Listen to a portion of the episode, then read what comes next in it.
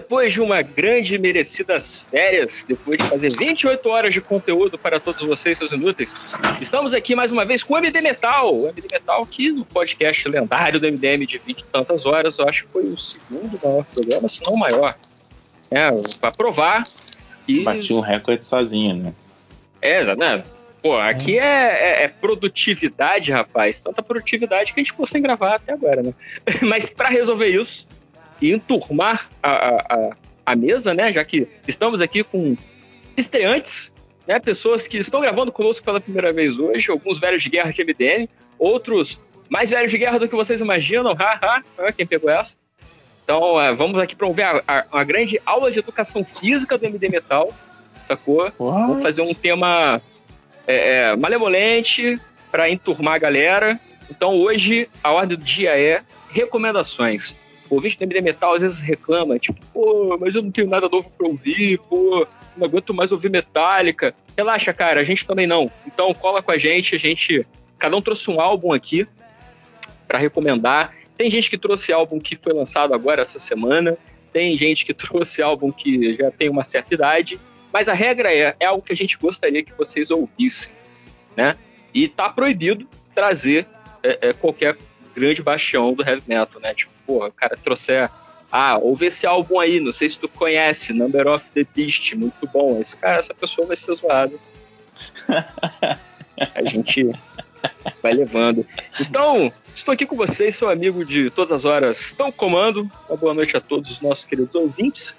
Ao meu lado aqui na, na, na mesa, o nosso membro fundador do, do MD Metal, né, o jornalista, é, é, cantor e agora também gateiro, Vitor Coelho, que agora tem uma, uma é tutor de uma pequena felina. Vitor, boa noite, como você vai? Você vai bem? E aí, aí, Tango, tudo bem, cara? Pois é, sou agora pai de gato, né? Foi dia dos pais esse mês aí de agosto, que é um mês infinito, inclusive. É, Caraca, é mesmo. Demorou, mas eu peço até desculpa a vocês que estão nos ouvindo, porque eu não sei, provavelmente eu acho que esse episódio não vai sair em agosto, mas eu não duvido que saia, porque é capaz de inventarem que agosto tem dia 32, 33, 37, tá, tá foda. mas eu tô aqui com a minha gata no meu colo, inclusive hoje eu queria gravar no meu computador, eu peço desculpa se o microfone não estiver bom, mas como todo pai de pet, né? O gato é quem manda em você. Depois que você adota o gato, você começa. Eu tava até falando antes da gente começar a gravar. Você começa a gastar dinheiro com gato, você fala, meu Deus, faz dois anos que eu não compro uma camisa para mim, faz cinco anos que eu não compro perfume, faz dez anos que eu não vou academia. Ai, a gata tá miando aqui. Mas tá lá, com o arranhador da gata, tá com uma aguinha de fonte, com um pote de pra comer, tempo você tem essa gata? Boa. É o quê? Há quanto tempo que você tem essa gata? Ela nasceu dia 26 de abril. Eu tô com ela desde acho que final de maio, mais ou menos, começo de junho, Nossa. que ela foi deixada. Faz uns dois meses, três meses aí, eu não sei quanto tempo faz que a gente tá em agosto, mas faz um tempinho já. mas é dois isso. Dois meses até agosto, de agosto, é, dia primeiro para cá, mais três meses. Mas é isso, pô. Queria agradecer aí pelo convite. Vai, vai ser massa falar mal de Metallica e vamos ver as recomendações que o pessoal trouxe para cá. Vou deixar no suspense. E aqui também estamos é, é, por senioridade, né? Afinal, temos que apresentar primeiro o, o, os MDM que o pessoal compra o boneco depois que sai o filme, né? Tipo, não posso ficar apresentando. Então, vou dar aqui uma, uma estreia. Nossa, eu estou muito honrado, assim, eu me sinto muito feliz de estar conosco aqui. Felipe, 5 horas, eu tenho que apresentar primeiro, que senão Nossa. ele dorme. Então, tem que ser agora. Meu Deus. Bem-vindo, 5 horas. Que saudade Isso de você, foi cara. Totalmente inesperado. Eu tava olhando, caraca, quem que é essa pessoa que vai apresentar? Que foda. Cara, que isso, cara. Teu bonequinho esgota rapidinho na loja americana, cara. Oh, muito obrigado, pessoas que compram bonequinho. Vem o Felipe 5 horas aqui já prendeu o público, né? O público já tá preso, não vai sair sim, mais. Sim, é, exatamente. tipo, galera, fica, tem, vai, vai ter 5 horas. É, e aí, falar cara? mal da Metallica, falar bem da Kate Perry. Então, é isso aí. É minha primeira recomendação. cara, é, é, Kate Perry muito mais heavy metal que Metallica. Nossa, Firewall, que é um álbum de power metal, basicamente. Total, total. Tem até flauta. Se tem flauta é power metal. É isso frase que eu não...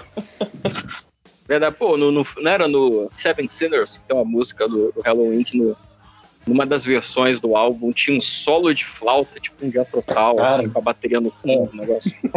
Essa música é horrorosa. é palha. Mas o solo de flauta é bom, eu gosto. Eu só, só gosto, só gosto do solo de flauta. Qual, qual, flauta? Flauta doce ou flauta transversal? Nossa, se fosse flauta. Isso, você reconhece quando você ouve? Caraca, esse povo é bom. Não, é só pra ver se, era, se é ruim ou pode ser pior. oh, mas flauta doce é legal. flauta doce é massa. É. Inclusive, Fala eu acho que eu nunca provei pra flauta na vida. eu nunca provei. ai, ai. E é por isso que eu fico feliz de ter o Felipe aqui. então, gente, prosseguindo as apresentações, vocês já ouviram a voz dele aí também, que é um membro já consideradamente, consideravelmente antigo do, do, do MD Metal, né? Dado que estamos cheios de estreantes hoje. O cabelo mais bonito da minha timeline no Twitter, senhor Lucas Lima, que não é o marido da Sandy, mas chegou agora. Assim, o ônibus já estava saindo da, da, estação, ele meio que pegou ali, saiu correndo, bateu na lataria, mas chegou a tempo. Lucas, tudo bom, cara? Boa noite. Um abraço, Lucas Lima. Uma, oh, você lembra, filho, cinco horas? Meu Deus, oh, ressuscitando podcast ressuscitando podcasts maravilhosos aí.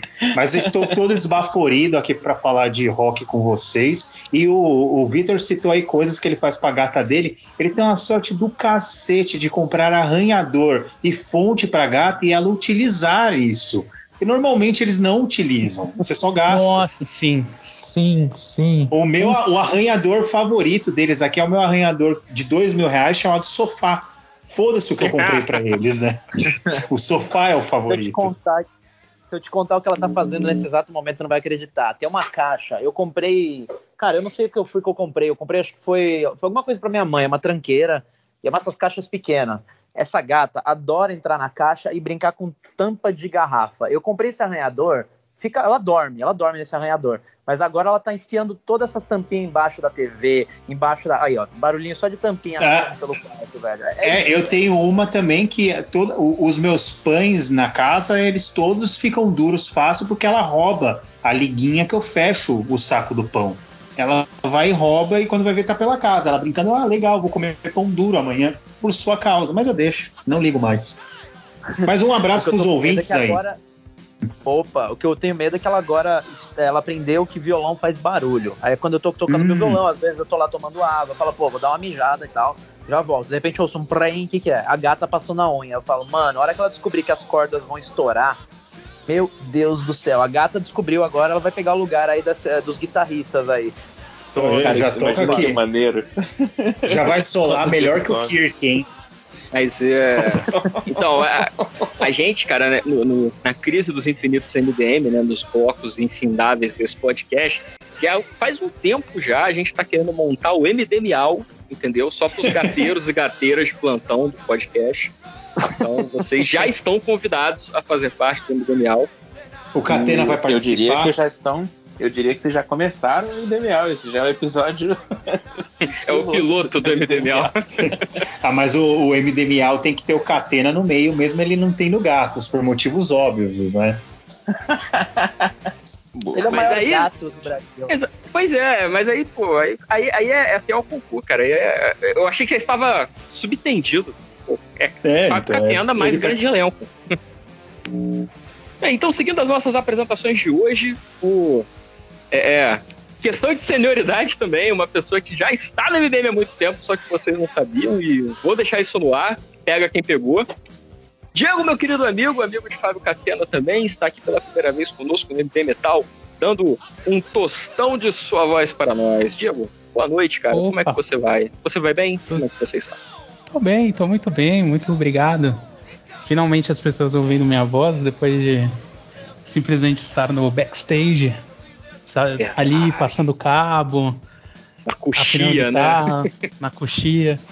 É, minha contribuição para MD, pro MD Miau vai ser que se você não tiver brinquedo em casa, compra uma caixa de bis que vem com mais de 12 brinquedos nele. Você come bis, Ué, isso é verdade.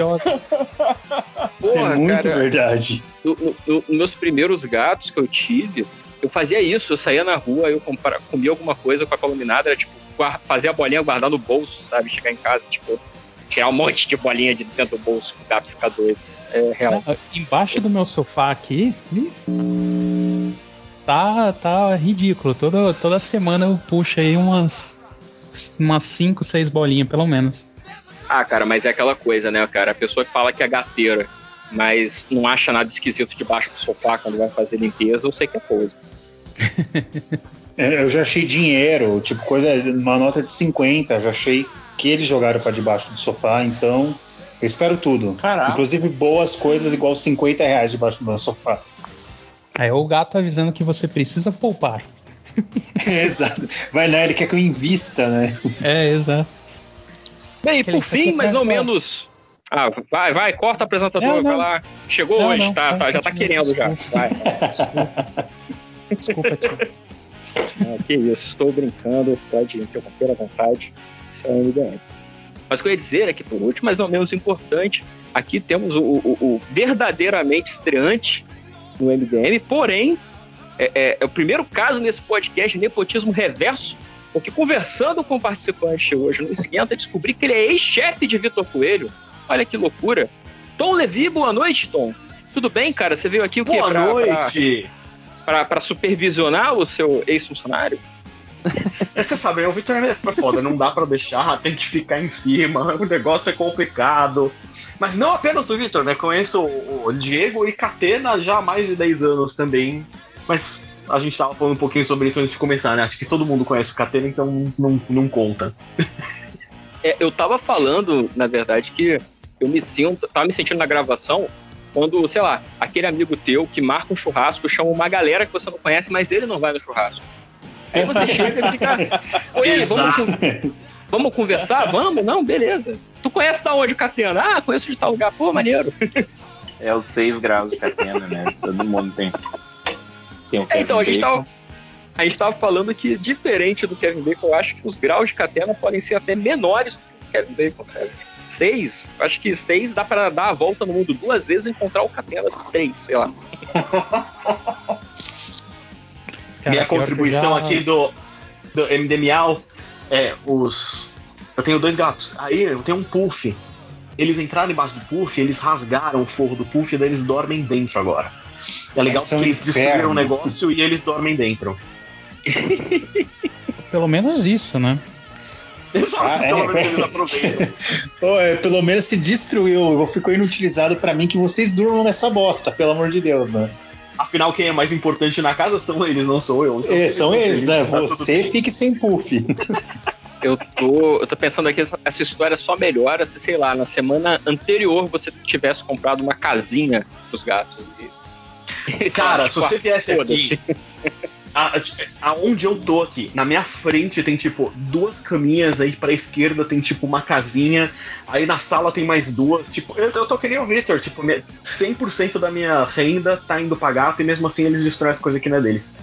Ah, muito bom, cara, muito bom. Tá vendo? É, é assim que a gente distingue o, o gateiro raiz, entendeu? Exato. Eu tô com muito medo da minha gata, hum. gente, porque agora ela descobriu que eu comprei aquele Xbox novo e aí tem um cooler, né? Cara, ela descobriu que aquilo é Pô, meu maior medo é ela mijar nesse negócio, vocês não têm ideia. Ela, ela fica em cima, ela fica me encarando. Eu, eu olho para ela e falo, olha, tudo menos aí, sabe? Tipo, mija na minha cama, mas assim, ela nunca mijou fora da, da areia. Mas do jeito que eu tenho sorte, velho, eu tô com medo do caralho, vocês não têm ideia. É. É. Eu, eu, outra vez não tenho nada a lhe oferecer, nenhum conselho, só a minha torcida e meu ombro amigo se algum dia tiver qualquer acidente. Virtual, no se entanto, mijar, real. Que ainda esteja, na, ainda esteja no, no prazo de garantia, só isso que eu falo. Mas pensa, cara, eu acho que a garantia não cobre, hein? Você vai poder tirar ah, foto e mandar, pro, mandar pro Kotaku, sabe?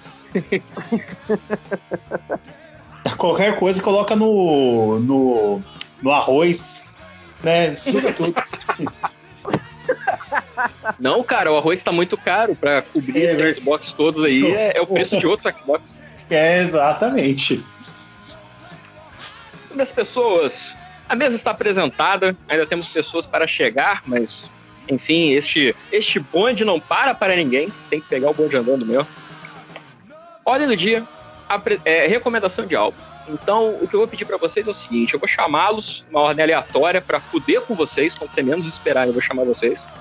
É, Felipe 5 horas, se tiver, sinta-se livre para recomendar o que o senhor quiser. O senhor é, é, é, é uma celebridade entre nós, por favor. A casa é sua. Que isso, gente? Meu Deus. Pode tirar o sapato, entendeu? Bota o pé em cima da mesa de centro. E eu, é só falar que álbum vocês recomendam. Tenta explicar um pouquinho pro ouvinte do que, que se trata esse álbum. Eu posso, assim, posso começar? É, é, mesmo, é, então? é e... engraçado que o 5 horas ele não tá acostumado a ser bem tratado assim. Verdade. porrada, eu tô meio. não é, cara. É, é porque 5 horas aqui é o MD Metal. É, uma das nossas missões neste bloco é desfazer a, ideia, a, a imagem muito ruim que o ouvinte de heavy metal tem com o resto do público. Então nós somos super hum. legais. Entendeu? Nós somos muito legais. É, é, trocando, em, legais, trocando em miúdos futebolísticos, é como se, sei lá, o Figueirense fosse jogar uma Libertadores, né? Tipo, você é o River Plate, a gente é o Figueirense. A gente só veio para fazer figuração. Fazer a escada vou, pro Felipe 5 horas. Um, eu vou dar um joinha para esse, pra esse comentário, porque eu não entendo nada de futebol. esse porra, né? Essa minha analogia não valeu de nada. Então... Mas então, ó, tem um joguinho aí. Quer começar ou quer que eu comece pra você? Como é que é? Não, você quer começar ou quer, quer ir depois? Então, eu tenho uma, uma recomendação séria, assim, na real. É, o, o, Tango acompanhou porque eu tava, tava tendo uns problemas com, com, com o joguinho aí, que eu tava esperando o lugar que ele ia sair mais barato para comprar. E aí acabei comprando no Switch mesmo aquele jogo Hades, tá ligado? Do, do Super Giant. Hum, que aliás é um jogo bem maneiro. Muito tá bom. Tá no Game Pass, e então eu joguei. Ah, é, tem isso, né? Você pegou no Game Ah, esse Game Pass parece que é uma parada muito maneira, né, cara? Todo mundo fala disso.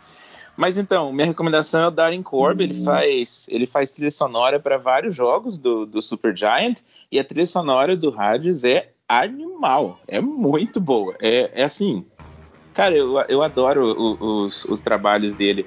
Eu gostava muito dele no o Bastion, tá ligado? Vocês ouviram a trilha sonora do Bastion já? Aquele joguinho? É, é dele Sabe também? É dele. Sim, sim.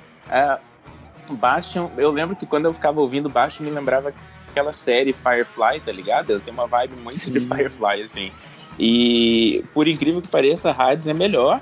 Ele tem um quê de metal, não é, não é muito pesado, mas quando vem o, o metalzinho tocando, é muito maneiro. É o que eu mais estou ouvindo ultimamente, já faz um mês, um mês e meio. Antes de começar a jogar, porque estava tão demorado para eu conseguir jogar esse jogo.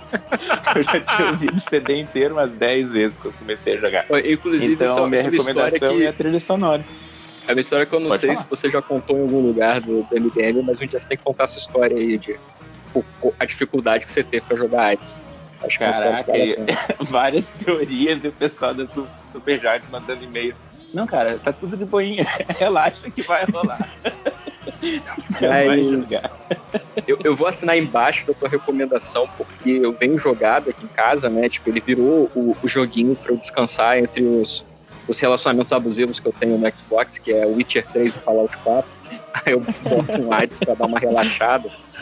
E aí. Meu Deus! Gente... Então eu tô, eu tô chocado. Mas, gente, eu, eu, eu fazer o que, gente? Eu fico com a mão suando jogando. Dá tremedeira, ataca ansiedade no, no jogo. Nossa! Mas, gente, mas é bom, cara. O Hades, o, o Hades, ele, como ele é roguelike, você joga um pouquinho e, tipo, eu, tipo, eu tenho 10 minutos pra jogar um videogame, sabe? Pô, vou jogar um Hades. Uhum. Pô pegar uma missão do Witcher. Não, rapidinho. Não, ó, agora, mas explicando para um leigo aqui, eu sou um cara que eu sou só fifeiro, né? Eu só jogo fico porque eu sou exatamente isso. Eu não tenho Senhor. tempo para jogar. Aí sim. É, Faz aí eu jogo da... FIFA. Nossa, é, põe uma cruz aí, vê se ele vai embora. Não, não tem jeito, cara. Foi, a Fifinha é, é foda. Mas o que, que é o Hades? O que consiste esse jogo para ele ter uma trilha sonora metalzinha? Você tá ligado o que, que é roguelike? Os jogos que são roguelike ou não? Não, eu não manjo nada é basicamente, sou... É basicamente Só manjo de heavy igual eles eram quando a gente era criança, assim, cara. Quando você morre, hum. você perde tudo e tem que começar do zero. Só que é uma coisa, uma característica mais recente roguelike é que ele fica mudando o tempo inteiro, então você nunca joga exatamente o mesmo jogo. As fases são genera generadas. Elas são geradas, como é que chama aquilo? Proceduralmente. Isso. Procedural. Então, procedural. Procedural. E aí. O, Eu vou trazer para um universo, acho que ele vai entender um pouco melhor. Diablo. Não sei se você jogava Diablo, Lucas. Porque é um jogo mais das antigas, né? É tipo Diablo. Não. É, ah, então o Diablo eu manjo já um pouquinho. Ah, então entendi como, do que consiste o jogo. Ah, Mas assim, é pra bem ter rápido. cara, você mata vários deuses, você mata vários demônios ali. Então, tipo, tem toda uhum. essa questão também. E aí ele tem essa sacadinha maneiríssima que assim, quando geralmente a gente morre, fica, putz, morri, né? Que bosta. Mas então, como ele tá preso dentro do Hades, ele é o filho do Hades que a gente joga com um carinha que é difícil de eu lembrar o nome, acho que é Zagreus. Zagreus. Zagreus. É isso. Então você é tá difícil lembrar, eu lembrei. seu pai. É, eu lembrei de primeiro, tô chocado. você tem que estar tentando fugir do seu pai e quando você morre, você volta ali pro, pro começo. Ou seja, você, tipo, você fica morrendo dentro do Hades, então você nunca consegue sair de fato, né? E essa é a sacadinha dele para poder ter é. esse, esse feitiço do tempo, tá ligado? Você sempre volta, então, diferente dos jogos que você começa do zero, as pessoas mantêm a memória de, ah, você passou aqui antes de morrer, agora há pouco, né? Quando, quando você passou correndo e sangrando, eu vi você. então ele é bem maneiro por causa disso. E Boa, entre os personagens que você encontra, você também encontra músicos que estão presos no submundo. E é isso que eu acho muito legal da trilha sonora, porque ela é, ela é dia, dia, dia, meu Deus, como é que é? Diagética? Isso. as coisas que você ouve, tipo, Nossa. o seu personagem tá Google tá ouvindo lá também. Diagética. Né? Caraca, MD Metal é cultura, hein? É, cultura. Diagética, eu nunca tinha ouvido essa palavra. É com G, né? Eu vou anotar para usar. Eu conheço porque eu fiz faculdade de, de letras, mas a primeira vez que o Máximos falou, eu falei, ele não pode estar falando a mesma coisa que eu, porque não tinha, na minha cabeça não tinha nada a ver. E aí ele falou, não, é porque para salvar esse joguinho você tem que estar dentro do jogo. Eu falei, nossa, faz sentido isso. Mas é, lembra, lembra que ele era uma vez no Oeste, tá ligado? quando você ouve a gaitinha do Era Uma Vez no Oeste, aí os caras começam Isso. a olhar em volta que uma hora vai aparecer o difícil de matar tocando a gaita. Pô, mas, mas eu caí aqui brevemente. Não, esse jogo ele é tão incrível Não. que ele, ele, ele vira tipo uma hora você fala, cara, aí você mata uma vez lá o chefão, eu não vou dizer o nome, porque eu não sei o quantas pessoas querem jogar, eu não quero dar spoiler. Só que você após matar ele, para você ter o verdadeiro final, você tem que matar puta que pariu. Eu fiquei 8 horas pra matar ele uma vez, eu tenho que matar mais 13. Tipo, é, é, complicado, velho. Mas assim, o jogo é incrível, a trilha sonora é maravilhosa. A dubladora da primeira chefe tem uma das vozes mais sexys que eu já vi. Na... Eu, eu fui descobrir o nome dessa mina, eu falei, eu preciso seguir essa mina, que ela deve fazer muita coisa. Ela começou a mandar beijo pra todo mundo, velho. Foi sensacional. Assim. É um jogo que eu não dava nada, todo mundo falou dele no fim do ano passado. Eu fiquei interessado, eu falei, bom, ruim não deve ser, né? Eu não lembro a última a galera... vez que eu tinha comprado no Steam. Aí eu falei, vou comprar um. Eu acho que é legal desse jogo que. Esse jogo é legal que é, o, pelos personagens, os dubladores e tudo mais, é que você vai descobrir de verdade se você é bissexual jogando Hades. Porque fala, tipo, que eu pegava o elenco inteirinho daquele jogo. A galera, a galera é muito sexy, cara. Que jogo sexy. Todo mundo no jogo. Você fica jogando e fala, caraca, que peitoral. Ué, Estranho, eu nunca falei essa frase na vida. que sensação exótica. O que será que isso quer dizer? Ai, gente. E uma coisa importante para nós, amigos MDM meiros aí, né? MGameiros agora, é que pelo menos eu vejo que a galera que fez o jogo, os dubladores, a galera que trabalhou aí nesse jogo, eles incentivam a vacina. Então aí, ó, aí, ó, maneiro. Tá aprovadíssimo. É um jogo que vocês podem jogar, se divertir sem medo de estar tá dando dinheiro para antivax. Animal. Que bizarro um mundo que a gente tem que contar isso para as pessoas. É, é. é. Eu, eu tava falando isso com. O necessário. É. é, eu tava falando é. isso aqui em casa. Assim, a gente tem que celebrar, cara. A gente tem que celebrar o mínimo. O, alguém que não faz mais que sua obrigação, porque isso é muito é. difícil. É que essa não prestou de serviço, já, já tô feliz. Isso é muito complicado também. Mas então aí, 12 recomendações, o, o jogo do Hades e a trilha sonora do Hades. Na verdade, a trilha sonora acaba dando os spoilers, igual eu falei, eu acabei ouvindo ela antes do antes de, de, de jogar o jogo. Então eu estava acostumado com o lamento do Orfeu antes de o Orfeu aparecer, mas tipo, o Orfeu meio que todo mundo vai esperando que vai encontrar com ele Sim. no Hades, né? Mas tem bem mais coisa. Cara, esse jogo é muito maneiro. Esse jogo é muito maneiro mesmo. E a trilha sonora é um desbunde. Então, fica aí a recomendação. Um desbunde diagético. É isso aí.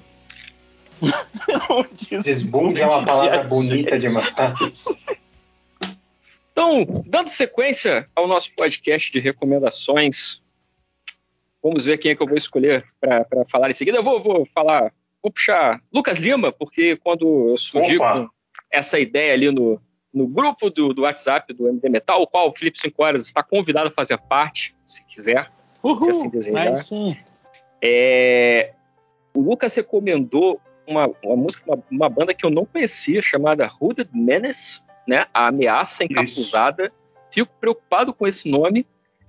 eu quero explicações, porque as ameaças encapuzadas que eu consigo pensar não são legais. É, não, mas essa, essa é uma ameaça, é uma ameaça legal, é uma ameaça bem tranquila, assim, né? O, é o, uh. o Tritonius Bell, né? Que é o álbum que saiu agora em 2021. Fala um pouquinho dele aí pra gente, cara. Não, o, o álbum saiu, tipo, sexta-feira, dia 27. A banda, ela, a banda é uma banda finlandesa, né, de Death Doom, né? Então é um, é um death metal desacelerado, que é o meu tipo de death metal favorito. Não gosto daqueles death metal extremo, tipo Nile, é, Suffocation. Não, meu negócio é um, é um death metal mais lentão. E a banda, ela, o, a, a banda são quatro negros finlandês, assim, capitaneados pelo guitarrista, que eu não vou falar o nome desses caras. Oi, Maia, é minha cachorra latindo. É, e o nome dos caras é complicadíssimo. É, tipo, é mais difícil que falar, sei lá, os caras do Nightwish. Vocês estão me ouvindo, gente? Sim. Alô? Manda ah, sim, sim, eu, estou comendo. Ah, não, é que eu, eu posso mastigar aí. pra você se não se sentir sozinho, cara. Olha só. Não, Desculpa se todo mundo aqui teve educação de mutar para você poder falar. É falta de costume isso, gente. É muita falta de costume. Mas não, como eu tava falando, não, o, a, a banda sabe, capitaneada... quando, quando, o Lucas estiver falando, roça o microfone na barba, entendeu? Vai no banheiro. Vai, faz tudo, digita e os caralho. Né? E assim, a banda, legal dela, eles começaram no, no meio da década passada, né? Fazendo esse som. E a banda ela sempre pegou temáticas de filmes é, B, italianos, de terror, é, pega algumas coisas de filmes slasher também do, dos anos 80. Então a temática da banda é basicamente essa. Podem ficar tranquilos, não tem nenhum proto-nazista ou neonazi na banda, apesar de ser uma banda finlandesa e normalmente finlandeses tenderem para esse lado, né, por N motivos. Mas é, eu recomendo todo mundo para ouvir, mas assim, até, eu, por exemplo, o Vitor aqui ele não costuma gostar de guturais. É, eu acho que é uma banda que o gutural ele dá o ar necessário para a música ficar fantasmagórica, dar aquele terror que, por exemplo, um filme assim passaria para você. Então, se não ele... tivesse o gutural, a, a, banda passaria como qualquer outra, sabe? Complementando isso aí, Lucas, eu até fazer um comentário eu, quando eu estava ouvindo hoje, né, para a gente gravar. Eu achei legal que é um gutural muito bem definido, né, um gutural muito bem trabalhado. Não é dá para entender um pouco da letra. Até porque o, o, a última música do álbum é um cover de Zappa, e eu já conhecia a música. Aí eu ouvi a letra e falei, porra, eu conheço isso. eu fui atrás, eu vi que era cover e tal. Então eu acho bacana quando tem um gutural que eu consiga entender o que está sendo dito. Eu me sinto muito inteligente, eu me sinto muito esperto. É, então, e, e, eu acho que é o gostoso. O gostoso quando você vai ouvir Black, essas coisas, é quando você consegue compreender o que o cara tá falando. E eu acho que a, produ a produção também ajuda. A banda ela vem crescendo. O último álbum deles, né, que é. Ah, é o nome é difícil, Ossuarium é, é, Silhouettes Unhauled. E ele já tem uma vibe assim. Quem gosta de Paradise Lost, a gente até tava comentando, comentando no grupo do Paradise Lost a banda ela bebe muito no que o Paradise Lost fez no começo e vem fazendo atualmente. Então, tanto que o produtor dos dois últimos álbuns era o mesmo produtor dos últimos álbuns do Paradise Lost, que são maravilhosos. E a banda ela conseguiu realmente nesse álbum, eu acho que eles estão até eles conseguiram mudar um pouquinho, o som tá mais acessível e conseguiu agradar todos os fãs, assim, até agora eu tô vendo os reviews, agradou muito quem gosta da banda, sei lá, desde o começo, igual eu, e, e, e, outros caras. E quem tá conhecendo a banda agora, meu, pega um som assim que fala, pô, é uma banda diferente, é, faz um death metal que não é o que é o genérico. Por exemplo, assim, eu, eu exalto bandas brasileiras, por exemplo, o Cripta, das meninas que eram Nervo, da Nervosa e tudo mais, a própria Nervosa. Eu acho legal pelo que elas representam, mas em questão de som, eu acho que elas fazem mais do que é feito todos os dias. Todo dia você vai sacudir uma árvore e vai cair um álbum de death metal igual aqueles. Eu acho que esse do Hooded ele vem numa, numa linha diferente. Eu acho que o, o, o metal desacelerado é, é, é o caminho para quando a gente tá ficando velho, sabe? As coisas vão ficando mais lentas, a gente quer entender é um melhor. Show mais é fácil mais... de é um show mais fácil pra gente ir quando a, todo mundo tiver vacinado, né, cara? É um show que tá pra ficar Exato. quietinho. Isso, você fica de braço cruzado, cara de mal.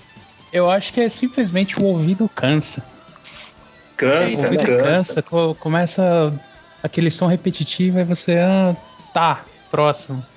É, eu Esse acho é o maneiro do do, do- álbum que o, o Lucas recomendou, é que ele tem essa coisa de. Ele é mais puxado pro Doom, então ele tem uma coisa mais arrastada, mas ele é esse Doom modernoso que aí, aí ele bota uma segunda guitarrinha fazendo um contraponto mais com um riff mais rapidinho, aí bota um, Uhum. um blast beatzinho de bateria no canto, então é, é legal, assim. É- é, não é muito o meu estilo, não é muito o que eu curto, eu curto justamente porque o Lucas não gosta, mas assim, eu achei legal, achei um álbum gostosinho de ouvir. É, eu, eu acho que é bom para justamente isso. A, a gente, com, conforme o tempo vai passando, a gente vai desacelerando naturalmente. Eu, por exemplo, é justamente pela saturação. Eu acho que a gente aqui que varia mais ou menos a idade é quase a mesma.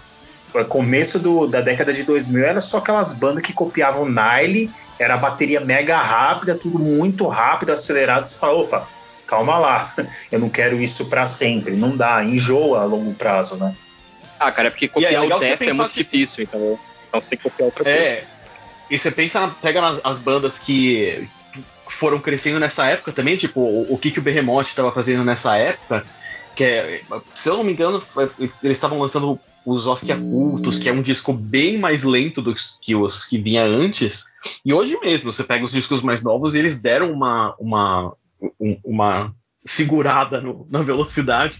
E É, é isso, né? Quanto- quantos discos a 250 BPM você consegue gravar que não são iguais?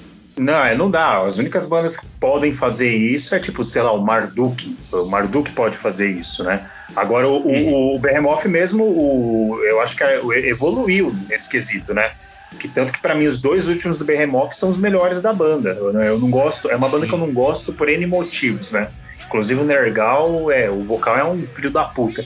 Mas o a banda evoluiu e eu gosto disso. Quando as bandas começam a colocar coisas diferentes no som, começa a abrir um pouquinho, abre um negócio desacelerado aqui, um negócio mais melodioso ali. É a mesma coisa. Eu acho que hoje a gente vai falar de bandas também do que vieram do power metal e colocaram uns elementinhos diferentes que tornam elas legais até hoje. Né, que é o, o, o que eu vejo assim, eu gosto, por exemplo, vou dar um- uma anti-recomendação aqui pro pessoal. Para mim, o, o novo álbum do Edu Falaschi, o Vera Cruz, ele é uma anti-recomendação. Eu não recomendo a ninguém ouvir mais que duas vezes. É aquele cara. acústico no piano? Não, Não, é- não, é, o, é, é o Xerox do Temple of Shadows. É, é o Xerox mais chato do Temple of tinha Shadows. isso. Meu Deus. Eu gosto de Temple of Shadows, mas assim, dá pra ouvir uma vez por ano no máximo. Assim. É, não, e o Temple ele tem coisa. É, é um Xerox mal feito, Felipe. É 5 horas. É, é, é, é não, impossível não, assim. não, não, não, não, não, não. O que o Cinco Horas falou é que o Temple of Shadows ele não gosta. Não é o Xerox. É, aí é complicado. o Temple of? Shadows é Aí- um álbum acima da média, cara. É, ele, Não, tá eu gosto Cinco Horas? Eu sou assim, eu te elogio, mas quando sempre. você fala um, um Não negócio tem pesado, como eu não chamo falar atenção. de Angra nesse podcast, né, gente? Pode ser qualquer tema, sempre vai ter Angra. no Infelizmente, né, cara? Infelizmente. É porque o Angra Verso, cara, ele é um grande buraco negro na música brasileira. Não dá pra falar de música nesse país sem falar do Angra. Se o podcast fosse, fosse sobre Zeca Pagodinho, porque vai rolar o podcast Zeca Pagodinho, vai ter algum momento que eu ia falar, pô, mas isso aí lembra, sei lá, Caça e Caçador do Angra, não lembra? Pô, é verdade, Ih, aquele álbum era maneiro, né? Aí já É, era, cara, Angra Verso, inferno. Não, dá- não, e outra, o, o- o- o- se o Carlinhos Brown já fez parceria com o Angra, então tá todo mundo perto do Angra. Porque o Carlinhos Brown ele é, é aqueles 5 graus de Angra também, né? Tem do Catena, tem do pé Você diria, direito. você diria que o, o Carlinhos Brown é o, é o, é o catena da, no mundo da música. Exato, ele une todos e consequentemente você chega no Angra, né? Mas falando isso, e, Um e eu acho que é beijo sobre Leila Lopes, um beijo pro Angra aí, um beijo Um beijo vocês. pro Angra. Onde é que anda o Angra, hein? Espero que o Angra demore pra voltar. Inclusive, a melhor discussão que tivemos é. A, a, melhor discussão que tivemos essa semana é o, o os, os, dois joelhos, né, do, do Fabio Lione, né? Inexplicável.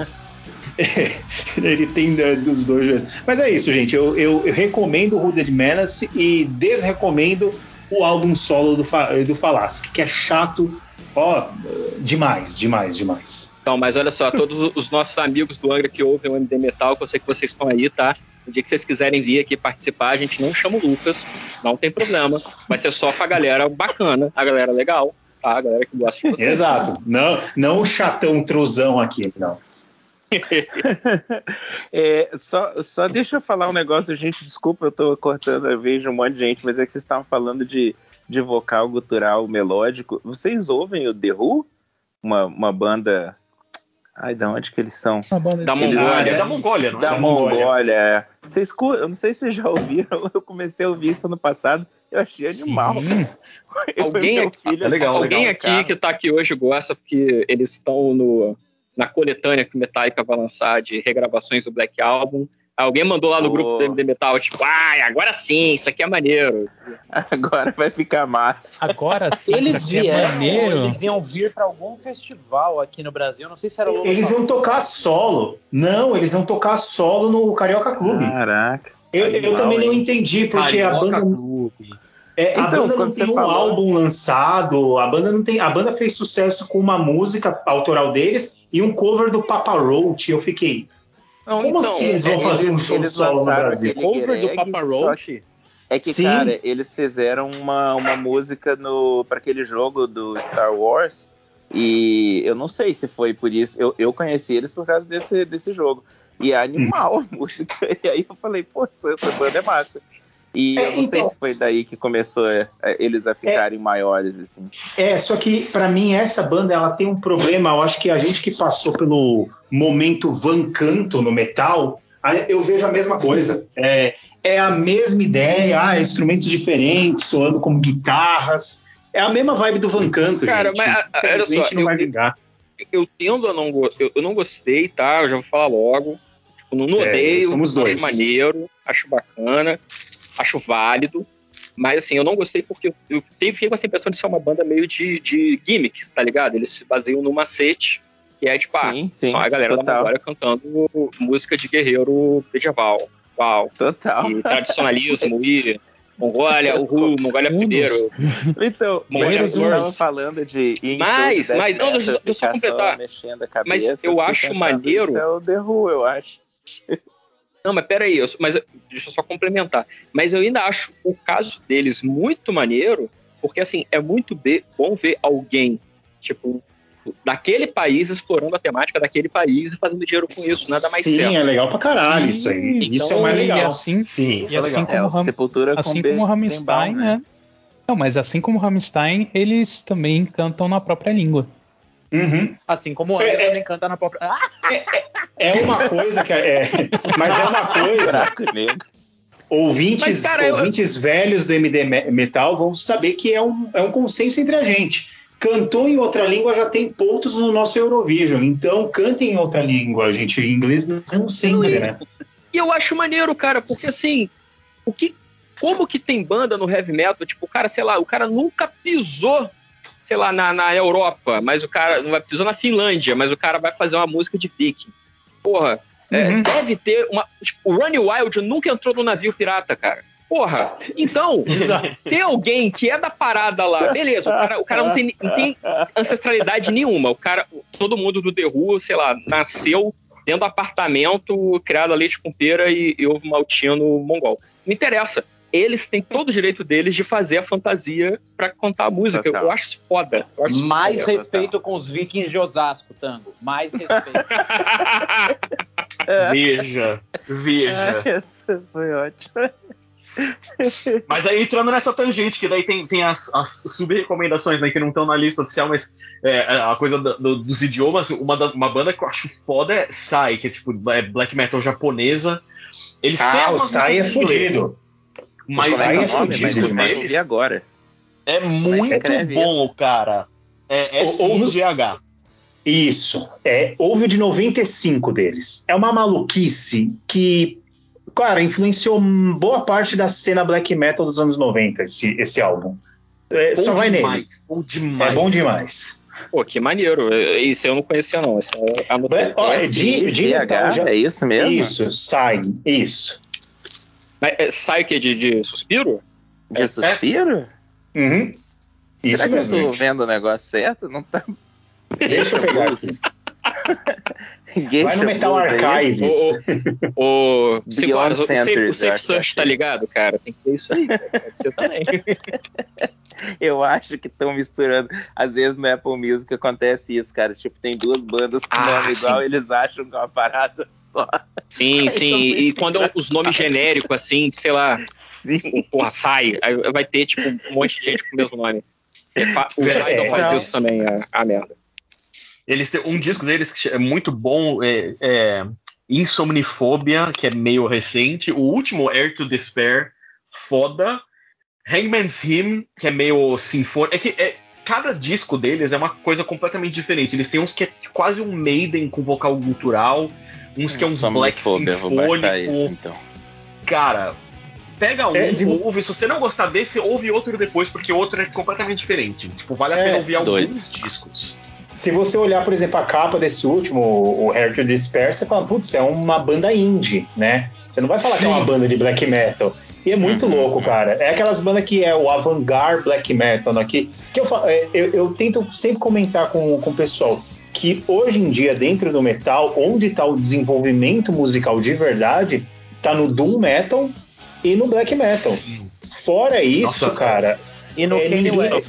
Eles são a banda de black metal progressivo. Vai, fala, eu sei que você quer. É, tem banda de, de black metal progressivo. O, o black metal eu acho que ele é muito livre, A- apesar de todos os problemas que ele tem. Eu acho que ele é o gênero mais livre para se trabalhar. Você consegue pegar é, um pouquinho de cada estilo. Mano, tem gente, tem o velho daqui de do, do acho que é do Rio de Janeiro, se não me engano. Tem uns lances meio de samba. O Surra, que tem lances de black metal, eles têm um samba também no meio. Tipo, consegue juntar uns bagulho que casa, mano. Eu acho muito foda isso. Eu, eu curto muito, eu não sei como é que fala o nome da banda Maximum de Hormone, eu não sei como é que você Sim, conhece o que, que É é? isso mesmo. Pra mim, Sim, é que maravilhoso. White Zombie do Japão, assim, eu acho animal. Eu fui no show. É, Você, cara, sério? Caraca, que Sim. animal. eu, eu tive o pior meet and greet da minha vida. por quê? Eu vou botar essa vergonha aqui no crédito pra todos vocês e todo mundo que tá ouvindo. Eu fui no meet and greet, só que eu fui sozinho. Show, ninguém o quem conhecia não pôde ir. Enfim, fui sozinho, falei, não, só vou um no meet and greet, vou conhecer os caras. Aí Onde os caras não sabem falar inglês, né? Foi no Puta, nem lembro o nome no da Carioca, casa. não foi? Enfim, foi Mas aqui. foi não, aqui, foi- foi não, não aqui no foi. Brasil? Ah. Foi aqui no Brasil, aqui em São Paulo. Pô, doido. Ah, Eu- E aí? Eu entrei, cumprimentei um, dois, três, quatro, tirei a fotinha e saí. Nossa. Igual Só foi pior que aquele Eu não da. consegui falar um A. Eles tinham um tradutor lá, eu não consegui falar um A. Mas pelo menos rolou um abraço ou foi tipo um meio. Rolou, rolou assim um abracinho, né? fica Porque meio- a- Me- Avril Lavigne. antes da pandemia. É, eu ia falar da Avril Lavigne agora. Legal, mas, tipo, Lavigne, Sabe, eu fiquei, né? a fi- eu fiquei na fila uma hora antes, do, antes de entrar, pensando, puta, o que, que eu vou falar? Puta, acho que eu vou falar isso, acho que eu vou tentar falar tal coisa, não sei o que. Cheguei lá, não consegui falar porra nenhuma, saí. Na hora que eu passei da porta, que eu vi, ó, eu tô no palco, eu acabei de sair do meet and greet. Nossa, que vergonha. que bosta. Tá bom. Cara, Mas eu- eu, eu eu nunca falado, vou. "Please notice Eu nunca vou senpai." pegar um meet and greet na minha vida, cara, porque eu, eu, eu, eu nu- eu nunca saberia o que falar em, em- em circunstância nenhuma, cara. Não É dá, e ainda, né, e ainda que é meio Muita plan... emoção. Não, e é muito planejado ali, tipo, você tá indo encontrar as pessoas. Não é igual, por exemplo, eu sou meio. Não sei se vocês fazem isso, mas eu já cheguei a perseguir de carro, van de banda pra gente ir até o hotel. Já fiz várias vezes isso. Caraca, é muito mais- Lucas, porra, tu, É, é o- Sim. tu, tu matou a princesa Saxo. Diana, cara. Porra, faz É, isso. é. Eu fiz com Saxon, com Hammerfall, com Grave Digger. Ô, os caras com Grave Digger me conhecem pelo nome, cara. Isso é muito divertido. Não, E é uma não, eles te conhecem pela placa do carro. É tipo, É, caraca, aquele placa do carro do sério, né? Esse maluco do cacete aí. Mas é um problema que fa- o, o Vitor falando, eu acho que é um problema de japonês isso, cara. Porque quando eu, infelizmente, paguei um, um meet and greet num, num Fast Comics com Nobuhiro Atsuki, criador do, do Samurai X. Nossa, que, que dizer, meet and greet envelheceu muito mal esse meet então, Envelheceu mal pra caralho, mano. Envelheceu mal pra caralho. E ele foi exatamente assim. Eu falei meu nome pro, pro tradutor, ele passou. Aí eu tentei falar com o tradutor, aí ele falou: não, ele não tá respondendo nada, que ele não quer ficar falando, para não cansar. Aí eu olhei assim, ele não quis nem tirar uma foto, assim, nem a distância. Cara, foi pior é, que a Avril Lavigne, cara. É, foi pior que a Avril Lavigne. Aí eu tenho agora um pôster dele autografado. Eu vou colocar na minha casa? Não, né? Não. De costa, tá ligado? Você vira não. Não, cara, pelo, pelo motivo do arrependimento e do que ele fez depois, né? Pô, no, no eu, eu tinha uma história assim, eu fui num show, o primeiro show do Parque Alaska. Eles tocaram aqui na Lapa, no extinto Teatro Odisseia. E aí, pô, um amigo meu de Petrópolis veio, pegou um ônibus, porra, vamos, vai ser foda. Eu falei, vamos, vamos, fica lá em casa, vambora. Aí a gente foi, e assim, tipo, pô, inicinho de banda e tal, pô, os caras, pô, a, a, as minas lá, os malucos, todo mundo super acessível, tipo, antes do show, eles estavam na própria barraquinha de merchan. Pô, a gente comprou CD, comprou camisa, tirou foto. Só que a, a, banda, tá, a banda de abertura tava tocando antes e a gente não, não tava conseguindo conversar, mas sabe, aquela coisa de show mesmo, de falar meio gritado, aí digita a mensagem no celular e mostra, pô, aquela coisa efusiva, eu pensando, pô, que maneiro, cara, que, que, que situação legal. Aí rolou o show, assistimos o show, beleza. Quando a gente foi embora, a gente ficou do lado de fora da Odisseia, né, tipo, eu acho que uns amigos nossos estavam pedindo Uber, alguma parada assim, estava esperando o carro chegar e eu ia para dormir aqui, em casa, né? Eu não morava nesse apartamento aqui, mas eu morava na Lapa, sempre morei por aqui. Esse meu amigo ia, ia lá para casa.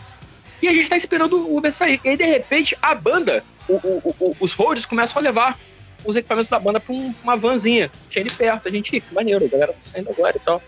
Cara, de repente, a banda inteira saiu e ficou também em pé, tipo, do nosso lado também esperando um carro.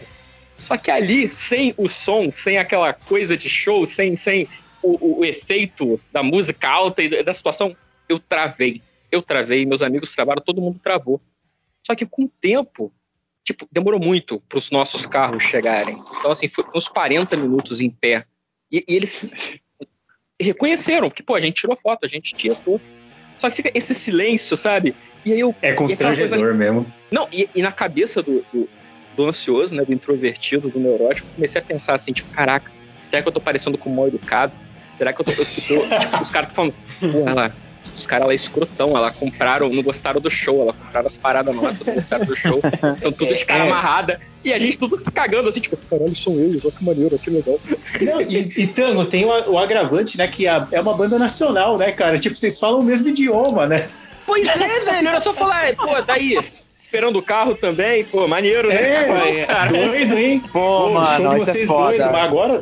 É, não, mas é, é, normal, a gente pode falar o melhor inglês do mundo, cara. Assim, é, por exemplo, o Grave Digger, o baixista, o Jens Becker, ele é casado com uma brasileira. E, tipo, ela sempre foi muito solista, ela ia lá, chamava eles para tirar foto, ficar trocando ideia. Mas, tipo, nas primeiras vezes que a gente viu eles, Mano, eu não conseguia falar o nome do álbum que eu mais gosto do Grave Digger pra ele. Eu falava, mano, is very good esse negócio, mano. Não conseguia falar. é, é umas reações muito, muito estranhas. Não, mesmo. mas ó, eu vou compartilhar com vocês uma que eu passei que acho que é até legal, porque assim, bom, eu, Tomás, a gente trabalha com jornalismo, né, tudo mais. Cara, eu entrevistei várias bandas que eu nunca imaginei. Pô, quando eu entrevistei o Épica, a Simone Simmons eu já tive papel de parede dela. Eu não travei tanto quanto o que acontece quando é sem estar planejado. Porque, bom, você já vai psicologicamente pensando, é. beleza, vou entrevistar o Épica, uhum. vou entrevistar o Mark, a galera, então ok. Mas, cara, teve uma vez que na época eu tava estudando, eu nem fazia jornalismo, eu fazia computação lá em São José dos Campos. Meus pais foram lá passar um final de semana comigo e tal, dar aquela força, coisa e tal. Principalmente minha mãe trazendo um pouco de comida, porque você sabe como é que é estudante, né? Então, chegou lá, falei, bem, bom, vamos almoçar num shopping, né? A gente foi almoçar num shopping, e aí, cara, papo vai, papo vem, falei, gente, vou mijar, já volto. No que eu entrei no banheiro, tinha um cara baixinho. Eu não sou muito alto, eu devo ter o quê? 1,72, 1,73. Mas eu te juro, ele tinha uns quase 10 centímetros a menos que eu. Tava com uma roupa toda de guerra, sabe essas roupas aí de tipo militar e tal, com óculos de Era o Udo? Hã? Oh, Quem que era? Se fosse o Udo, meu Deus, eu ia me cagar ali. Quem que é que você falava? Eu ia me cagar. Udo! Não, não, não. Mas pera aí, vai melhorar. E aí tava lá e, tipo, mano, eu não sou um cara que fico reparando muito nos outros no banheiro, mas era um cara muito estranho, tá ligado? Tipo, roupa militar e óculos escuros no meio do banheiro, ok. Só que tinha um cabelo comprido e muito liso. Eu olhei e falei, hum, eu acho que é quem eu tô pensando. Só que travei. Eu falei, mano, eu não vou trocar uma ideia com o André Matos dentro do banheiro, tá ligado? Ah. você, teve, você perdeu tá duas oportunidades nessa aí, Vitor. Você não, perdeu a oportunidade de falar com ele. Do tipo, mano, fã pra caralho e tal, 2000, acho que 2007 ou 2008. E aí eu tava ali, meus pais ali não tomando um cafezinho, eu falei, deixa eu fingir que eu tô olhando alguma coisa para ver onde o André Matos vai, que eu tenho certeza que é ele, para pelo menos trocar uma ideia, né, sei lá. E ele foi no mesmo café que meus pais, falei, ai, fudeu, vou conversar, sou falão mesmo, vou trocar uma ideia.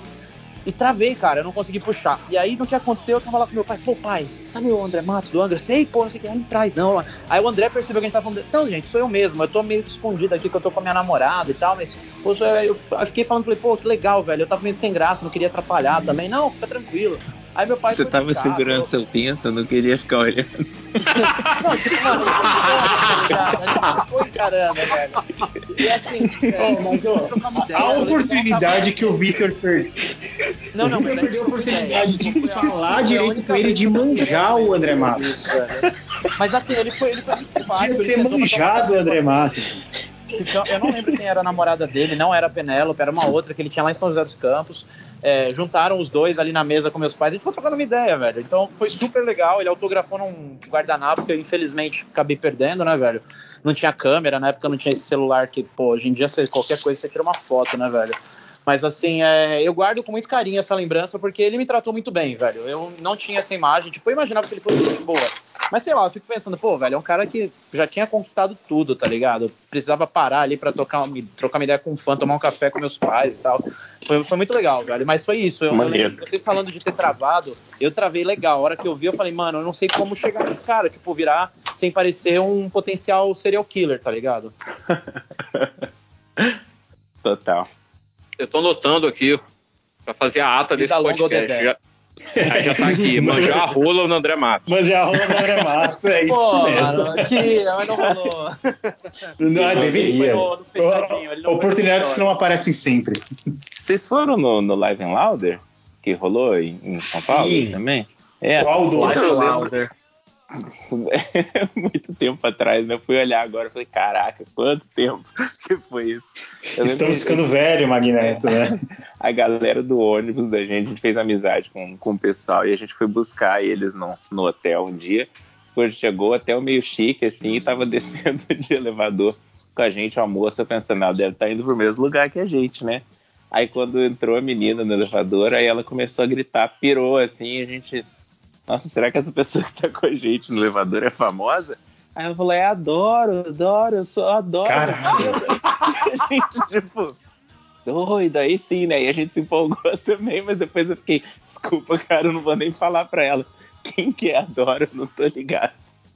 Foi muito chato. Pô, mas é bom que adoro, adoro é, adoro ela é receptiva pra caralho. Ela gosta desse tipo de fã maluco, sabe? Os caras que é, vêm abraçando. Ela é, é, ela é ela é muito O elevador boa. ficava parando em todo andar e não entrava ninguém. Ela tava até zoando já, tipo assim, pô, não sei o quê. Então, aí que tá. Uma hora ela começou a falar inglês e a gente. Então, essa pessoa veio da onde pra assistir o Live and Loud? ela era quase a headliner do rolê. É óbvio que a gente tá indo pro mesmo lugar. Ai, foi doido. Eu tô terminando de mastigar aqui, calma aí, eu já apresento o, a próxima pessoa pra Bem, então, é, contando aqui com, com, mortos e feridos, né? Já tivemos um, um membro ilustre desta mesa que capotou, mas promete voltar. Se a gente continuar gravando até depois da meia-noite, ele volta, porque ele, sei lá, tem parte com a madrinha da Cinderela, não sei. Eu vou passar. Pô, o, o Tom, tá por aí, Tom? Tô aqui, tô aqui. Pô, fala do teu álbum, cara, porque a tua recomendação encheu meu coração de alegria e saudade pela minha adolescência perdida. E eu tô muito feliz, cara, hoje. Eu tô muito animado. Cara, minha recomendação é o primeiro disco do Silent Force. Silent Force é uma banda é, que é, ela surge nessa no final desse do, do, do, da grande ascensão do power melódico que a gente teve tipo, durante a década de 90. Esse disco saiu nos anos dois, no ano 2000, se eu não me engano. E aí é, o DC Cooper se juntou com Alex Beirou. Alex Beirou era o guitarrista do Sinner. E Isso. o que eu acho muito legal desse disco é que são caras que, tipo, saíram de bandas muito tradicionais, né? Tipo, um, metalzão tradicional. O DC Cooper tinha gravado um disco solo, um... então ele tava também tentando fazer umas coisas diferentes. Aí eles se juntam para fazer um disco de power metal que mistura com várias coisas. Então ele tem um tem várias músicas meio que são um pouquinho mais lentas, tem umas músicas que misturam com outros estilos. Tem uma música mais pro final que dá para jurar que é Faith No More, assim, o, o, a voz do DC Cooper é, sempre foi um pouco mais baixa, né? Então acho que isso é, é legal pra caramba. E, e, a produção eu acho muito foda. Não, é, tecnicamente falando, não é uma produção muito boa. Tipo, ó, bem, bem, comprimido, tudo bem alto, a bateria trigada, mas eu acho que tem um impacto muito sensacional. O disco é o Empire of Future. E, cara, é, é um disco que eu amo e eu, eu, acho legal que é um disco. É o primeiro disco da banda que eles ainda estavam tentando encontrar uma identidade. Os outros discos, acho que eles foram para o power metal mais tradicional.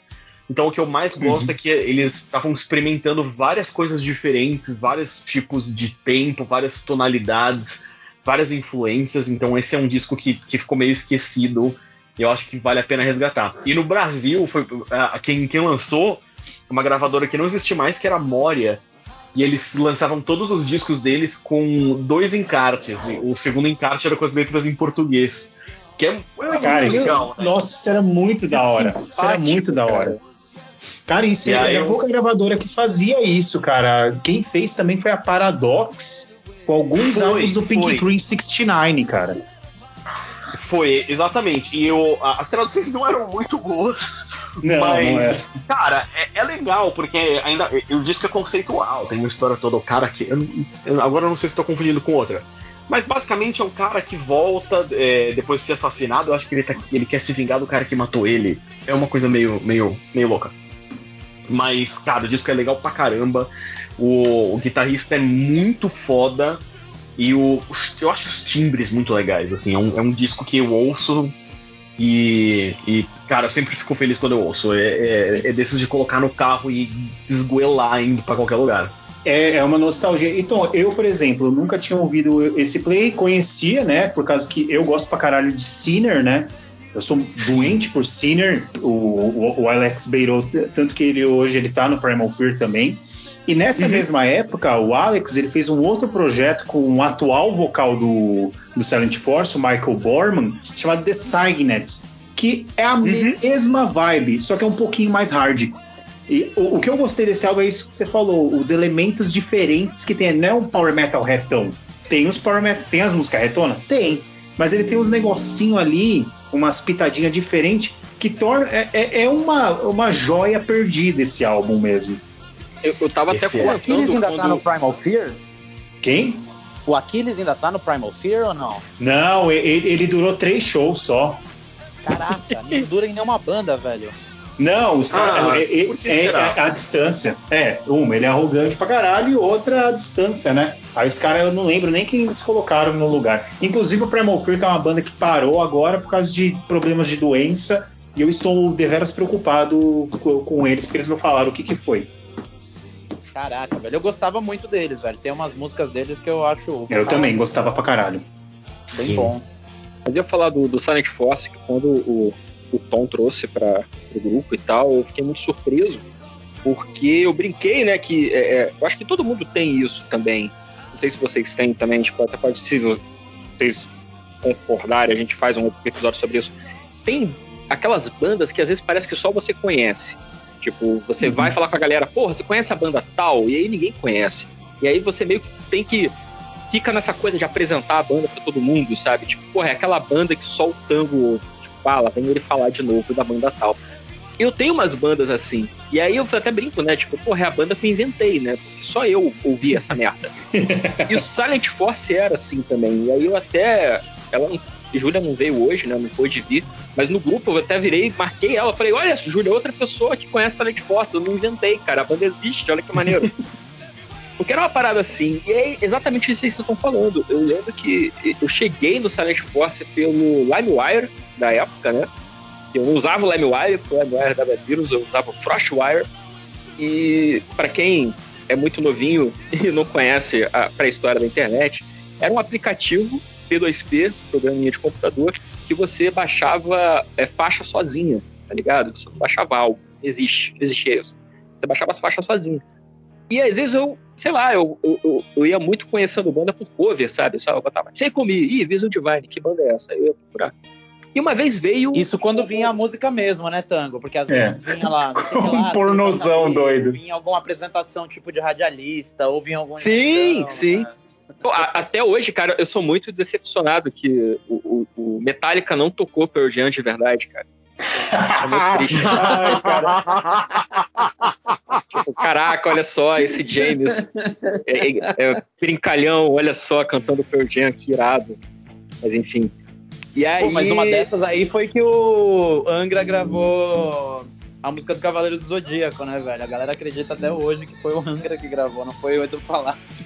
Não, e inclusive isso aí sempre gera, gera um problema. Na era do Edu, né? No finalzinho da época do Edu, criava um constrangimento no palco, né? Porque a galera ficava pedindo Nossa, Pegasus cara. E eles não queriam é. tocar porque eles não podiam tocar, porque não são eles que tocam. E aí eu, eu lembro já de em show que assim, a banda se retirou do palco, o Edu ficou sozinho, cantou Pegasus Fantasy, a banda voltou pro palco. Aí o pessoal, pô, que é isso? Que gente mal educada, não sei o que. Tipo, não, brother, esses eles nem podem estar ali. Eles levam, sei lá, um processo do, do da porra do cantor não, dessa como, original. Na verdade, vendo pela prisma do, do Angra, é porque aquilo não rendia dinheiro para eles, por isso que eles saíam do palco, né? Eu vou começar a cortar os teus comentários haters, entendeu? Pô, mas, enfim, fico feliz, o Silent Force está aí. É, é, cara, e, e, abriu a porta agora, próximo programa eu vou falar de Royal Hunt, vocês se preparem. É, e você falou de. Royal Hunt é maravilhoso. Mas você falou disso de pegar é, covers, né? Esses álbuns de cover, principalmente nessa época dessas bandas, assim, 99, 2000, foi que teve um boom, né? De álbuns de cover de. Mano, teve do ABBA, teve do Halloween, teve em duas partes. Tanto que esse do Halloween, ele me ajudou a descobrir a minha banda que eu falo que ninguém conhece, que é o Paragon. E, tipo, ninguém. É eu e meu grupinho que gosta de Paragon, sabe? É só a gente que conhece, mas ninguém. Mas tá lá no álbum de covers, eles fizeram um cover pra Metal Invaders do Cara, Paragon, do Halloween. Pode crer, pode crer. Você falou aí do, do álbum do ABBA. Cara, eu lembro desse álbum do ABBA. Eu lembro que tinha umas, uns covers que eu achava muito irado, mas quando eu ia procurar na internet sobre a banda, você não achava porra nenhuma, porque tipo, parece que a banda gravou esse cover e desapareceu.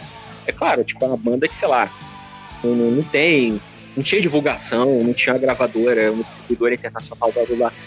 Mas, nossa, bateu aqui uma saudade. Vou até procurar, cara, os álbuns de cover agora, pra ver se em 2021 nossa. eu consigo achar as bandas, cara. Tem uma versão Esse do, do álbum é maravilhoso. Malmsteen com Jeff Scott Soto, é, Gimme Gimme Gimme, não é? Gimme Gimme. É maravilhosa essa versão. A, ah a melhor vers a melhor cover que tem para mim nesse álbum é da Summer Night City que o Therion fez.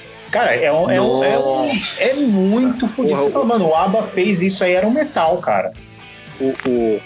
Até bateu saudade, cara, né? Porque o Therion era uma banda legal, cara. É, faz tempo, hein? Faz tempo. Faz, faz tempo. tempo pra caralho, né? Mas isso é uma coisa legal pra caramba, assim, é, é, é um saudosismo, né? Mas eu lembro isso, tipo, no final da década de 90, que era. Hoje tem as playlists de Spotify e tudo mais, mas eu acho que, que não tem a, essa mesma coisa. Que eu lembro de ir na galeria, ficava lá na Hellion, enchia o saco de todo mundo que trabalhava lá. É, mas eu ficava ouvindo as coisas que, tipo, estavam tocando nas lojas, assim que eu descobri um monte de coisa. Então, sim, então, cara, Superior. Sim. Threshold, Avalon, tipo, cara, um monte de banda. Que é isso? Um monte de banda que ninguém conhece. Mas que eu tenho os discos aqui e, cara, eu amo tudo, assim. É umas coisas. Né? Tem umas coisas muito boas mesmo. Tem, e essas bandas aí é, é, é, banda refugo, que era assim, o, o, vai, sei lá, o, a Hellion pra assinar com o Within Temptation, que era a banda que tava estourando na Europa. Sim. Eles tinham que assinar com o Within, mas essas quatro bandas aqui que ninguém manja. Aí por isso que a gente veio Silent Force, The Silent, veio todas essas bandas lá do C, que aí agora esses play estão encalhados até hoje na galeria, sei lá procurar. Tá tudo encalhado. Cara, é, é, eu, eu, fui na galeria uma vez só na minha vida. A gente tava com uma excursão para ver o Symphony X. Não lembro aonde, mas era porra, num lugar longe pra caralho. E aí a, a, a van ia parar antes na galeria do rock. Aí, porra, fui eu, eu e Júlia, né? Foi, a gente saiu daqui do Rio, pegou a excursão. Baita banda. pouco suspeito, pouco, pouco inesperado esse comentário. Nem sei quem foi que falou. É, foi o Vitor, aí... certeza. É, eu, eu, Obrigado, cara, por ter explicado a piada. Aí foi mal. Ninguém, ninguém entendeu, não. Valeu. Ninguém entendeu, foda-se. Eu não gosto de Symphony X, não. É, vocês estão dizendo aí. É, é calúnia, né? Mas aí, cara, a gente foi numa, numa lojinha dessa, sei lá, pra ver, ver CD, é, preço de camiseta, sei lá que porra era essa. E tava tocando uma das nossas bandas particulares, que é o Killas. Aí eu virei pra Júlio e falei, porra, tá tocando Killas. Aí o Boconista, Ponéia, muito bom caraca, você conhece também. Tipo, pô, cara, minha cabeça, sabe, foi muito explodindo assim, tipo, caraca, que maneiro, outra pessoa conhece essa banda, cara, não sei o quê. Pô, antes da época da internet, cara, de todo mundo conhecer tudo, isso era muito ouro, assim, eu me sentia muito feliz nesse dia. Mas é muito louco mesmo, essa sensação de pertencimento, né, velho? Eu lembro que eu tinha muito isso com o Last FM. De olhar os vizinhos ali que. Nossa. É, nossa, meu. Aí é uma mina puta, ela mora em São Paulo, ela não mora lá na Finlândia, ela também gosta de Sonata Ártica, cara, que incrível, não sei o quê. Aí você descobre que na verdade não é uma mina, é uma foto de anime, e na verdade essa pessoa não existe, mas então. É, quem nunca, né, velho? uma vez eu ouvia uma banda chamada Vanguard, que é uma banda finlandesa, Nossa. assim. Aí eu, eu ouvia, Se né? For que eu tô pensando, caraca, veio um flashback aqui. Não, é, é isso aí mesmo. É, é, é, é velharia.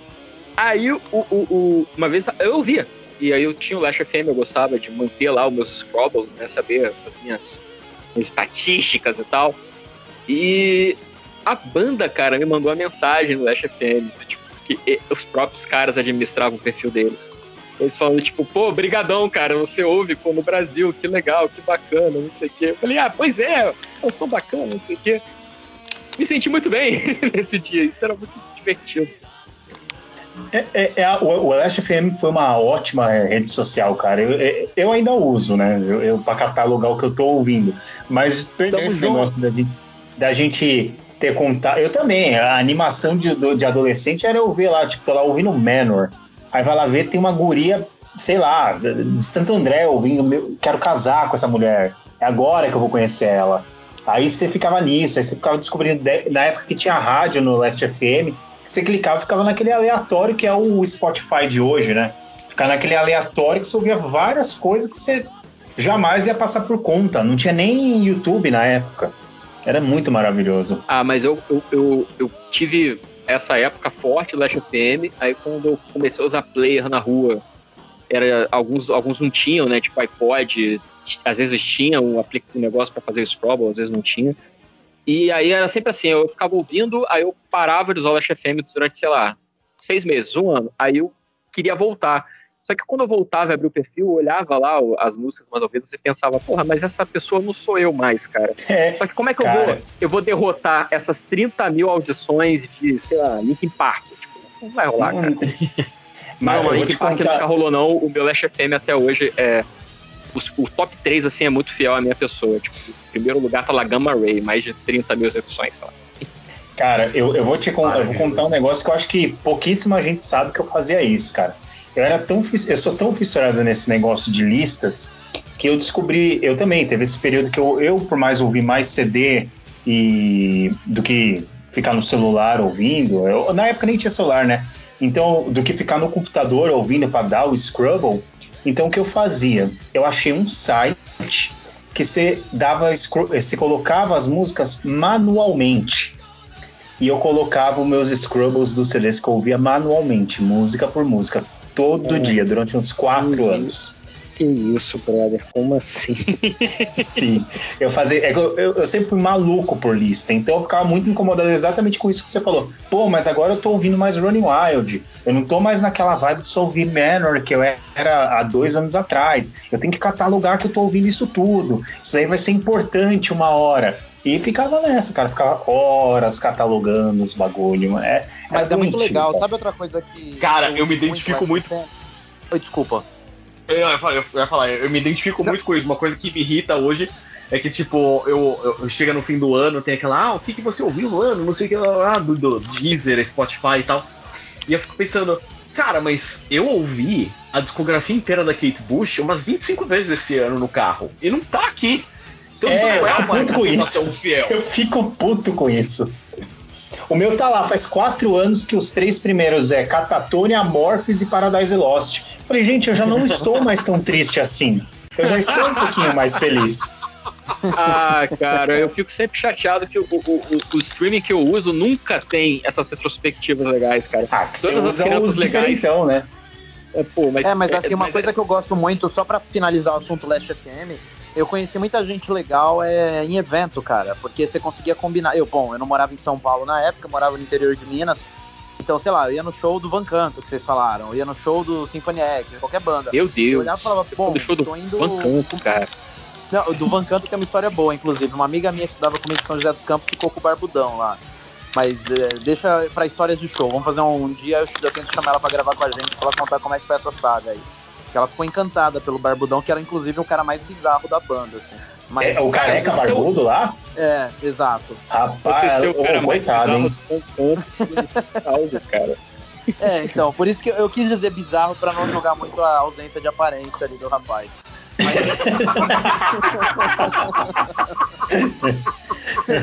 Cara, mas eu tenho É. que falar, eu respeito muito o Van Canto, porque você subir num palco Eu também. sério e fazer aquilo sério. E- Ó. E, tipo, parece que eu tô zoando, mas eu não tô zoando. Eu acho que, tipo, você precisa ter muita presença de espírito pra cara ser dono daquilo, manja, tipo, Pô, fazer o olha negócio. E é isso mesmo, e é isso que eu amo e foda-se. Eu, eu- eu coloquei na listinha aqui de recomendações que vai pro post. Então, ouvinte, se você não conhece o Van Canto, vai lá, Vai melhoresdomundo.net, procura o post do podcast. Eu vou botar o link para um show. Eu vou tentar achar um show ao vivo, cara. Você Nossa, merece. tem no Vakin, gente. Tem no Vakin. Você merece a experiência de ver o Van Você Canto no merece. VAC. Você merece. Não, eu- é, eu- tem eu- cara, eu abri o celular aqui pra ver uma foto do Eles cantando tipo- Battery é muito bom. Nossa. Battery, Battery, battery, Cara, é, não, e, e é o que o Tom falou, cara, não dá, é assim, os caras não dá nem faz, isso daí é muita droga, os caras tem que estar tudo, tudo- não, não dá pra estar drogado pra fazer aquilo, cara, é muito Não, porque sério é que eles, difícil. É difícil, é um bagulho que eu Não, fico mas é olhando, verdade. Eu entendo o porquê a minha amiga te- ficou lá com o Barbudão, porque o cara, se eu não me engano, é o que fazia o solo. Pra fazer aquele solo, aquelas coisas com a língua lá, o cara ficava o tempo todo. Ah. O cara não Ah, velho. Ó, mas eu, eu tô falando aqui, eu tô eu zoando pra caramba porque eu posso zoar, porque eu ouvia Van Canto, eu achei muito maneiro muito. o primeiro álbum. Não, eu Quando também, saiu, cara, eu fiquei, zero- caraca, isso é muito maneiro, cara. Pô, Não, tem não uma é música- velho. Eu sou um cara É, que eu te- vendo Gugu, velho, Fat Family. Van Canto é o Fat, é o Fat Family do É. metal, velho. exato, cara, Tá. mas até hoje eu tenho muita vontade de, sei lá, montar um, pegar uma banda e fazer, ô mano, vamos fazer uma versão plugada do Van Canto que tem música X Alive, A The Mission, pô, umas músicas maravilhosas, cara, você acha que isso daí tem que ser reaproveitado de uma forma correta, né? Live, porra. X Alive, Mas assim, puta que pariu, eu que som. Eu sinto falta desse negócio de eventos, assim, o Last FM era bom demais, você marcava, trocava uma ideia, via essa pessoa tinha um gosto parecido, adicionava, é, não era uma coisa tão incel, assim, você fala, pô, eu sou de Minas, cara, eu um parceiro na fila pra não ficar uma coisa muito bizarra, tá ligado? E aí você acabava fazendo umas amizades ali, era legal, cara. E, e, assim, eu sinto falta porque eu acho que hoje em dia, sei lá, é, acho que foi o Tom que falou aí da, do Spotify, Deezer da vida, que mostra a retrospectiva, mas eu não consigo ainda ver nesses players uma questão de rede social. Eles tentam chamar de rede social, mas eu olho ali dentro eu só vejo que, tipo, beleza, essa pessoa tá passando umas vergonhas aí ouvindo essas coisas. Tá tudo bem, amiga? Você tá ouvindo essas trilhas sonoras tristes aí, vamos conversar, sabe? Mas não, e... É, sabe? e Vitor, o problema é que para você ver o que a pessoa tá ouvindo, se eu não me engano, isso dá pra ver pelo computador. Tipo, é um negócio que é, é demanda. Ah, gente, um mas empenho. isso não é novidade, não, cara. Quem nunca botou a música em direto na MSN? Ah, bota a música no Inamp rodando no repeat até a, a pessoa acerta ver, cara. É, quantas vezes eu não coloquei Is This Love do White Snake, cara, pra isso? Ou que eu colocava Crying the Rain do White Snake também, pra, pra, pra essas coisas. É, sempre. Ou seja, a maior o White vergonha Snake é o Fábio Júnior do metal. É, é, é, o, é o jeito mais fácil de você mandar recados, cara. Olha, coloca, eu vou falar que, que pelo sucesso que eu de 2004 entrava no MSN com Bleeding Heart, Victor Bleeding Heart. Nossa senhora! Mas qual versão? A do, do Angra ou a do Calcinha Preta? Know that the anchor... Pô, grande é do Falasque, Falasquito. Ai, meu Deus do céu. Enfim, enfim, vamos continuar com, vamos continuar com o podcast aí, com o Vitor Bleeding Heart aí, pô. Eu tive a fazer emo com Angra porque eu sou brasileiro e brasileiro não pode pegar avião, né, velho? Tem que fazer esses negócios aí, importar o emo que tem aqui dentro, né, gente? Inclusive, Pablo Sarmento, se estiver ouvindo a gente, um beijo, Pablo Sarmento, que já se escalou repetidas vezes para vir aqui falar de emo, tem que marcar esse rolê aí. Pablo é gente boa. Você falou de Pablo, por um segundo eu pensei que você fosse fazer uma piada com o Pablo lá da música, velho. É, o que canta a música do Homem Não Chora, assim. Eu já falo, mano, peraí, velho, calma aí. Eu ia ficar triste é. aqui. Então, sem tristeza, agora é só alegria, energia lá em cima. Eu vou passar para minha recomendação, porque o host sempre se deixa para o final e às vezes eu até esqueço de me perguntar a pergunta da rodada. Eu acho que teve uns três podcasts que eu apresentei no, no MDM que, que eu não falei, tipo, todo mundo falou, todo mundo brincou e eu esqueci de falar. É, eu queria recomendar um, um álbum que saiu também sexta-feira agora, de um cara chamado Neil Morse. E para quem não conhece ou tá dando mole, é, bem no passado, assim, há muitos anos atrás, na época que a internet era feita de madeira, tinha uma banda de, de metal barra rock, eu acho que era mais rock, tinha uma banda de rock progressivo muito bacana que o Theater copiava, chamada Spock's Bird, a barba do Spock. Spock's Bird é uma banda muito boa, se você tiver oportunidade, vai atrás. Se você não conhece, é, dá uma olhada. É meio difícil de achar, porque o Spock's Bird, o catálogo antigo deles, eles não botam no streaming, ainda está sob o controle do Neil Morse. E o Neil Morse é um cara que valoriza muito o próprio trabalho. Mas enfim, essa banda acabou. Acabou, na verdade, tipo, ela seguiu outros rumos, porque o guitarrista da banda, que é o Neil Morse, ele deixou o irmão dele para trás, né, o Alan Morse, que é o é, vocalista do Spock's Bird, porque o Neil Morse ele se converteu ao cristianismo né? Ele é um cristão hum. renascido. E, assim, tudo certo. Assim, o, até onde eu sei, ele nunca cometeu nenhuma, nenhuma bizarrice, assim, tipo, ele não é um cristão renascido da escola mustainiana do, do cristianismo, ele é só um cara que curte lá as coisas dele, faz os álbuns devocionais, vamos pregar a palavra de Cristo com rock progressivo. Só que Neil Morse também sempre foi muito amigo de, do Portnoy, do Mike Portnoy, que era o ex-baterista, já é o ex-baterista do Refita, mas nessa época ainda estava na banda. E eles faziam muitos projetos juntos, muitos projetos paralelos juntos. Um deles é uma banda chamada Transatlantic, que também é uma banda muito legal, mas não é dela que eu vou falar hoje. É... E o Neil Morse, assim, ele é um cara muito prolífico, ele faz um milhão de bandas e projetos diferentes. Ele tem a banda solo dele, ele tem o Transatlantic, é, é, ele troca, toca em, em prog fest da vida.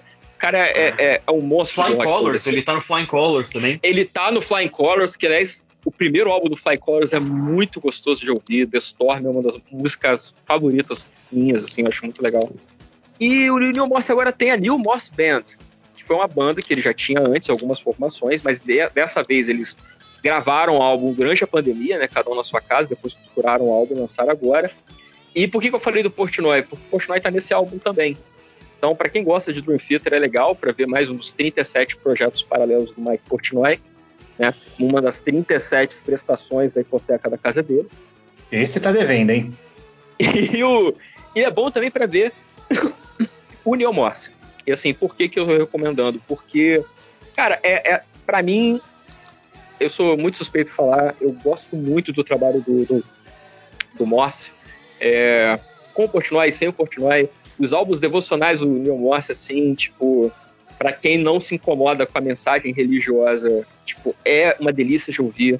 Tem um álbum dele bizarro chamado Jesus Christ, é, é Exorcist. É muito maneiro. É tipo uma ópera rock de Jesus Cristo Exorcista.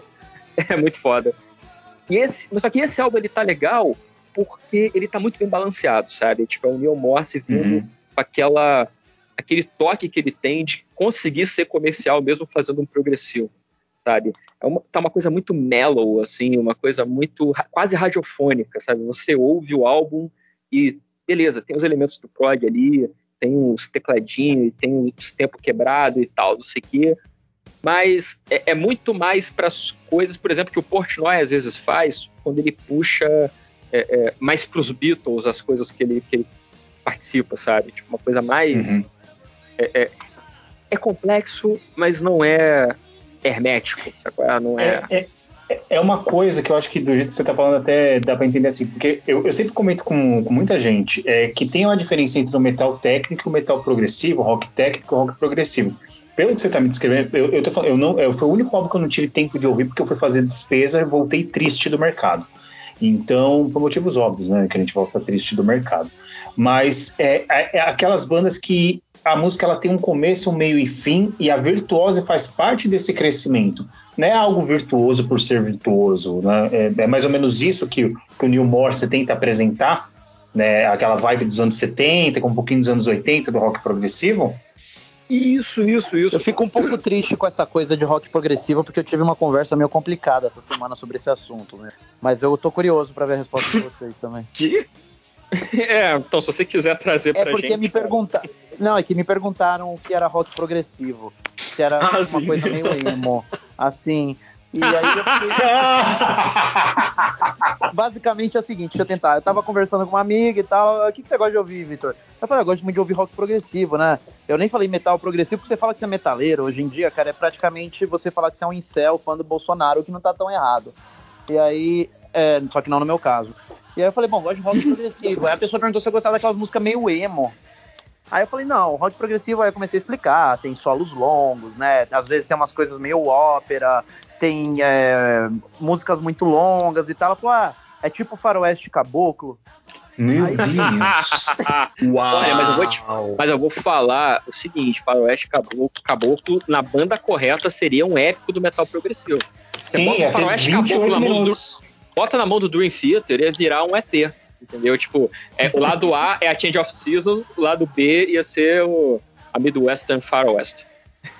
É, aí eu acabei não me prolongando muito, porque eu falei, não, acho que esse assunto. Vamos virar o disco, né? Vamos trocar de tema aí. Mas é, cara, é muito difícil explicar o que é rock progressivo normalmente. Você, eu quero ver como é que vocês vão fazer, porque é foda, cara, é foda, né?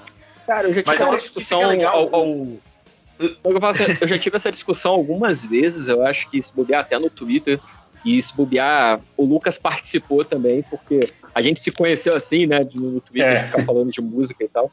É, é porque, até citando aqui meu querido amigo Rafael Saldanha, que já tentou participar deste podcast, mas não conseguiu por problema de conexão, mas ele estava no episódio do Eurovision, então já tá, faz parte da família MD Metal. É, o Saldanha ele tem uma pesquisa muito bacana, acadêmica, que a gente volta e meia bate um pouco sobre isso, do que, que é um rótulo dentro da música, sabe? O que, que permite você dizer que uma música ela é heavy metal ou não é rock? E é death metal, mas não é black. É, então, assim, embora algumas distinções pra gente pareçam mais óbvias, né, porra, eu consigo diferenciar, sei lá, Beatles do Black Sabbath dentro de estilos diferentes, outras nem tanto. Então, no fundo, no fundo, muitos rótulos eles só servem para você colocar o CD na prateleira certa na loja americanos.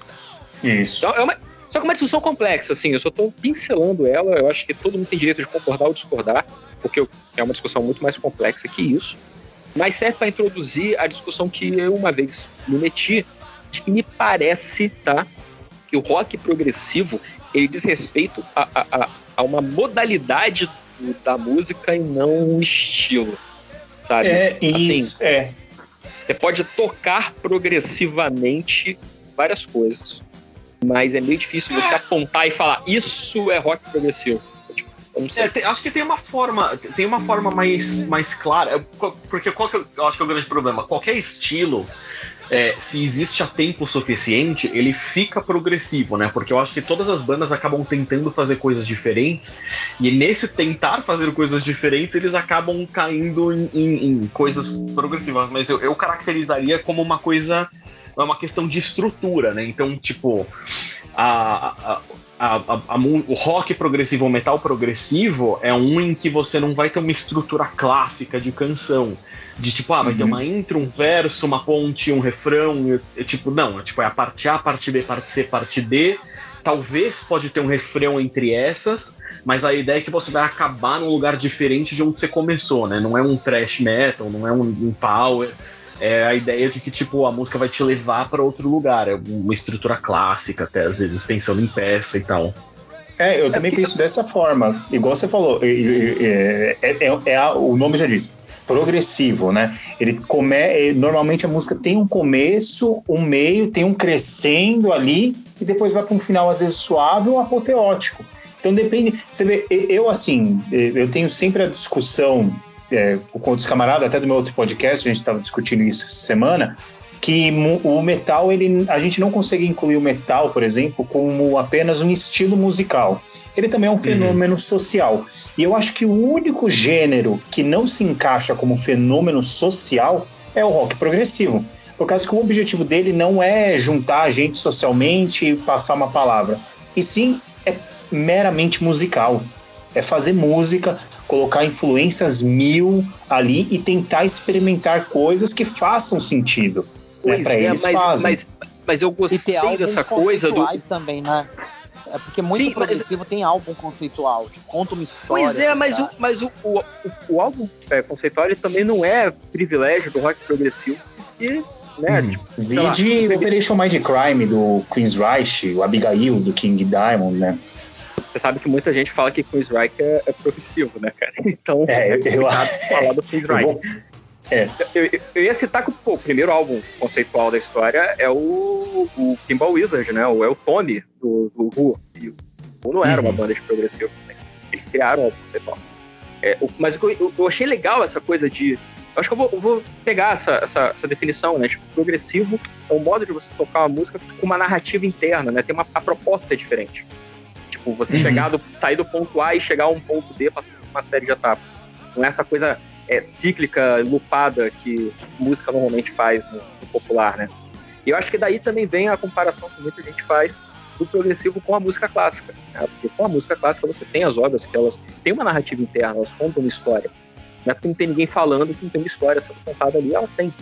Então, é bacana, é uma forma interessante de ver, porque eu acho que muita gente confunde a, a, pela palavra, é, na discussão que eu, que eu, fiz lá no Twitter, eu cheguei a bater nesse ponto. A palavra progressiva é uma palavra que traz à nossa cabeça ideias muito complicadas que se misturam na hora da gente tentar entender o que, que é o rock e o metal uhum. progressivo. É, progressivo, nesse sentido de narrativa, de a, a, música tem que andar, ela tem que contar isso, ela tem que se desenvolver, ela se desenrola, dá a ideia de progressão mas as pessoas também fazem progressivo com progresso. Então, o rock progressivo uhum. é o que leva o rock para onde ele nunca esteve, tipo, é o, é rock enterprise, né? Não é o é. caso. Não, é, não, eu acho que pode ser o, que o, uma banda de progressivo leve o rock para outros lugares, porra, com certeza. O Gênesis é, levou mas... o rock para lugares que ele nunca esteve antes, mas não é essa a ideia necessariamente.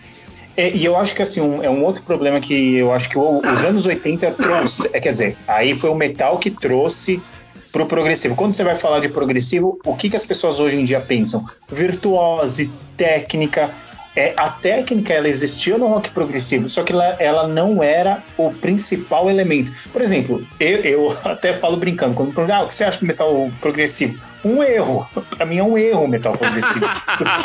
Porque é muito baseado em solos complicadíssimos, escalas enormes, viradas de bateria imensas. O Dream Theater é isso. O Dream Theater é a não, gênese não, não, disso. Olha só, Mas não tô falando que o é Dream ruim. Theater, o Dream Theater se transformou nisso se transformou, porque não era. Com cansaço com o mercado e por conta de um homem chamado Jordan Brothers.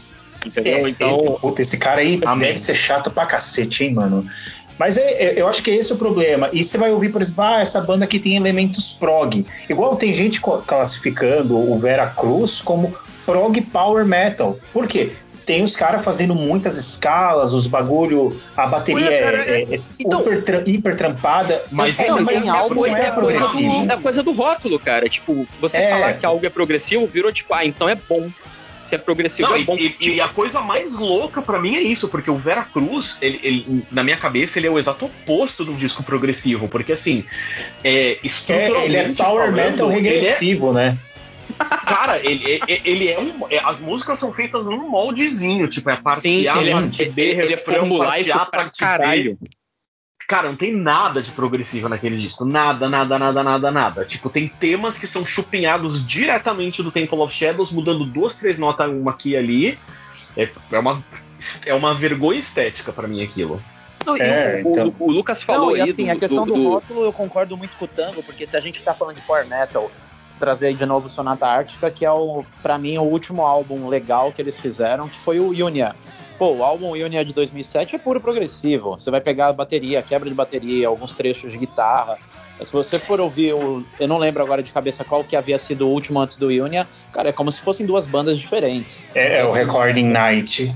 É, são assim, são discos muito distintos, são é a mesma banda, cara, e às vezes é é um sinal de amadurecimento, às vezes é experimental mesmo. Mas é, mas é, exato, mas é o que eu te, mas é o que eu falei agora, Vitor. É, é, é, progressivo mesmo ou é porque os caras demonstraram uma técnica no qual fugia da formulinha deles? Às vezes é isso. É, ah, eu acho que é muito o que a é. gente confunde. Pode ser, pode ser. Não, mas, mas aí, assim, mas aí você mete e fala que são elementos de assim, progressivo. Exato, é Exato, ótimo fazer é, isso. Quebra de bateria, guitarra. Acho que assim, para mim é uma coisa que é muito característica de progressivo é principalmente a linha de bateria conversando com a guitarra e com o baixo. Né? Quando a bateria tá num ritmo, você pega é, a guitarra em outro. Você pega o Dream Theater. Bom, beleza. Opeth tem várias músicas que são puro progressivo. Você pega aquele álbum Sorceress, cara, pelo amor de Deus, ali é é maravilhoso aquilo lá. É, próprio Pen Salvation, que eu e o Tomás a gente gosta, cara, difícil uma música, um álbum do Pen Salvation que não é progressivo. Que não tem, tem músicas que não são, mas assim, o álbum em mas si, o, né? é, é, mas o Pen eu acho que sim, é uma banda progressiva. Eles contam uma história, tem um desenvolvimento, sim. a música Cara, você pega você muito. Mudo muito. As músicas têm aquele crescendo, tem aquela coisa que cresce, que é para demonstrar emo... E o, o David ele demonstra a emoção. Eu acho que é muito. Pô, você pega, sei lá, um álbum do Gênesis lá, o, o... você consegue sentir a dor no Peter Gabriel contando uma história, sabe? É, você consegue é, sentir aquilo. Russell Allen. Marillion, Marillion é um que eu Nossa, o Fish é maravilhoso para isso. O Fish, você chora enquanto ele tá cantando, cara. Mas, é, até, é, mas, mas, mas, mas eu, eu, gosto tanto da primeira quanto da segunda fase do Marinho. Eu acho o, o, o Hogwarts maravilhoso. É bonzão também. Ah, mas, mas, eu acho que assim, fazendo um desagravo aí, assim, mas não necessariamente, na minha opinião, o progressivo, assim, eu, eu concordei e adotei a coisa da narrativa dentro da música, mas não necessariamente ele está contando uma história. É, Você pode sim. ter uma música, um instrumental, que ele sai do ponto A e vai pro ponto B, ele tem uma narrativa, mas ele não tem uma história. Tipo o Spash King. Spash King é progressivo, era técnico, saía do ponto A para o ponto B, mas não tinha letra, não tinha nada. Não tinha nem, quase não tinha título as músicas, mas tá lá. Não, e aí, é, até voltando para recomendação, né? O, o, o próprio Spock's Beard, o, o último disco que, ele, que, ele, que eles gravaram com o Neil Morse, o Snow, é um, o Snow é lindo. Maravilhoso, Nossa. maravilhoso. E é essa coisa, tipo, é uma ópera rock, dois CDs, conta a história do cara que vai pra cidade, ele, ele nem lembro que poder que o cara tem, mas ele vira meio um profeta lá tal. E, e, engraçado, né? Tipo, que o último disco que o, que o Neil Morse grava com o Spocksbeard tem uma temática já meio religiosa. Sim, ele, é, já tinha. A, a, até... Acho que ele já, ele já tinha convertido antes do Snow. E aí o Snow meio que foi o álbum para ele, tipo, deixar a banda pra bem, ele sair. Sabe? É. Mas aí eu, eu vou discordar de você eh, levemente, que eu, eu gosto muito do que o Spokesbeard fez depois. Assim, eu acho que eles demoraram dois discos para se acertar, mas eles lançaram um que chama X e o que é o é auto-intitulado com o baterista cantando. Tipo, é Gênesis, né? Tipo, copiaram o formativo do Gênesis, bota a batera pra cantar. Mentira, mentira, Mas... copiou roupa nova, que é muito melhor. roupa nova, que é quase maravilhoso. O, mas o, esses dois discos eu acho muito bons, e agora eles estão com o vocal que era do Enchant. E aí eles me perderam um pouquinho, porque aí eu acho que eles, eles se aproximaram dessa coisa, da estrutura das músicas já não fazer muito sentido. Tipo, tem muitas partes diferentes, mas não é como se uma levasse para outra. Mas essa é, é o mal deles com o Virgil cantando é, eu acho muito bom. Mas é, é o mal que a gente tá falando do Perfeito, cara. É pressão de mercado. O mercado, quando ele vai é. vender o rótulo progressivo, é, as pessoas já ter, né? esperam né? uma, uma, uma loucura do decafônica, sabe? Tipo, nossa, uhum. caralho, sete minutos de introdução, não entendi porra nenhuma, isso é bom pra caralho. Ah, então. Não entendi nada, amei. É, é vou, vou, vou, vou, botar, vou botar na playlist aí os álbuns do Spock Sports sem o Nilvin. Eu vou, vou dar o voto Eles de confiança são muito bons. Eu já tô aqui na biblioteca do. Ah, eu já tô na biblioteca do Paulo Coelho aqui procurando eles, porque eu vi que não tem no Spotify e preciso é... ouvir eles. É, então, é por isso, ó, queria fazer que eu... a propaganda aí rapidinho. YouTube Music é um stream muito bom, porque ele permite você ouvir os vídeos do YouTube como se fosse música do Spotify. Fica a dica para todos vocês. Ah, sim. É, só a qualidade sonora é muito boa às vezes. Ah, mas, mas aí é acesso, brother. É acesso. Quer ouvir? Vai lá. É. Não, é, eu, eu não levo muito isso em consideração, até porque eu, eu ainda como doente que compra CD, para mim é o Spotify é só um método de descoberta para comprar mais CD, né? Então, tô com você. Eu, inclusive, comecei a comprar LP aí esse mês e ah, conversa sobre isso porque eu acho que eu vou fazer uma cagada com a minha vida, mas já meti cinco LPs assim maravilhosos, então Cara, pe vão... pensa no gato, cara. Quando for comprar é, LP, então... pensa quantas Não, casinhas é que, assim, vale esse LP? São discos que eu gosto muito, então acabou compensando. Eu peguei três do Pen Salvation e dois do Opeth, mas assim, é... Vamos Quais ver. do Opeth? Peguei... Depende. Eu comprei é, vamos... o The Black... Uh, The Blackwater Spark, que é um disco que eu, eu assim, maravilhoso. Como o próprio vocal, eu não tenho, eu não morro de mil amores por ele. As partes guturais eu me incomodo muito, eu não gosto. Todo mundo sabe que eu tenho problema com rock gutural, mas as partes de violão, algumas transições dele, algumas, cara, tem ali coisas maravilhosas que me fizeram apaixonar por Opeth anos e anos atrás. Que inclusive, né, o Michael odeia esse disco. Ele fala que foi um momento terrível da vida dele, que ele sofreu muito e tudo mais. Mas ele e, e é o mais comercial, quase. É, é, eu acho que da fase é. com gutural é o mais comercial. Exato. Acha? E o outro que eu peguei foi o Sorceress. Eu acho. Eu, eu como um fã de É, o Sorceress é outra banda. É outra é. banda, o Sorceress. Pra mim, hoje um camarada meu, um abraço pro Alex lá do Goldcast também, ele colocou lá, que colocaram o PIB do Brasil, né? Aí fizeram lá com o Tiaguinho na Exalta Samba, PIB lá no alto, Tiaguinho fora da Exalta Samba, o PIB lá embaixo. Ele fez OPEF quando tinha guturais e OPEF sem guturais. A mesma coisa. Para mim é isso, né, cara? O, o OPEF ah, com guturais é não, é maravilhoso. Não, não. Não, não, cara, não, eu sou, eu sou podcast, cara. Mim, porra, é, no Gutural era uma banda ok, muito boa, instrumental e tal, mas sem cara, é, virou então, um comercial então, que agrada. Vou, vou... É uma banda que consegue me abraçar quando eu tô querendo me matar ou matar 700 pessoas quando eu abro o Instagram e vejo que tá todo mundo vivendo no mundo normal, sabe? não, eu vou, vou, vou cortar então, assim, o Vitor também, cara. O Opeth não tem defeito. O Opeth com cultural, não, sem é cultural. Isso, mas o que eu ia dizer é, é que eu, eu precisava falar muito isso, gente. Que a gente tá falando de Opeth, de prog, que é uma coisa que me incomoda, que é aquela coisa de fã de prog e achar que houve a sétima arte, tá ligado? Ai, é, fã de mas... aquela coisa do tipo, ai, porque eu tô indo no Teatro São Paulo e eu tô agora curtindo uma ópera e agora eu gosto de coisas clássicas. Não, não dá. Essa música só tem quatro minutos. Ah, vai tomar no cu, sabe? Tem muito disso quando é fã de prog. Isso. E, e até foi um. Ah, mas é, isso é fã foi de um... metal, né, cara? É, não, isso fã de metal tipo, faz você muito. Você não pode isso. gostar ah, disso. Galera, fã, é... galera, fã, fã, fã como um todo é um pezinho no saco, né? Porra, é só é, abrir o Twitter foda, aí, qualquer foda. assunto e, porra, não dá, não dá. Assim, é... Mas eu, eu, mas, eu, sou, eu sou do time que, assim, eu acho o Opeth maravilhoso em qualquer fase, mas eu prefiro com o gutural. É, eu, eu, eu sou. O meu é o. Ai, caralho, esqueci o nome do play. O que tem a Demon of the Fall. Caralho, Severo é uma bosta. Nossa, My Arms Your Hearse. My Arms Your Hearse, cara. É o melhor álbum, sei lá, dos, dos anos 90, quase, assim. É maravilhoso esse álbum. Eu, eu, acho que a, a banda. A, e, mano, e eu vejo ali naquela época, a, o OPF tava tão. É, é, o, tava tão efervescente aquela cena sueca Pô, que ali no meio desse daí do My Arms Your Hearse tá os caras do Catatonia. Aí ele se junta com os caras do Catatonia, faz o Bloodbath. Aí tem o Steel, que é um power metal. Aí tem a, o. Tem uma banda de black metal do cara do Catatonia. O Dan Suano é outro hum. doente que faz umas coisas maravilhosas. É, é, é quem gosta de. É, quem gosta de prog fora do prog normal, vai ouvir death metal progressivo, que é o Edge of Sanity.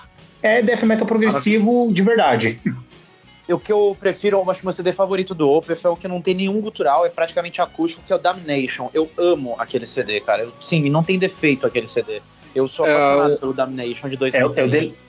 ah, esse é o duplo, né? Que o, um, um lado é. é. o pesado e o. É. Não, esse é o álbum perfeito para você. Você vai sair com alguém. Você não quer colocar algo que vá assustar ela. Você coloca esse álbum, cara. É batata. Ninguém vai reclamar. Ninguém reclama desse álbum. E, cara, o... como é triste, né? Tem, a terceira música chama Death Whisper a Lullaby, velho. É muito foda, velho. Esse álbum é, é e, a, e a letra dela, se eu não me engano, é do. Ah, não, a música. A letra a música é do Steven Wilson. Maravilhosa. É porque ele, que eles são. Eles são colegas, né? Tinha uma época que eles andavam é.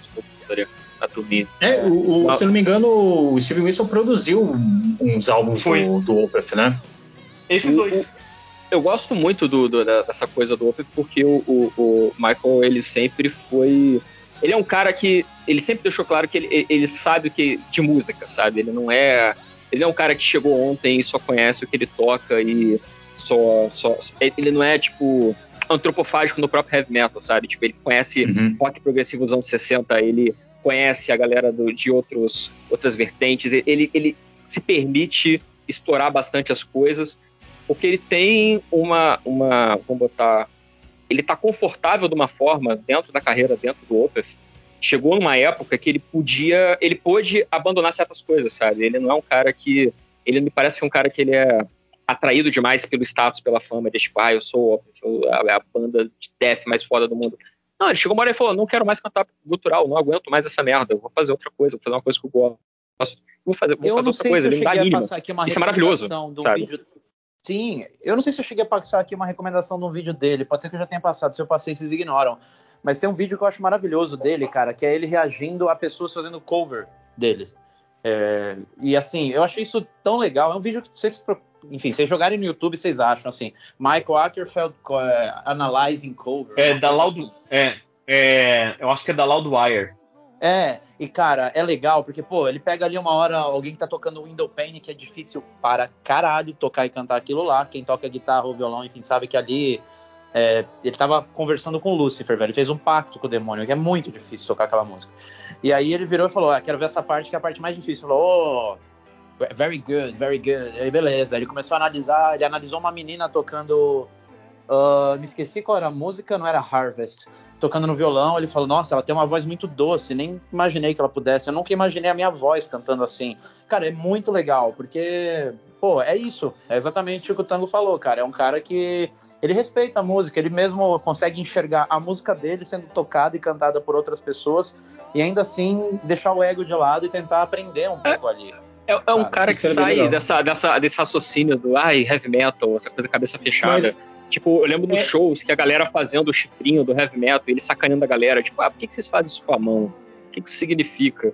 Pô, tem outro sinal aqui que é melhor, ele fazer outro gesto, assim, tipo, pô, por que, que Mas o Michael, isso? É, o Michael ele é legal também, que você falou, ele, ah, ele apesar de. Desculpa, não... não, peraí, peraí. Desculpa, mas é uma pessoa que nunca ouviu o Dio, nunca viu um show do Dio, pra saber o que, que é o chifrinho, porra. Não, cara, você. Aí, tá vendo? A, a é, pessoa. Era uma piada! A, a, a madrinha da Cinderela chega, entendeu? Depois da meia-noite, e aí cai de paraquedas no meio da, da, da, da situação. Mas o que eu tava falando, o que eu gosto também do Michael, assim, que ele, ele apesar dele respeitar os estilos, então, ele não renega da onde ele veio. Eu, eu, gosto muito disso, assim. Ele continua sendo um amante de heavy metal. Eu, eu, tem um vídeo até que eu acho que do Loudin Wire, que ele vai recomendar os álbuns mais importantes da vida dele. De repente, ele saca um vinilzão do Manor, The Triumph of Steel. Ele fala, cara, isso aqui mudou minha vida. Aí você fala, mano, é o cara do Opeth, que todo mundo fala que não gosta de heavy metal, né? E tá lá o cara exaltando o Manor, o cara fala, fez o Bloodbath para exaltar as bandas do começo da cena de death metal sueco, fez como piada e a banda virou um bagulho imenso. E sabe, o cara gosta do que ele faz, né? Só que ele não é. Ele é tipo a gente, não é um, um É, chato, isso que eu- né? É, é isso que eu ia falar, cara. A gente aqui nesse programa sabe muito bem, assim, como que é difícil você.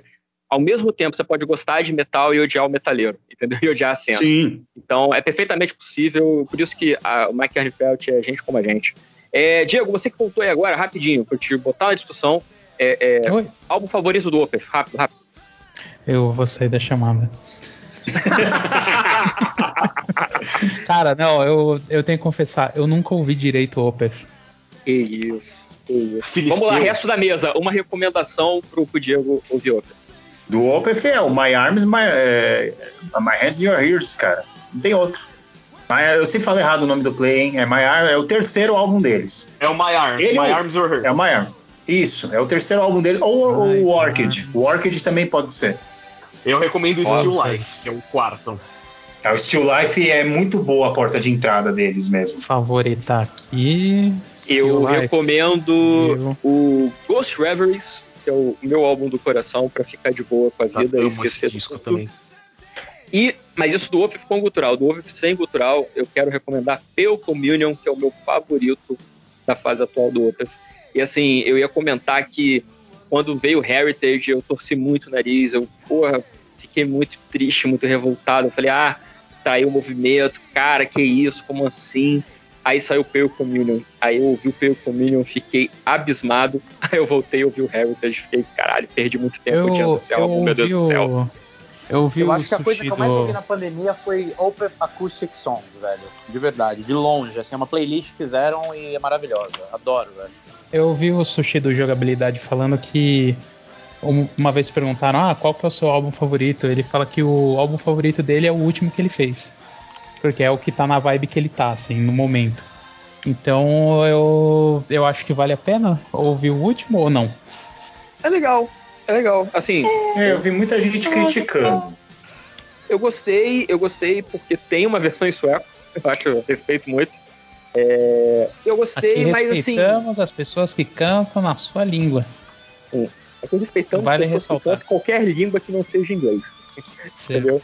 Se você é finlandês, mas você cantar em espanhol, respeitamos. Se você é o Halloween e canta em, em espanhol, res- em latim, respeitamos. mas, é, é, é, mas assim, eu achei legal, assim, mas é, mal comparando, mas foi o sentimento que me ficou, foi a mesma coisa que eu senti quando eu ouvi o último do Tool, sabe? Foi um negócio que eu tava aguardando muito, aí eu ouvi e falei, porra, gostei, bacana, mas não entrou na, no meu Flash FM, sacou? Ou mais ouvidos. Sei lá, se eu penso em ouvir Opeth, eu ainda Ei, vou Vocês estão falando do último disco do Opeth, lá o... Isso, aquele- um é é calda veneno. Calda Veneno, né? Isso, Acho que esse é o nome dele que ficou, né? é isso mesmo. Isso, é um, É um, é assim. bagulho meio teatral. Ah, eu gosto. Eu sou suspeito pra falar, velho. Eu gosto. Não, mas não é ruim, cara. Não é ruim. É o que a gente tava falando. O Opeth não tem algo ruim. Mas, É assim, verdade. não é, o- Mas tem o álbum que não prende, né? Tem aqueles que não é, prendem. não, não é o melhor que eles já fizeram. Mas tá bom, Eu gente. acho que é um quarto álbum merda aí, deles, vendendo né, como se fosse a melhor a- coisa do mundo, pelo amor de Deus.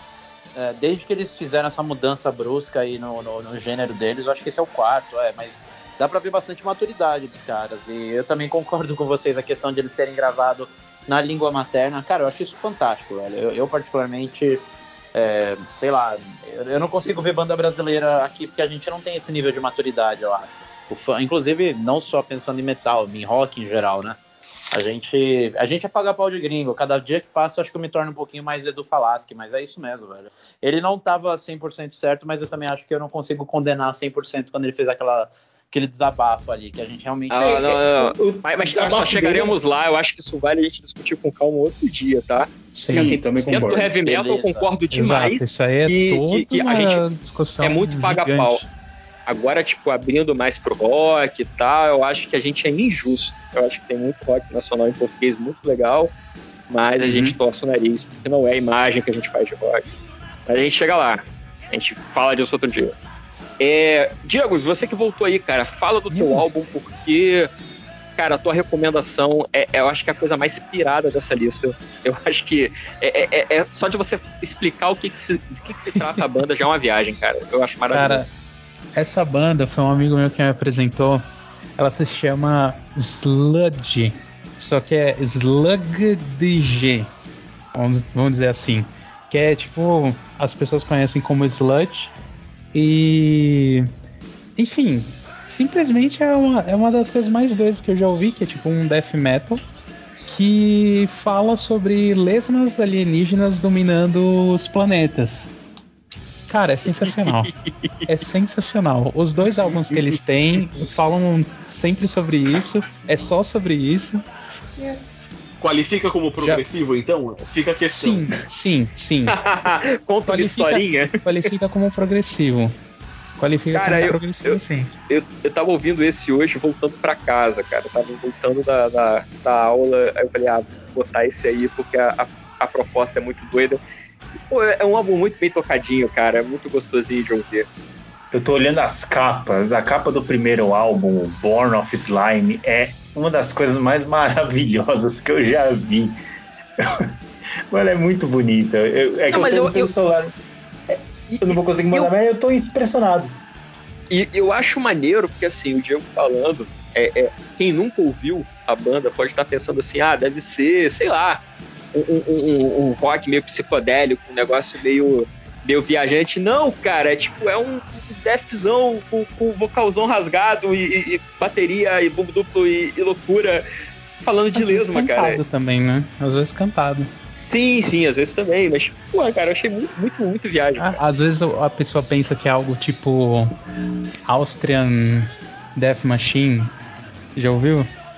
Sim, que era do cara do de uma banda de metalcore, esqueci o nome. Sim, com letra só sobre o Arnold Schwarzenegger. É, ou o Nanowar, ah, o, que tem o Nanowar of Steel lá, que também é a mesma coisa, que tem a, o hit do ano passado, né, que era para ser o hit do carnaval, o, o Norwegian Reggaeton, né?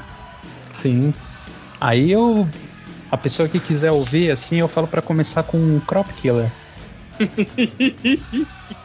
É umas linhas de baixo, assim, é uma viagem que eu falei, porra, isso é sensacional. Eu acho bacana, cara. Eu acho legal quando tem uma banda que se permite brincar, sabe? Se divertir um pouco, tirar um sarro. Cara, sei lá, o heavy metal é um estilo que ele consegue ser tão ridículo às vezes quando ele se leva a sério demais. Sim. Então, é muito legal isso. É, eu acho que às vezes é até um problema, né? A gente se leva. É, eu, eu, falo a gente porque não tem como não, não, me colocar. Leva a sério demais, sabe? O cara não consegue tirar um sarrinho daquilo. Uma coisa, eu adoro o Manor, mas eu falo, meu, os caras aproveitam muito melhor fãs e fama se eles se levassem é, de uma forma engraçada. O Kiss faz isso, porra, e é o Kiss, sabe? O Kiss não leva totalmente assim. É, só que é, mas o Detonator foi feito para isso. Mas, por exemplo, o Kiss não é uma banda de paródia, o Kiss é uma banda séria. Só que você não vê os caras. Mano, os caras eles avacalharam mesmo. Oh, vamos fazer caixão, vamos fazer um bagulho. Ninguém vai ligar. Quem leva muito a sério o Kiss, sabe? Gosta da banda pelo que a banda é, mas a banda não se vende como. Não, aqui é tudo muito sério, que é tudo muito correto. Não é, cara. Agora o Manor, infelizmente, caiu nisso de sempre ser o certinho. Não, a gente é muito metal, é só metal. E aí pff, virou piada de si próprio, né? E isso é uma, uma coisa que, eu, que me incomoda um pouco em alguns estilos. Tipo, black metal é um em que tipo, tem esse vibe de ser muito sério, muito. E aí quando tem umas bandas de black que, tipo, decide não ser séria, meio que me conquista na hora. Tipo, eu gosto muito de Cradle, porque não é um black puro, tudo bem, tipo, mistura com várias outras coisas. Mas eu acho muito engraçado porque, cara, o Danny Fields é uma figura. Tipo, ele sabe que aquilo é engraçado. E ao mesmo tempo não é, porque quando ele tá no palco é sério. Eu acho essa, essa sacada que eu acho genial. É, o, sei, o cara, o, o Cradle pra mim é uma parada que estra... os fãs estragaram totalmente a experiência. Eu não consigo mais. É que fã, né? Perto, fã é uma coisa horrorosa. Fã. Exatamente. É, mas os, os primeirão do, do Cradle, assim, é que não dão a, a verdadeira importância para eles, cara, porque tem tanta importância quanto, sei lá, os primeiros do Dimo Borger. É a mesma Aquele importância. Né? Embrace, nossa, Puta, esse álbum é maravilhoso. Esse álbum é maravilhoso. E não dão justamente essa importância por ser uma banda que eles chamam, ah, é uma banda poser. Eu acho que hoje no black metal tem as células, né, que são mais truzona, raiz, o bagulho podre, e tem os caras que, mano, a gente curte isso aqui e vai levar por outros caminhos, né? Sem se prender muito aos, aos tradicionalismos que tem. Né? E eu acho que é, uhum. é, é, quando dá para aproveitar. Igual eu falei, tem o, o Hooded Menace, tem alguns caras desses que vão. Tem o, o, vocal, tem uma banda chamada Hail Conjurer. A banda não é boa, mas a banda, sei lá, parece até o, uma brincadeira né, com, com black metal. Tipo, é, o cara fortão, sem camisa, besuntado no óleo e corpse paint. Isso daí tem que ser engraçado também falando sobre isso, eu lembrei de um negócio que eu vi no BuzzFeed há muito tempo atrás sobre logo de das bandas de death metal.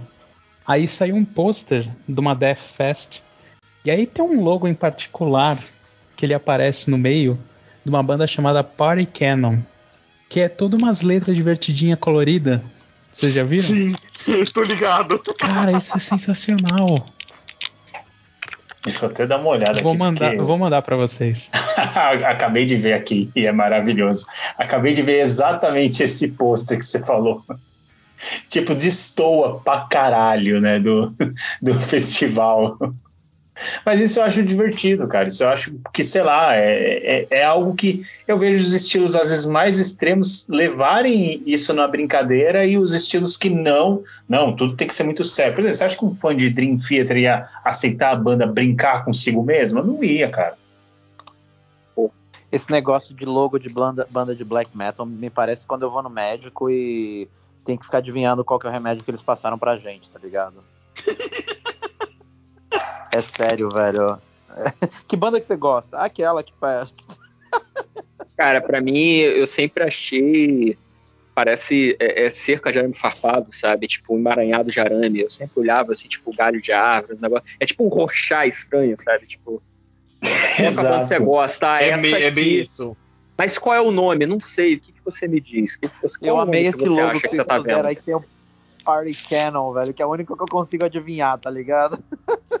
Não, com certeza. Pô, mas você vai falar pra você que essa primeira. Podcast, cara, com certeza. É. Esse, esse primeiro logo é Cattle Decapitation, não é? Essa banda é bem. O último disco deles é incrível. É, Cattle Decapitation é da, hora, é da hora pra caralho, assim. Nossa, o é último eles... disco deles eu ouvi. Nossa, que coisa foda! Até você vê esses festivais assim, eu, eu, vejo, tem um festival que, tipo, ele é pura maluquice, cara, que é o Obscene Extreme. E, cara, ele vai gente vestida de cosplay, vai gente vestida de unicórnio, e tá rolando mó desgraceira, tá rolando uns grindcore, uns death metal ininteligível, e tá lá o pessoal zoando, né? É, é, é muito do que é, essa banda que o, que o Diego trouxe do o Sludge. Cara, quem vai levar a sério essa porra? Ninguém. Mas é muito divertido e diferente. Eu quero fa falar sobre lesmas alienígenas. Isso é muito bom. É, tem o Cephalic Carnage, que é uma banda que eu gosto pra caramba também. E eles têm esse, tipo, você pega as letras. E aí tem umas letras que é tipo. Uma, umas viagens loucas do tipo, a, o planeta Terra está recombinando os continentes e vai fazer uma nova Pangeia. E aí tem uma outra música que é tipo: os alienígenas trocaram meu cérebro por de outra pessoa. E, aí, e daí outra música é tipo: eu vou matar policiais porque eu quero maconha. E é tipo, qualquer coisa. tipo, sei lá que porra tá acontecendo naquele disco. Eu só sei que é pesado para caralho, é bem tocado para caralho, mas é, é, é engraçado. Tipo, não é sério, não, tipo, tem, Qual os é caras sabem que aquilo é ridículo. Cephalic Carnage. Inclusive faz um tempão que eles não lançam nada. Bateu uma bad. Nossa, não, mas eu, é, eu, eu, é, eu vejo. O podcast muito... vai ser muito, muito link de recomendação bizarra. Vai. Eu, eu tô mas tudo isso, cara. Foda-se. O, o, o, Death Metal, eu sempre vi o Death Metal como, sei lá, eu tá vendo um filme de terror dos anos 80, sabe? Não é para se levar muito a sério aquelas letras nem nada. Não, não dá. Por exemplo, vocês vão lá, Sim. a gente vê o Cannibal Corpse. Tem as músicas lá que são com os nomes terríveis, mas a gente fala, mano, isso aqui é. Você olha pros caras e fala, não, isso aqui é certeza, cara, é zoeira. Os caras é baseado em filme, é baseado em desgraceira de filme que a gente gosta de ver. Tipo, eu acho, às vezes eu já vi gente falando, ah, tem que cancelar o, o Cannibal Corpse por causa do da a Fuck With a Knife, é, Icon Blood. Aí eu falei, cara, eu acho que o cara não entendeu a banda. Eu acho que ele não entendeu para querer cancelar o Cannibal Corpse, sei lá. Eu, eu acho tão. E, e, não pelo motivo, sei lá, ah, o Pat O'Brien tinha um arsenal com bazuca na casa dele. Não. É isso que, é isso que eu ia falar, tipo, porra, cara, como assim? Não é o cara das armas, gente? é, mas tipo, ele é só um cara, ele não é nem o mais importante, né, mano? Mas cancelar pela música, não pelo que o cara fez, né? É, eu acho que é complicado, cara, que a gente tá devendo fazer no, MD Metal um tempão, que é o manual MD Metal de ouvir metal em 2021 sem ser um escroto. Porque faz parte do manual isso aí, tipo, porra, calma, às vezes a banda só tá fazendo é, é, é teatrinho e às vezes a banda é uma banda hiper mega ultra escrota, mas as letras não falam sobre alienígenas decapitando gado. Então, calma. Tem uma distinção aí. É, a gente tem que ensinar o pessoal a avaliar as coisas. Sim, o MDM ensinando alguma coisa. Bem, então, olha, para encerrar com chave de ouro, porque estamos com duas horas de gravação e, e esse não, não, era, não era nem para ser um podcast muito longo, né? Era, era só para a gente brincar um pouco, matar a saudade. É... Chave de ouro, hein, Vitão? Tá aí? Tô, tô aqui, tô tá fazendo carinho na gata. Se tiver fazendo brrr aí no fundo é ela. tá aqui então, pertinho então, de mim. Enquanto você faz um chamego na pipoca, me diga aí tua recomendação para a gente fechar esse podcast. Bom, a minha recomendação, eu queria agradecer ao Tomás, foi ele que me apresentou para para esse álbum, para esse disco e também para essa banda, cara. Eu confesso que eu não conhecia, né? Ele que é o, o vocalista, né? O Michel Lupi, que tem o um nome que a gente sabe é uma banda italiana, então eu já passei uma vergonha uma vez com nomes italianos, porque é, se você for ler em português, você vai pensar que é uma mulher, né? Michelle, escreve exatamente Michelle. Mas, cara, é um dos vocalistas que mais me agradou nesses últimos 3, 4 anos aí, desde que eu ouvi esse disco. Porque ele tem aquela coisa de, mano, é, é, um, é um melisma, ele não estoura, ele sabe quando vai levantar, sabe quando vai dar uma respirada. Cara, é uma coisa linda. De verdade, é uma voz muito, muito linda. E esse álbum em particular, que é o The Nature of Time, é um álbum, se eu não me engano, de 2017. Pode ser que eu esteja falando bobagem. Tem ali músicas maravilhosas, com letras muito, muito lindas, cara. Eu, pô, adoro. É... Tô tentando lembrar todas as músicas do disco agora de cabeça, mas The Calling foi a música que eu conheci deles, que tem até um clipe é da Frontier Records, né, o, a, a produtora do, do, álbum. E em termos de guitarra, cara, eles não deixam nada a desejar para qualquer fã de Power. Eu coloco esse disco Power mais. Eu tô tentando pensar em como que eu poderia rotular, né? Porque Secret Sphere não dá, não dá muito para rotular. E eu acho que eles têm, pelo menos eu nunca parei para ler todas as letras, mas eles têm uma coisa meio. Não chega a ser white metal, mas são músicas que você fica bem. As letras, as poucas letras que eu ouvi, cara, eles têm uma pegada meio que motivacional. E esses dias eu tava vendo um vídeo de um youtuber que ele falava muito sobre isso e me pegou. Isso é uma coisa que eu acabei. É, eu, eu, acabei parando pra pensar. Eu falei, nossa, às vezes eu gosto de algumas bandas que tem umas letras muito. Pô, eu cresci ouvindo Alice in Chains, eu falo, caramba, né, velho? Down in a Hole e tal. E é bom, às vezes, você pegar uma banda que também traz uma mensagem positiva, porque a gente já tá vivendo uma época de pandemia filha da puta pra caralho.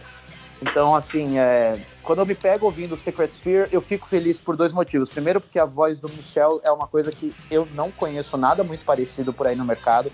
E não é à toa, né? O cara toca também no White Snake, para quem não sabe, né? Acho que eu esqueci de introduzir isso. Então, ele não é qualquer músico, né? Eu acho que, inclusive, ele nem tá mais no Secret Sphere justamente pela é, carreira dele, né? Ele tem uma carreira muito louca.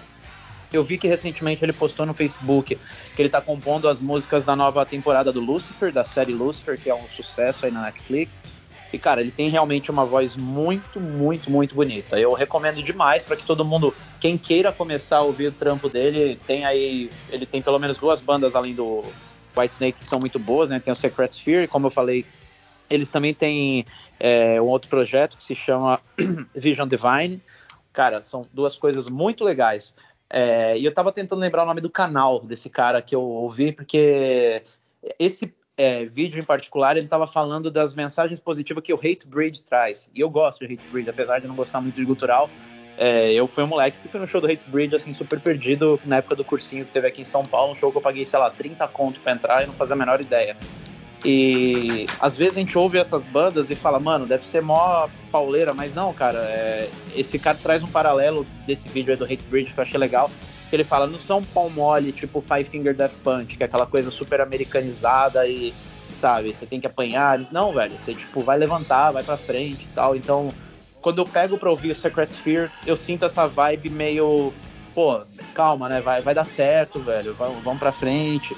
E ainda você pega uma porra de uma voz desse cara. É, eu que canto, o Tom aí também que canta, cara. É, eu não consigo, assim, de verdade. Tem alguns artistas que a gente pode tentar aprender, mas o que esse cara faz é, é sentimento mesmo. Ele coloca ali de um jeito que não estoura a voz, que ele sabe usar a respiração no momento certo, sabe a hora de tirar.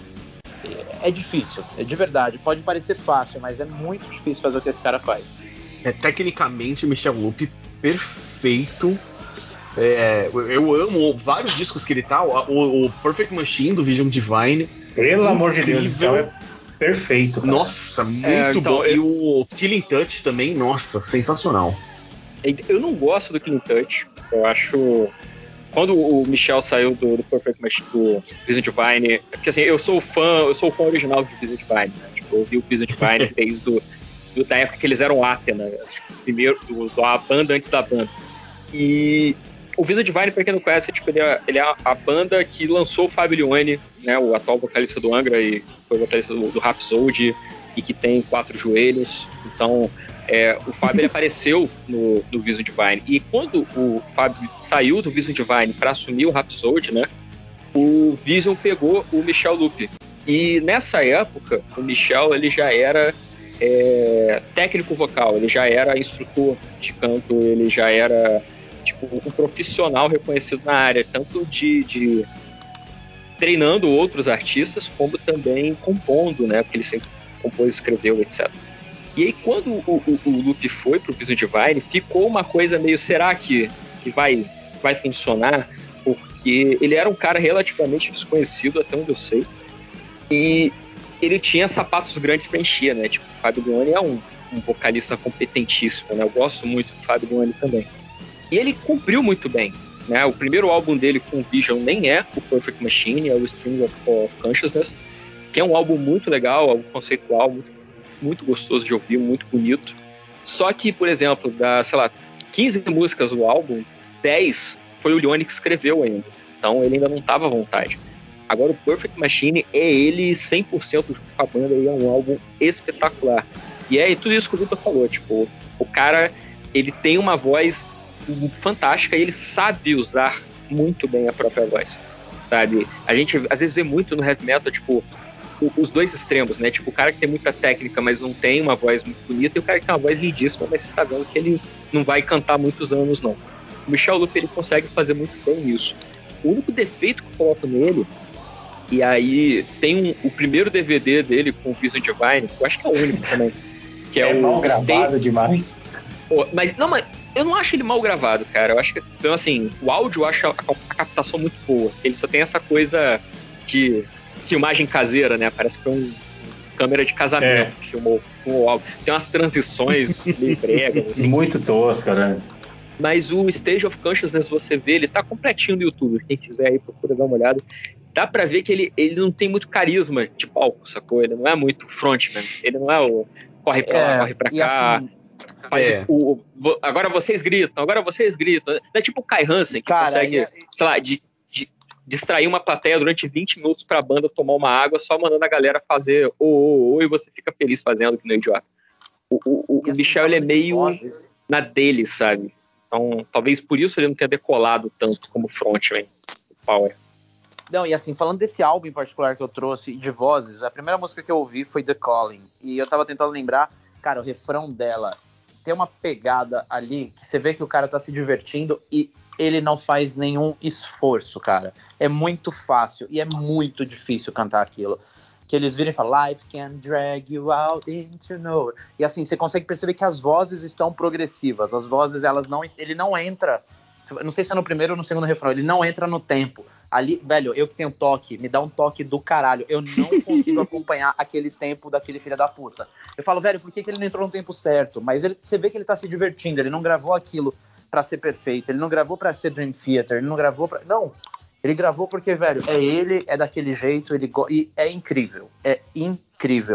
E é isso, ele consegue ir lá em cima, fazer os agudos, ele consegue atingir as notas e ainda assim ser suave, cara. Isso é uma coisa que no metal eu tô tentando lembrar outros vocalistas que também tem a suavidade, porque a gente pensa em metal. Metal, quando eu falo, né, não necessariamente prog, é um gênero metal em, em geral, velho. De ter essa suavidade, essa uma tessitura vocal que é gostosa de ouvir e que acima de tudo você vê que tem técnica ali. Porque muitas vezes a minha primeira professora de canto trouxe uma coisa que até hoje eu não esqueço, acho que é importante pra caralho, pra todo mundo que gosta de música, que é, você quer ver se um cantor canta bem, ouve ele ao vivo. E é isso. Você vê que o Michel, mano, ao vivo, não é à toa que o cara tá treinando a galera do Lucifer, grava, faz as coisas lá. Netflix tem dinheiro, eles nem iam chamar qualquer pessoa ali, até porque o que não falta é diva pop aí que canta bem pra caralho e outros artistas que imagino eu que estaria trazendo mais visibilidade até, né? Mas pegaram um cara que é. Foi até o que o Tango falou aí, não é qualquer um que substitui o Leone, né, velho? E, e, é italiano, né? A gente sabe que a Itália tem também toda essa coisa com ópera, com e... música, com técnica. Mas, ó, eu vou, vou te falar, hein? Tem umas paradas que o Michel Lupe faz é, do, sei lá, o, acho que foi o último álbum que o Leone gravou, com, o penúltimo álbum que o Leone gravou com o Busy Divine, foi um álbum é, é, filler, né, um álbum para encher um espaço entre um, um, registro e o outro, que ele foram regravações de músicas da época do, do Loop, né, dos três álbuns que o Loop gravou no Vision Divine. E, velho, não fica bom não, não, não, não serve não, não, não, vai não. O, o Leone não eu, vai, eu... E, não é por, e não é por falta de, de, de, capacidade, entendeu? Mas é porque tem lugares que o Leone não consegue ir, que o Michele vai e volta... com ele. Lavita Nossa, Fuji é o maior Fuji é exemplo. É muito triste, cara. É muito triste. Parece que tá faltando alguma coisa. E o que vocês falaram, o, o, o Loop ele consegue trabalhar bem. E o que você falou do Secret Sphere, o Secret Sphere é uma banda que no começo era uma banda de power metal simples. Hoje eles pegaram aqueles elementos do hard rock é, europeu que a cena de hard rock europeu é exatamente o que você falou, é, Victor. É good vibes pra caralho, é tudo pra cima, festa, é você viver bem. Tem muita banda assim. E, é legal, e a gravadora que eles estão também ajuda, né? Que é a Frontiers Records, que é famosa por, por, bandas nesse estilo. E o que você falou, cara, o, o, o, que, o trabalho que o Michele faz, cara, vai muito além do que. Eu acho que o que ele proporcionou pra gente no Vision Divine né, sei lá, não é nem metade do que ele pode fazer, cara. É, eu, eu não sei qual é o limite que esse cara pode chegar. É, pois é, uma... mas, mas, me parece que o, o, Michel é o cara que ele rende bem com uma banda que tá afinadinha junto com ele, sabe? Ah, depende é, ele... disso também, velho. E sabe uma coisa legal para vocês que são aqui do MDM também, que eu acho que é bacana? A capa eu acho muito maneira. Eu acho a capa desse álbum muito bonita, é uma coisa que eu não sou um cara que entendo muito de arte visual, sempre falei, isso é uma coisa que não é uma coisa que eu domino muito bem, mas eu acho a capa do The Nature of Time muito legal, muito bonito, cara. É um disco que eu teria aí um LP ou até mesmo um CD físico, porque acho que ele se destaca, ele é bonito, tem uma arte legal ali. Bem, então acho que é isso. Esse foi o nosso programa de recomendações. Você, agora ouvinte, tem material suficiente para se entreter bastante aí com coisas que talvez você não conhecia. Espero que vocês gostem. É, provavelmente no post eu não vou prometer, porque é, é, vocês sabem que é o MDM, a gente costuma é, é, não ser tão fiel nas nossas promessas, mas eu vou tentar o máximo dos meus esforços para botar link pra caramba de um monte de coisa que a gente falou hoje. É, se não, eu peço pro Catena colocar na playlist do MD Metal, que ela existe. Se você não tem ela no seu Spotify, é porque você não está contribuindo na faixa de, de recompensa do Patreon secreto do MDM ainda. Então, contribui mais no, na tua imaginação que você recebe o link. Queria agradecer a vocês, gente. Muito obrigado. É, é, foi muito divertido estar gravando hoje com vocês. É, é a gente deveria gravar mais vezes. Acho que vamos ver se a gente desencanta essas gravações. A gente consegue estar junto mais vezes. Tom, muito obrigado. Seja, é, foi uma ótima participação. Bem-vindo, volte sempre, por favor. A casa é sua. Morreu. tudo isso ele morre. É, mas tudo bem, é muita emoção, muita emoção. Eu acho que ele tava caindo aí, eu não sei se ele caiu aí, tem que dar uma olhada, ah, então... talvez ele tenha caído. Ah, tá maneiro, mas eu tenho certeza que ele tá feliz, esteve feliz com a gente também. É, obrigado, Lucas. Um prazer Conte sempre comigo. estar contigo. E aí, tem, tem jabá? Tem, tem recadinho? Tem, tem. Tem o pessoal que quiser continuar ouvindo a gente falar bosta com, com menos propriedade ainda que aqui. A gente tá, eu tô lá no Multicast, né, com outros doidos igual eu, né, falando, eu, é, falando sobre metal e odiando o metaleiro, né, que é o lema do nosso podcast. Então vão lá no, no Goldcast, só jogar aí no Spotify, que a gente tá no Spotify. Tudo bem que o ouvinte do AMDM deve ter largado o Spotify depois do podcast de 28 horas, né? Mas volta lá, gente. Volta lá que é nóis. Beleza. Vitão, brigadão você também, cara. É sempre prazer inenarrável conversar com você e agora conversar com a Pipoca, né? Porque agora é membro mascote tá do nosso podcast. É o horário que ela tá atacada. Tá pegando fogo, bicho. Já diria Faustão, tá pegando fogo aqui. Mas imagina, velho, como eu sempre falo, foi um prazer quase sexual gravar com vocês. Foi muito bom. É, foi um podcast leve, adoro podcast de recomendação também para poder.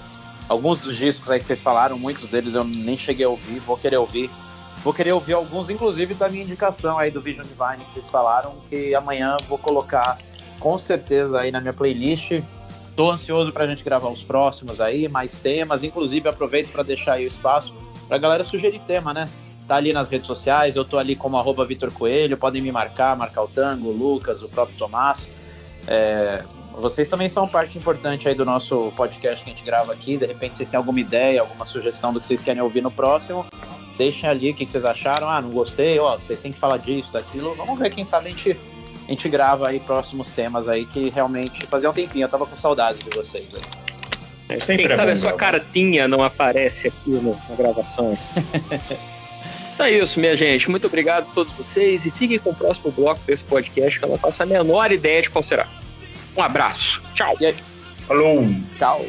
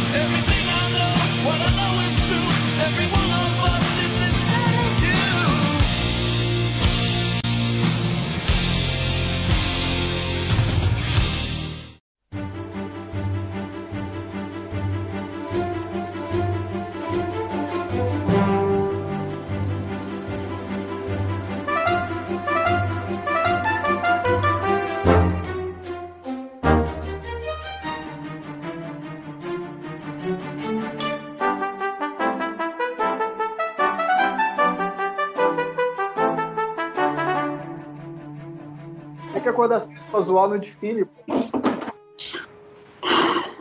Pra. Como é que é? Acordar cedo pra quê? Zoar o desfile de 7 de setembro. Mas o desfile é dia 7. É 3. Né? Hoje é dia 2 ainda. Eu tô zoando.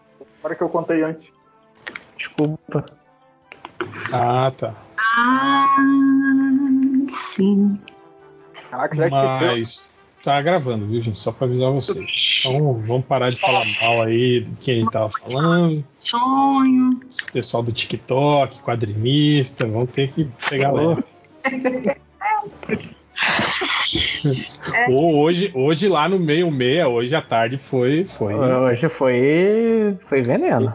Ah, que é altas teorias, né? E no fim das contas, acho que o Léo aí eu matamos a charada, né? Porra nenhuma, essas é, teorias. A gente é sinistro o cara é só um idiota mesmo, né? Tipo, não tem nada de. Ó, oh, ele tem ligações com movimento tal e não sei o quê. Estudou semiótica, blá blá blá, pra fazer não sei o que. Porra nenhuma, é só um. Um tosto. Estudou semiótica, ótimo. caso é a pessoa que a gente tava falando no Proibidão antes do podcast, não? Não. Não.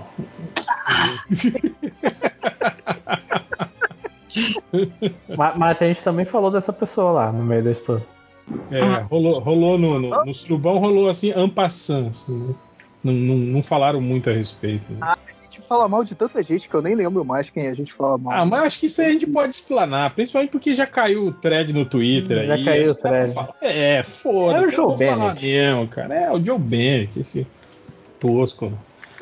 Agora é foda isso, né, cara? É ver o, o, o, o Ewing, tipo assim, quatro anos, né, caladinho. 50 edições.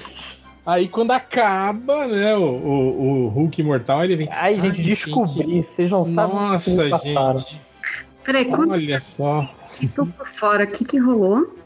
Não, o Ewan fez um- uma thread hoje falando, não, que tem uma imagem que tá aqui desde 2017, tá, de 2017, Hum. do de uma imagem do desenhista do Hulk Mortal com, com o que imagino ser o tal presidente Bolsonaro afugentando uns ratos. Não, matando, matando pessoas ca- É, caricaturizadas como ratos, ratos. né? Imagina, ele falou, imagino ser seus adversários políticos, e um deles até tava fazendo cosplay de Drácula. Todos sabemos quem é.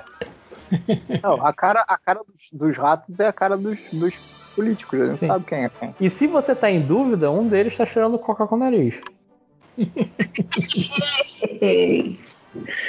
Aí ele falou isso, né? Que, que ele não concorda com o posicionamento político, que já teve outros problemas com, o- back-end, né? com o Com... desenhista e que ele espera nunca mais trabalhar com o cara de novo. Não, ele falou, ele, eu nunca mais É, quero nunca mais vou com trabalhar com ele de novo. E peço desculpas a todos por, pelo meu silêncio nesses quatro anos, mas eu já fiz aqui doações para duas É, instituições. 5 mil libras. É, Ah, então, então tá tudo bem, né? Porque eu sou protestante e nós protestantes lidamos Não, assim. né? é- é- pelo a menos ele culpa. não falou tá tudo gente bem. Ele paga falou, gente, se e tá não quiserem bem. mais ler, não lê. Eu entendo. Se não quiser mais, mais trabalhar, ver as coisas que eu faço, tudo bem. São suas coisas. Sei que vocês não vão, porque a Marvel tá me tacando todos os projetos dela. É, o- ele, ele tá assumindo agora a parte, a parte do, do Cósmica. cósmica, né? Da Marvel, né? É, ele já tá com Guardiões, ele tá com o Sword, que é, que é a área cósmica dos X-Men, e tá pegando Venom, acho. É. Aí é fácil, né? Esperar os quatro anos para. Cara, se- seria só pior se ele esperasse, tipo, o dia que sai o quadrinho. Saiu o Hulk Mortal 50. Ele, ô galera, vocês não sabem o que me passaram no WhatsApp. Acabei de descobrir. Mas enfim, né? Antes tarde do que nunca, né? Tem muita gente aí É, que não tá se posicionando. É. Mas enfim, né, cara? Foda-se. É... Alguém tem recadinhos aí? Recadinhos? Eu só tenho de sempre. Então manda ver esse recadinho, Lojinha. Então, se você pensa, nossa, eu queria tá, tá lendo um livro, mas livros são muito caros.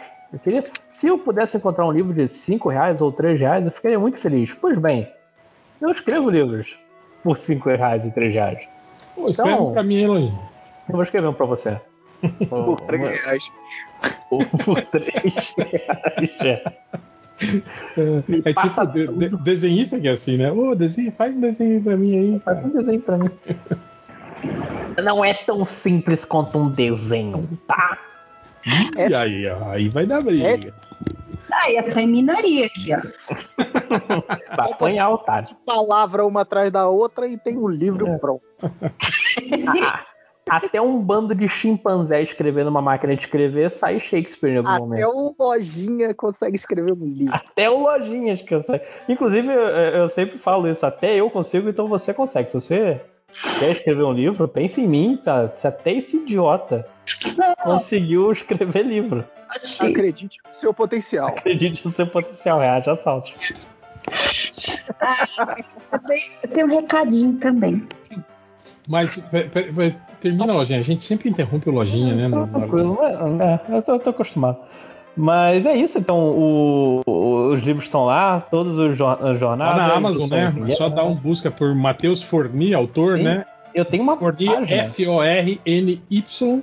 Sim, eu tenho uma página bonitinha lá no, no- na Amazon, mas. E toda vez que alguém pergunta, gente, é Jornada Estrada para Hopeful, Jornada Muros de Shilmore, Jornada até o fim. E os outros livros pode ler em qualquer ordem. Não tem ordem dos outros livros, são só o mesmo universo. Se você tivesse colocado, tipo, volume 1, volume 2, volume 3 no título, não teria esse problema. Pior né? que eu posso fazer isso agora, porque é só editar a página do, do coisa. Então, providencie. então. É, é porque se você ler a descrição, tá lá, tipo, gente, Ah, até o mas é ninguém lê, né? Lá? E o pessoal só quer clicar ali na, na capa, no desenho da capa e que É. cai no carrinho, né, velho? É isso que as pessoas falam. Mas antes que eu esqueça também, tem, é, tem além dos livros, eu queria mencionar um podcast dos meus grandes amigos, o Pra Que Isso, que tá no Spotify, que eles gravaram uma hora e meia falando sobre quais animais eles conseguiriam derrotar numa porradaria franca. Nenhum. Não, é, é, foi, foi, com base naquela pesquisa comparativa sim, entre americanos foi, e foi exatamente. Foi essa imagem que gerou o podcast. Sem fim, né, cara? Eu acho engraçado a quantidade de, de, de, Americano de pessoas que, que, acham que conseguiriam derrotar um urso, um, um gorila. Não, porque e era mas a, a, porcentagem maior era de americano. Americano idiota deve achar que, que Cara, quando diz porrada franca, ele pode ir com a arma dele. Tipo, nem um, até chimpanzé, cara, derrota a gente facilmente, cara. E olha que ele é baixinho, ele tem 1,30m. Ah, assim. Mas teve uma galera que achou que ia perder para um rato. Eu achei, inclusive, consciente. Da... Aí depende do rato também, né? Porque tem umas ratazanas, velho, que olha, eu vou te falar, que bate em é gato, cara. Exato, é maior que um gato. eu já, já, eu já fui e não morre uma, fácil não, cara. Uma ratazana já uma vez, que eu, eu a encurralei na garagem de casa lá em, em Santa Cataralha, e ela, sem saída, se voltou pra, pra tipo, pra ela virou pra mim, deu aquele guincho e, e veio, veio pra cima, velho. É pra morrer, vai morrer brigando, né, cara? É, ela subiu pelo cabo da vassoura, assim, sabe? Tipo, vindo na, na minha direção, assim, né? Sorte que eu fui rápido. Aqui eu botei no, no grupo, que é uma comparação, na verdade, entre britânicos e americanos de quem acha que ganharia. E britânico, ele entende o potencial do ganso, por exemplo. E menos da metade acho que consegue então, vencer. Olha só o que eu falo. O problema do ganso é que ele é insistente. Mas, tipo assim, se for uma porradaria franca, tipo, tecnicamente, na hora do desespero, é só você catar ele pelo pescoço e girar o pescoço dele que acabou, entende, cara? Mas, tipo assim, se você vai usar aquela, aquela ótica de que você não quer causar mal ao animal, né? Provocar, né? Tipo, machucar o animal, obviamente que você vai apanhar do ganso, né? Porque ganso é, é um bicho realmente que que, que é insistente. Tipo assim, ele começa a correr atrás de você e não para, né? Cara, eu acho que o meu limite é o cachorro. Porque dependendo do cachorro, o cachorro vai matar. Ah, é que assim, o cachorro tamanho médio, um pitbull é um cachorro do tamanho ó, médio. Tá ouvindo? Tá ouvindo aí, ó. Os Exatamente. Cachorros, os cachorros assassinos aqui, ó. Cara, o, o, pitbull é um cachorro do tamanho médio. Eu não vou vencer de um pitbull. Sim, sim. Ah, não, tem muito vira-lata de rua aí que é, que é, que é zica, cara. Cachorro magrelo, mas que, que dá um trabalho em você, assim. Cara, eu já, te fal... eu já contei pra vocês, né, cara, que meu, quando eu comecei a trabalhar com 13 anos numa, numa clínica veterinária, meu, meu primeiro tra... na primeira semana de trabalho, o, o, o cara, o veterinário falou: ah, entra aí no carro aí. Aí a gente foi até uma, uma, uma casa afastada, assim, tipo uma chácara, para sacrificar um cachorro que tinha matado um tratador, tipo, três dias antes. Caralho. é, era esses cachorros tipo fila brasileiro, tá ligado? Mas uhum. era gigantesco, ele devia pesar, sei lá, uns, uns 60, 70 quilos, eu acho, assim, sabe?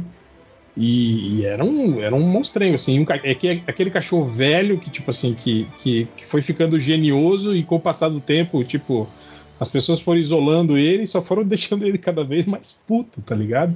E era um cachorro assim, que não, não obedecia a ninguém, não fazia mais, mais nada, e ele ficava lá dentro do, do, do cercado dele lá, simplesmente porque não dava para soltar, porque ele atacava as pessoas. Né? Era... E aí ele já tava velho, já, né? Acho que tinha uns 8 para 9 anos já. E tinha matado um tratador. Legal, né?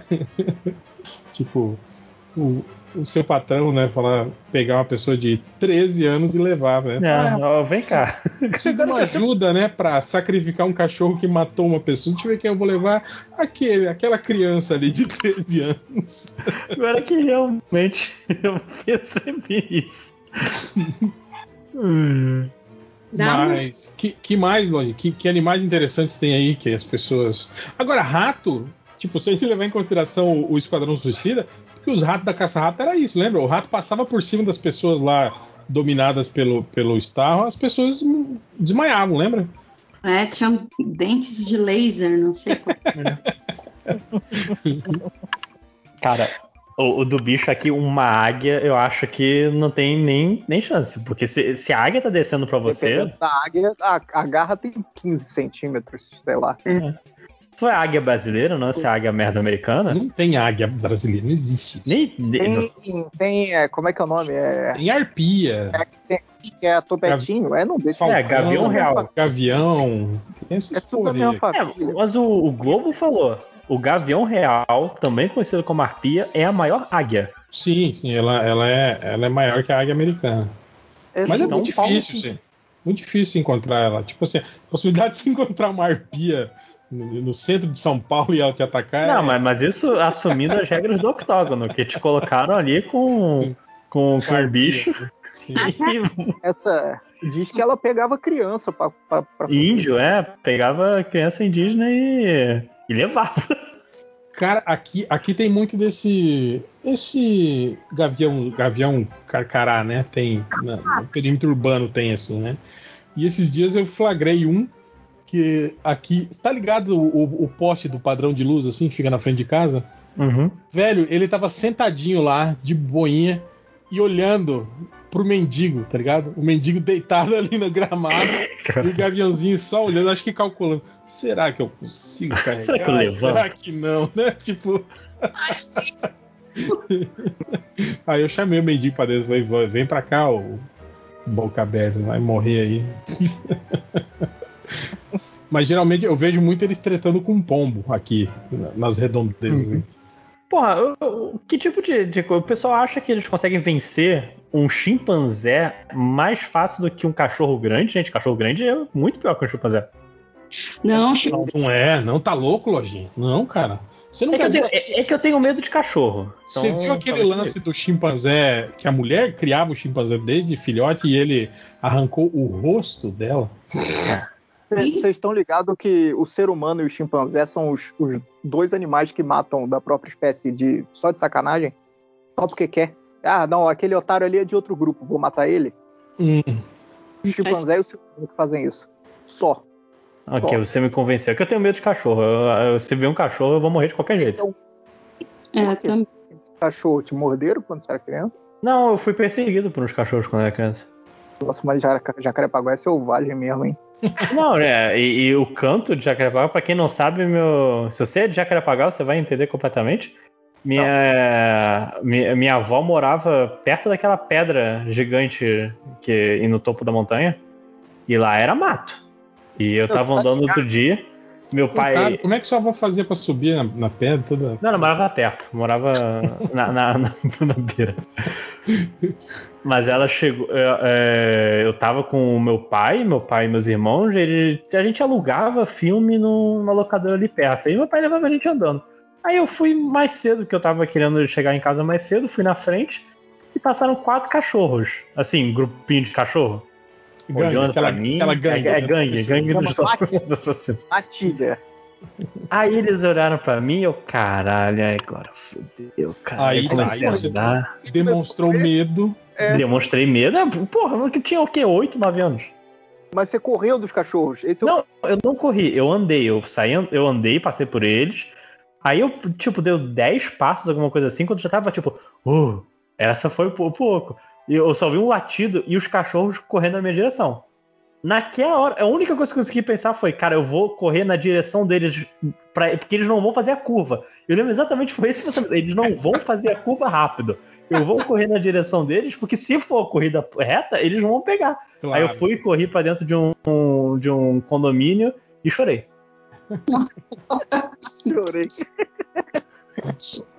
Mas Mas- você, você- Como você chorei? chegou a ver as reportagens que tiveram uns anos atrás, alguns poucos anos atrás, de que tinha a galera abandonando os cachorros, né? E aí, aí no, no Rio, né? Aí no Rio não, né? Você não tá no Rio mais. Lá no Rio, estavam abandonando os cachorros e eles estavam formando as matilhas de, tipo, na Floresta da Tijuca e tal, umas coisas Cara, assim. tem Você um, chegou a olhar isso? tem, um, tem um documentário sobre isso no Japão, velho. Numa cidade do Japão que aconteceu isso. As pessoas abandonavam os cachorros e eles voltaram. Tipo assim, eles regrediram ao estágio é, é, pré-lobo, tá ligado? Tipo assim. Já tem ge- várias gerações desses cachorros, eles formaram grupos e eles dominam uma região de, uma, de montanha lá no, no, no- no Japão, lá, cara. Eu não lembro o nome desse documentário, depois eu procuro e, e, e deixo aí pra vocês, cara. Mas é, porra, é, é- é muito legal, cara. Tipo, começou o abandono desses, desses bichos, tipo assim, nos anos 60, tá ligado? E, tipo, dos anos 60 pra cá, eles meio que, que viraram cachorros já selvagens, assim. Tanto que a característica deles, assim, é, eles são todos parecidos, assim, né? Tipo, o, o, o porte deles, a pelagem, né, cara? É bem, bem, bem legal isso aí de você ver, assim. E é o, sin o sinistro que eles acabam com a fauna do, do, do lugar, né? Porque vão. É, tipo, é, porque eles são algo estranho, né? O ecossistema lá, né, cara? Era pra estar no. Não é um É. de cachorro de casa que vira. Fica doidão. Hum. Mas a gente tava falando sobre os recados do Dá os Lojinha. recadinhos, agora, agora, é da- agora é a Adri. Vai lá, Adri, seu recado. Então, semana passada eu gravei um podcast chamado Mais um Podcast de Casal com os fofos do Telo Caetano e o Rodrigo Leite Cruz. Que além do podcast de casal, eles têm também o The Library is Open, que eles falam, costumavam falar de RuPaul, agora estão falando mais de Pose e outros seriados, inclusive semana que vem eles estão voltando de férias. E esse podcast de casal eu gravei junto também com o Arthur Mois e o tema foi perrengues de quem está alugando casa. Então, desde a novela de quem está usando Quinto Andar, Loft, esses aplicativos para achar uma casa nova de aluguel, até os, as histórias que a gente passa com os, os vizinhos atuais, né? Aí eu Tinha que ter chamado a, a, a sua irmã. É que ela não podia participar porque ela tava sem internet, né, na casa nova. que é, que é um perrengue, né, de, de que se muda, né? A Andrea, é tipo assim, você muda para um apartamento, você está dentro do apartamento, aí você descobre que, ah é, não dá para ligar a internet aqui. Não, primeiro se descobre que tem uma espada de culto satânico escondida em cima do guarda-roupa que foi deixado dentro do seu apartamento, né?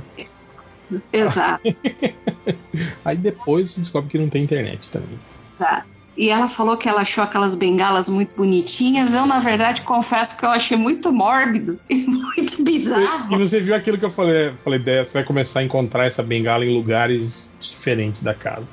Não, Você coloca pior- elas no armário, quando você acorda de manhã, tipo, vai estar encostada no corredor, na frente do seu quarto. Vai estar dormindo do, do- da cama, do lado dela. à noite você vai ouvir aquele Tec, tec. da bengalinha batendo no chão. É, ela que desfez da espada, né? Que eu achei uma sacanagem porque eu queria ver aquela espada. eu, eu queria saber como que ela desfez, né? Se de repente foi num petagrama, se ela teve que. Jogou, jogou Andrei. no lago. No lago. Sacrificou alguém e jogou no lago. Ah, mas enfim, vão lá dar uma conferida no mais um podcast de casal. Quando tiver a parte 2, a Andrea vai participar também para contar os, os perrengues dela na parte. E tu, Léo? Eu vou dar um recadinho breve aqui. É, tem, se você quiser meus quadrinhos No, guia culinário do perdido, guia de viagem do. Não, guia culinário do falido, guia de viagem do perdido, ou visita. Tem no site da Balão Editorial, que é balãoeditorial.com.br. Você não bota o tio quando você escrever o, o site, é, obviamente, fica balaueditorial.com.br. Vá lá, compra lá. Me deixe rico. Quem dera. Aí. O 5 horas tá aí? Ou não? Tá no mudo. Tá no mudo. Ah, tá falando inglês. Eu vou passar os recados que foram deixados nos comentários. Temos aqui o. O Le Castro, ele fala aqui: estou eu mais um dia sob o olhar sanguinário do sistema capitalista, oferecendo meu serviço de edição de áudio, criação de trilhas sonoras e sound design. Ajude o pai a pagar os boletos. Meu portfólio está em lecastro.tumblr.com. Então vocês podem achar ele também no Twitter com arroba lecastro. É, temos também o Andy Cardoso, ele falou assim: por favor, fale do meu podcast. Ele se chama Guilda dos Exploradores e nele conversamos sobre RPG todas as quinta-feiras e também transmitimos jogos uma vez por mês. Então vocês procurem nos, nos, nos seus agregadores Guilda dos Exploradores, que é um podcast de RPG diferente do MDM, que não tem mais RPG nos seus podcasts. Quem? Culpa de quem? Culpa de quem? Né? Do cara que tá no Cinco mudo aí, ó. Tá no mudo aí, ó. Apesar Pior que já. que, pior que, tipo assim, tem, tem, dois, tem um ano já, né? O podcast que ele prometeu. Ele não mestrou pra gente, mas fiquei sabendo que ele andou mestrando aí pra uma outra galera aí, né? Que isso? Nossa, que Caraca. isso? envolvido, hein? eu não tava É. sabendo. Eu também não sabia disso, não. O outro recado, outro jabá, o Fred Martins, ele falou assim: rapaziada, divulgue por favor o meu podcast de entrevistas com artistas de variadas áreas e técnicas. Vocês podem encontrar no Spotify pelo nome Palestrinha Podcast. Valeu. É isso, pode ser interessante. É, e é isso. De recados e jabás é isso. Então agora vamos para as estatísticas MDM. Aí, já posso até dormir. Tô pensando em vocês, viu? É, Eu te amo também. Deixa eu ir lá no. no cadê? Tá aqui. O cara chegou no MDM procurando por Vault na forma da picona. Que?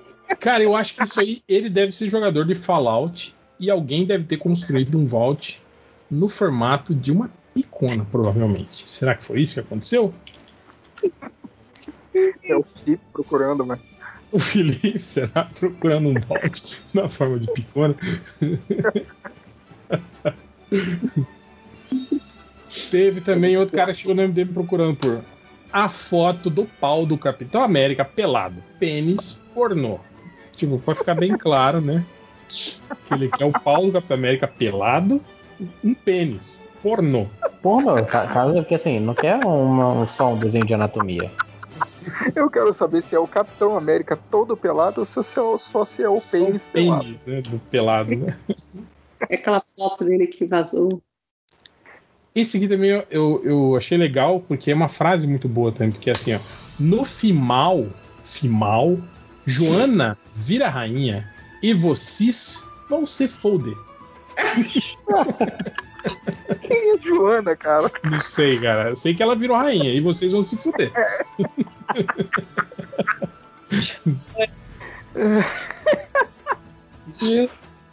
Essa busca é recorrente. É, eu acho que talvez deve ter sido agora, porque esse cara. Bom, vocês vão ver. O cara procurou por Amado Batista de fio com U, dental com U também. Eu acho que eu já ouvi falar disso.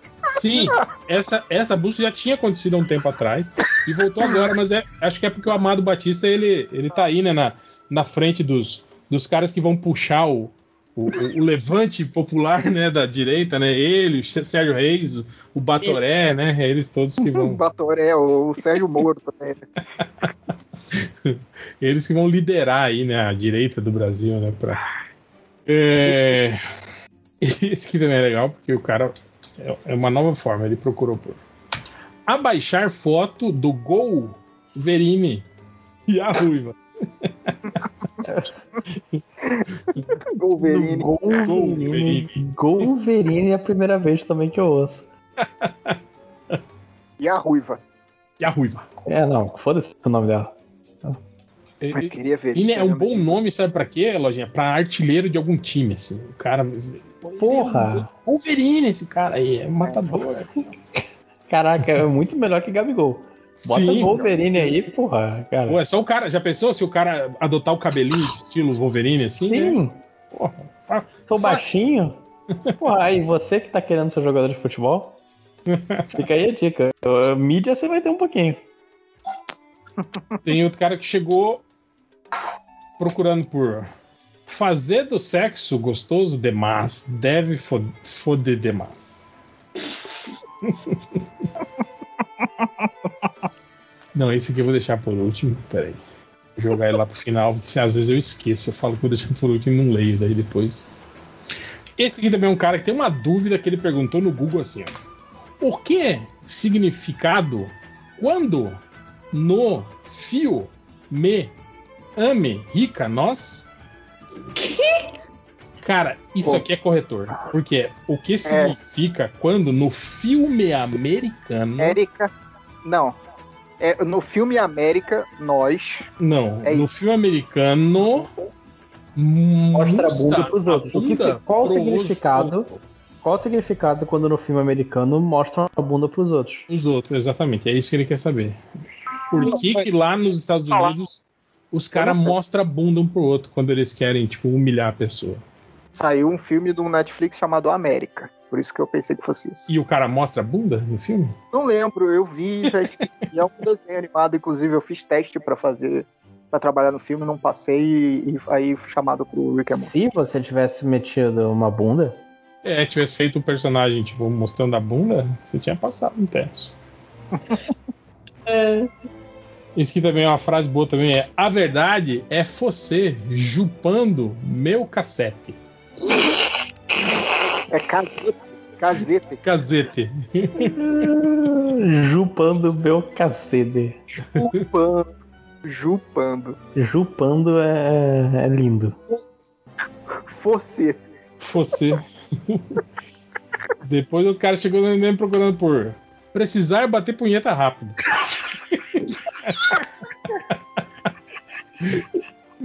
Imagina ele, caralho, caralho, caralho, tô aqui no. Caralho, eu só tenho 15 minutos, minha mãe vai voltar do mercado, deixa eu ver, o que, que eu vou procurar?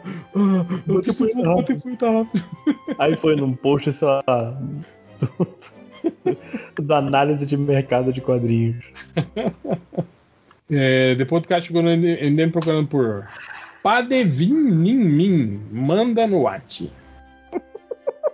Eu acho que é pode vir em mim pra mandar no, no Whats. É, é isso, ele quer um selinho escrito pode vir em mim. Aqui tem um cara que ameaçou o Google, ele, ele escreveu assim: vou quebrar seu pai na porrada. Ai, você- o senhor Google.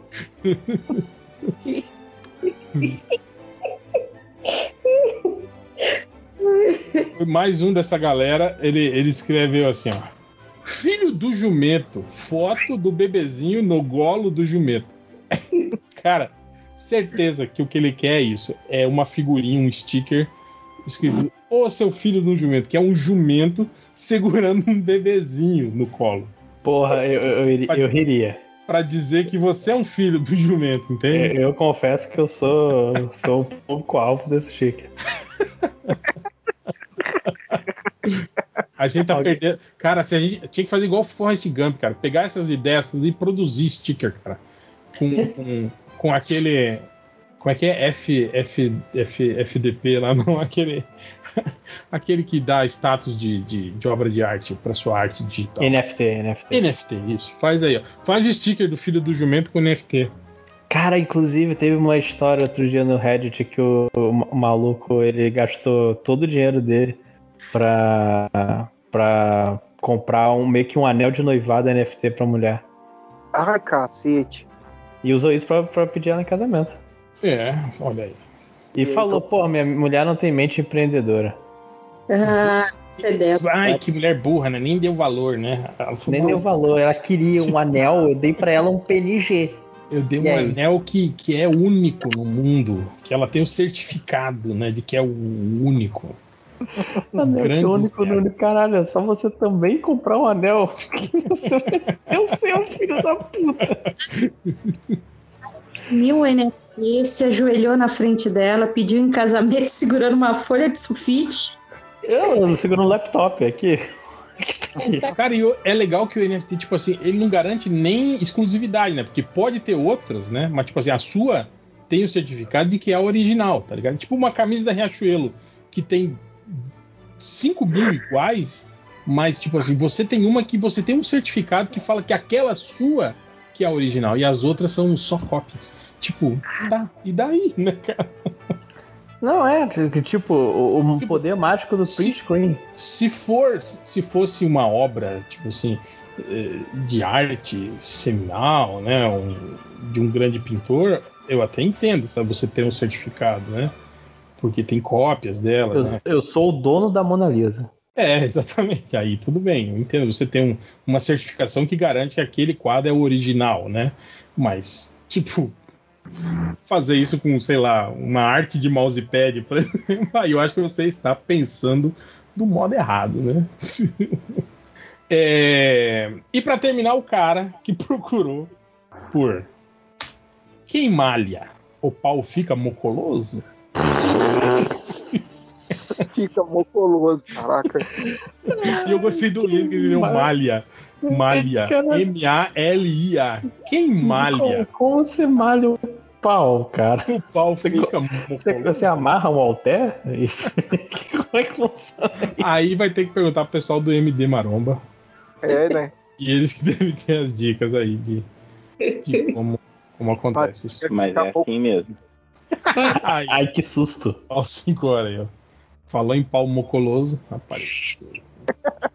Tem aqueles, aqueles, aqueles monges budistas, né? Que, que pendura pedra, né? No, no- no- mas é nas bolas, né? Não é no.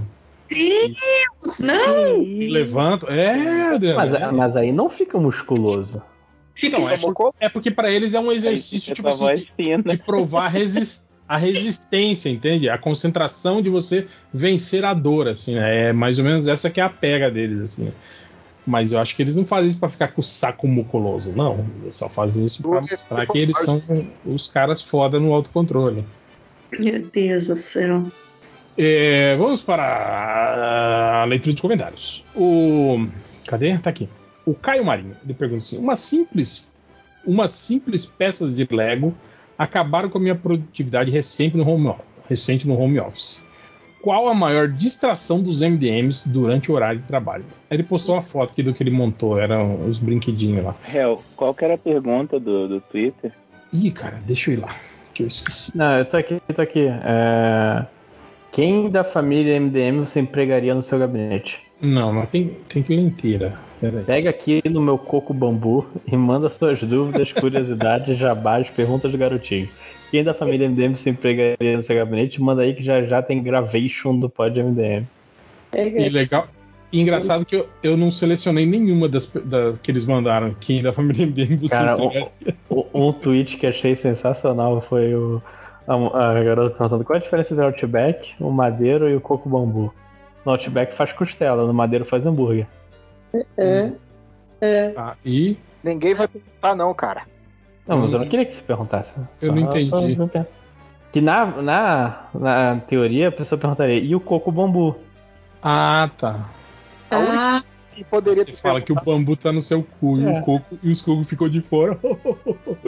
Deixa eu falar. O Felipe era o que podia ter perguntado. E É, ele não É, não, é porque eu nem me liguei que tinha coco bambu no meio da parada, entende? Eu, eu fiquei... é, é, é a piada do Silvio Santos lá, né, cara? sim, Aquela sim, piada sim. É, cara, então eu vou te falar, ó, o, que, o que me distraía no horário de trabalho eh, no home office era o, o, o Hell Universe. Que às vezes eu tava buscando uma referência no, no- no- tipo no Pinterest, no, no- no Google Imagens, e aí eu vi alguma coisa ali que falei que me dava uma ideia para um pôster no Hell Universe. Aí eu, tipo assim, ficava ali catando algumas referências, salvava no arquivo, às vezes já começava a fazer o post e fudeu o trabalho, né? Só que agora, tipo, começou a acontecer do tipo de eu ter que de eu estar fazendo o pôster pro Hell Universe, daí algo me tira, sabe? Tanto que faz muito tempo que eu não posto nada lá, que eu não tô fazendo mais nada lá. Por isso, tipo assim, eu, eu já tô pro- procrastinando a minha procrastinação, tá ligado? Tipo, eu já tô nesse nível, assim, né? Cara, eu acho que eu cheguei no meu limite, que é. Em vez de simplesmente ver o vídeo do- do- das séries no, no Netflix, no Amazon Prime, eu tô vendo o- o- os cortes dela, de ceninhas no YouTube. Tipo, olha só, uh, tá vendo isso aqui é do community, ah, que legal, vou ver. E eu não vejo o episódio, eu vejo só a ceninha, é, show. Deixa eu ver a Vai próxima. ver os vídeos e explicar o final. E, e vocês estão com algum problema de procrastinação, de distração ou não? Eu sempre tive, né? Então não tenho. Não é um problema. Você continua ainda, Léo, com os velhos hábitos de conspirações no Twitter e canais. E virou o presidente da República, né? Então. é, Perdeu a graça. eu- eu- se eu ler o noticiário, é a mesma coisa que era ver os vídeos de bizarrice antigamente. E daqui dias Agora- vai ter um filme do Fogossi aí, né? O, Fogo... o General Fo- Fogossi, né, cara? E Pelo Brasil Paralelo. o que? que esse... Você não viu essa? Isso não repercutiu lá, não? No, no, no Surubão? E a foto. A foto dele que ele postou na- nas redes Não, sociais? não. falando, ah, olha aí, Não vi, que não. orgulho de vo- voltar a interpretar, né? Voltar a, a um estúdio de gravação, não sei o quê. É um, é um filme sobre o Brasil paralelo e ele tá tava lá com, com uma roupa estilo militar pomposo, assim e tal. Mas foda-se, não tem que dar cartaz pra esses filhos da puta. É, é, mais alguém, mais alguém aí quer compartilhar suas suas suas experiências de TDAH, então eu, tudo que eu faço é, é eu me distraindo. Eu sei. O Fábio, ele fala assim: sempre fui um fudido e pipoca sempre foi uma refeição pra mim. Porém, ela custava 1,20 em 2020 e hoje custa 3,20. Está cada dia mais difícil ser fudido do Brasil. Ele fala: nem é uma pergunta, é só um desabafo mesmo. É, cara. Tipo, é, é o que eu tava falando. O que pode pegar agora pra essa nova geração aí é isso, que é essa galera que que, vive- que cresceu e viveu na, na, na- eu não diria, é, vacas na- na é, não é nem vacas gordas, mas tipo assim, na, na- na- numa, numa estabilidade de, de cam- cambial, né? Com, com de, de, de, de Numa inflação, época que dava pra fazer um de churrasquinho. inflação controlada, tá ligado? Tipo assim, as pessoas não passaram por aquele cenário de hiperinflação, aquelas loucuras de, de max desvalorização de moeda, né? É, aí eu, eu não nessa. Eu, É um exemplo. Sim, Ele exatamente. De, de preços subirem absurdamente, É. tipo, isso Tu vocês não não sabe que é passaram. Sair com 58 carrinhos para cinco meses de, de compras, né? Você, é, você tem um salário que era 5 milhões e 423 mil cruzeiros, era o seu salário. Você No outro cinco- Já cinco tá valendo milhões. milhão. Então, você recebeu hoje, no dia seguinte tá valendo. Recebeu 5 milhões, no, no dia seguinte vale 1 milhão. Porque a inflação Não se preocupa, galera. Eu tô, tô, tô, tô indo aprender isso, hein? Uou, yay. E é, é, não, isso eu tô falando. Tá, essa geração pode se chocar um pouco, quando, quando- porque tá começando agora, né, cara? Esse, esse, Eu, eu Esse tô processo. chocado. que, tipo porque eu- Não, ah, e, e vem coisa pior aí, né? A gente tá tendo. Tem crise hídrica, vai ter, vai ter apagão de novo, né? Vai, e tipo, isso é não, muito bizarro. não tem perspectiva de melhora. É só, o, Não. o panorama é que sempre vai, vai piorar. O, o, o, o, o- o pior pra minha geração é que a gente foi prometido ó, esperança. E a gente só, só- a gente só teve um período aqui, não, Cara, gente? eu sempre, fa sempre falei todo podcast badernista que eu falava no hope, keep no hope, que esperança não é algo que deva ser colocado no âmbito da política pública. Política pública é planejamento e competência. É isso, cara. Não existe. Isso aí de ter esperança. Mas eu tinha 13 Isso aí anos. foi inventado por publicitário. Isso é mentira, Lojinha. Não existe esperança, cara. Política sei, não é uma questão de, de, de ter fé que vai dar certo. Não, cara. Se o cara não fizer um planejamento e não cumprir meta, não vai dar certo. Tem esse é o problema. É, não é igual ao futebol, que às vezes o time fudido ganha. Entende? Não, cara. Na política. Ô, Real, você tá enganado. Você tá enganado. É porque a galera tá torcendo contra. Por isso que tá. É, são, são as más energias. as Eu torço bad contra o vibe. Bolsonaro. É, você torce contra. Todo mundo aqui nesse podcast agora torce contra quem tá É ouvindo. muita tá energia negativa. o cara não consegue governar, né? Pô, fica difícil. O STF é um partido político que estraga o Brasil. Isso foi um depoimento real que uma pessoa falou, né? O STF é um partido político que estraga o Brasil. Sim, sim. Não Cara, dá, todo mundo contra, é Os, difícil. os governadores. Bolsonaro desgraçado. É, o que desenho legal? Ele pergunta: qual a figura pública mais desprezível que já cruzou o caminho de vocês? Eu, por exemplo, ele, né, no caso. Esbarrei com o Ike Batista fazendo Cooper aqui no Rio. Meu Deus. Nossa, e, tipo, só, só de, de cruzar com o Ike Batista fazendo Cooper já deu pra perceber que ele era um cara desprezível, assim, né? Em 2019, Eu também, eu nunca, eu nunca cruzei com o Ike Batista e também sei que ele é um ser desprezível. Não precisa de, de tal. Aí no Rio, acho que é, é mais normal, né, Léo? Se encontrarem os, os globais e trombarem eles na, na rua, nos lugares, se né? você estiver na Zona Sul, Leblon, Gávea, essas paradas, é. Pô, A Gávea, se você. Como é que é o nome daquele restaurante? Esqueci. Não, pô, mas na lá na pra- Tijuca também tinha esses caras, esses, essas, essa série B da celebridade também tá Ah, aparecendo. mas a série A quando você vai andando nas laranjeiras. Outro dia. eu- eu- cara, eu andei nas laranjeiras nos últimos seis anos uma vez e encontrei Marina Rui Barbosa. Olha, Não, eu tô falando no. Eu, como é que era o nome do. Esqueci o nome do restaurante que tem lá na, na Praça Santos Dumont, lá na Gávea.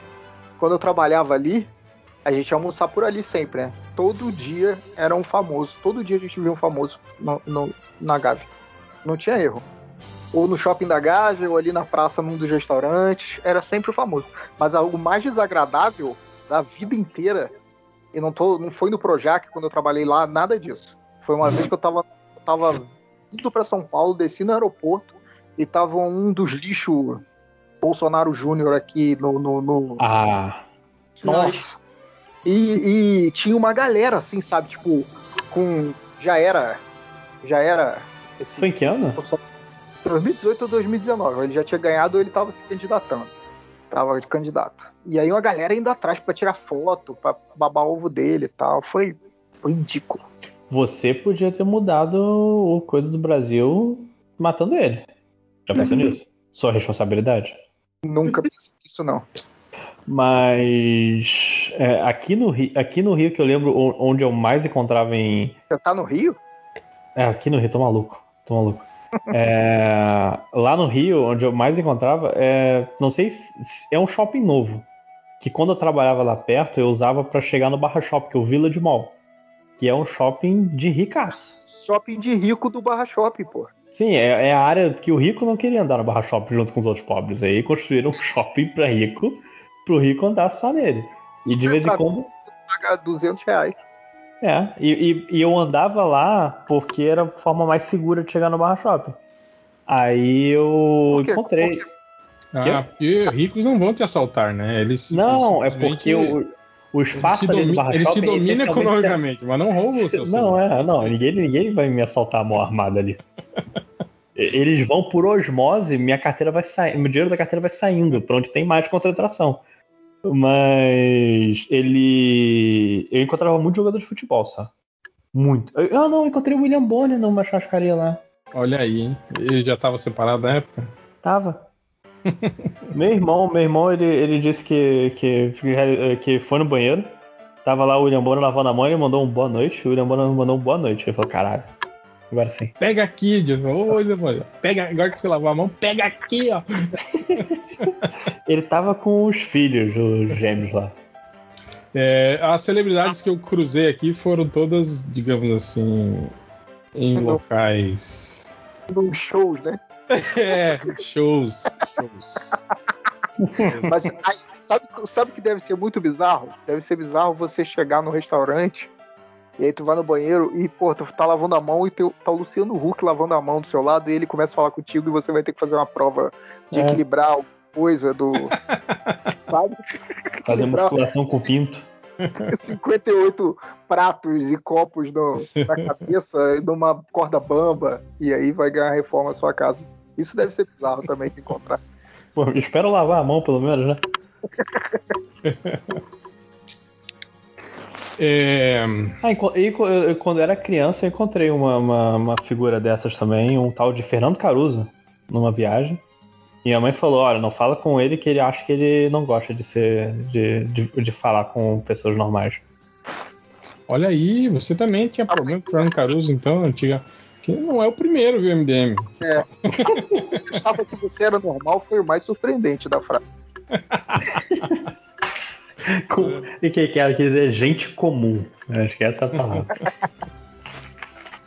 O Caio San, do Refocado Podcast, falou assim: a família Melo no MDM é o maior caso de nepotismo da, da Pososfera Nacional. Acho que ele está falando é sobre o lance de, de empregar pessoas né, no, seu, no gabinete. O MDM é, tem, tem, tem quatro Melos né, no, no empregados do MDM. As irmãs, né? E os irmãos também, Lojinha e Nazik. Eu tô comendo biscoito, desculpa. O que que é ela? Eu não entendi porra que você falou. Eu tô comendo biscoito. Fui cego no meio da frase. Achei que tava falando dentro de um copo, assim, sabe? Uh. Tendo um AVC, né? Falando tendo um AVC. Olha, eu sei que a ideia, eu, eu, eu sei que foi culpa minha.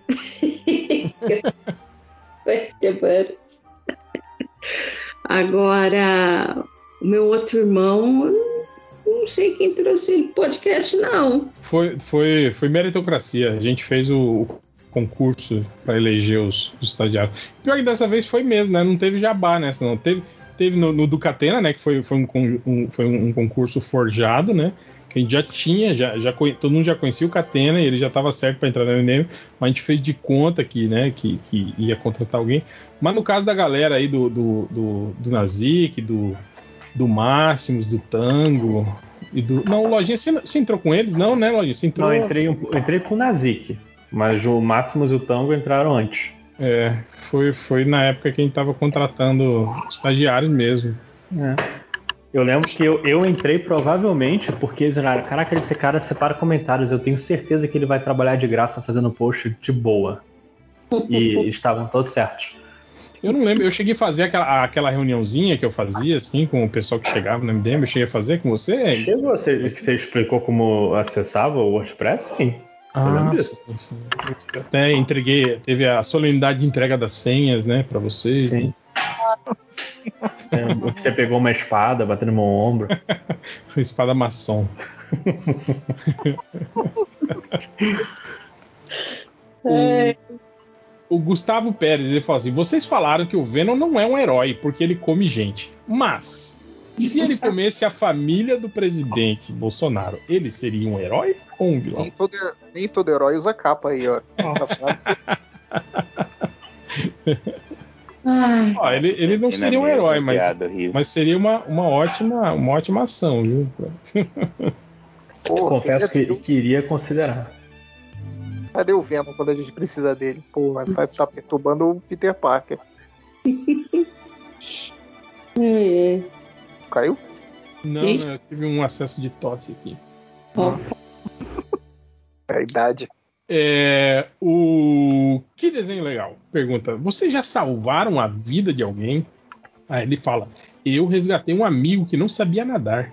Em outra ocasião, puxei um cara que ia atravessar a rua distraído. Olha aí, viu? Tem eu... todo herói capa.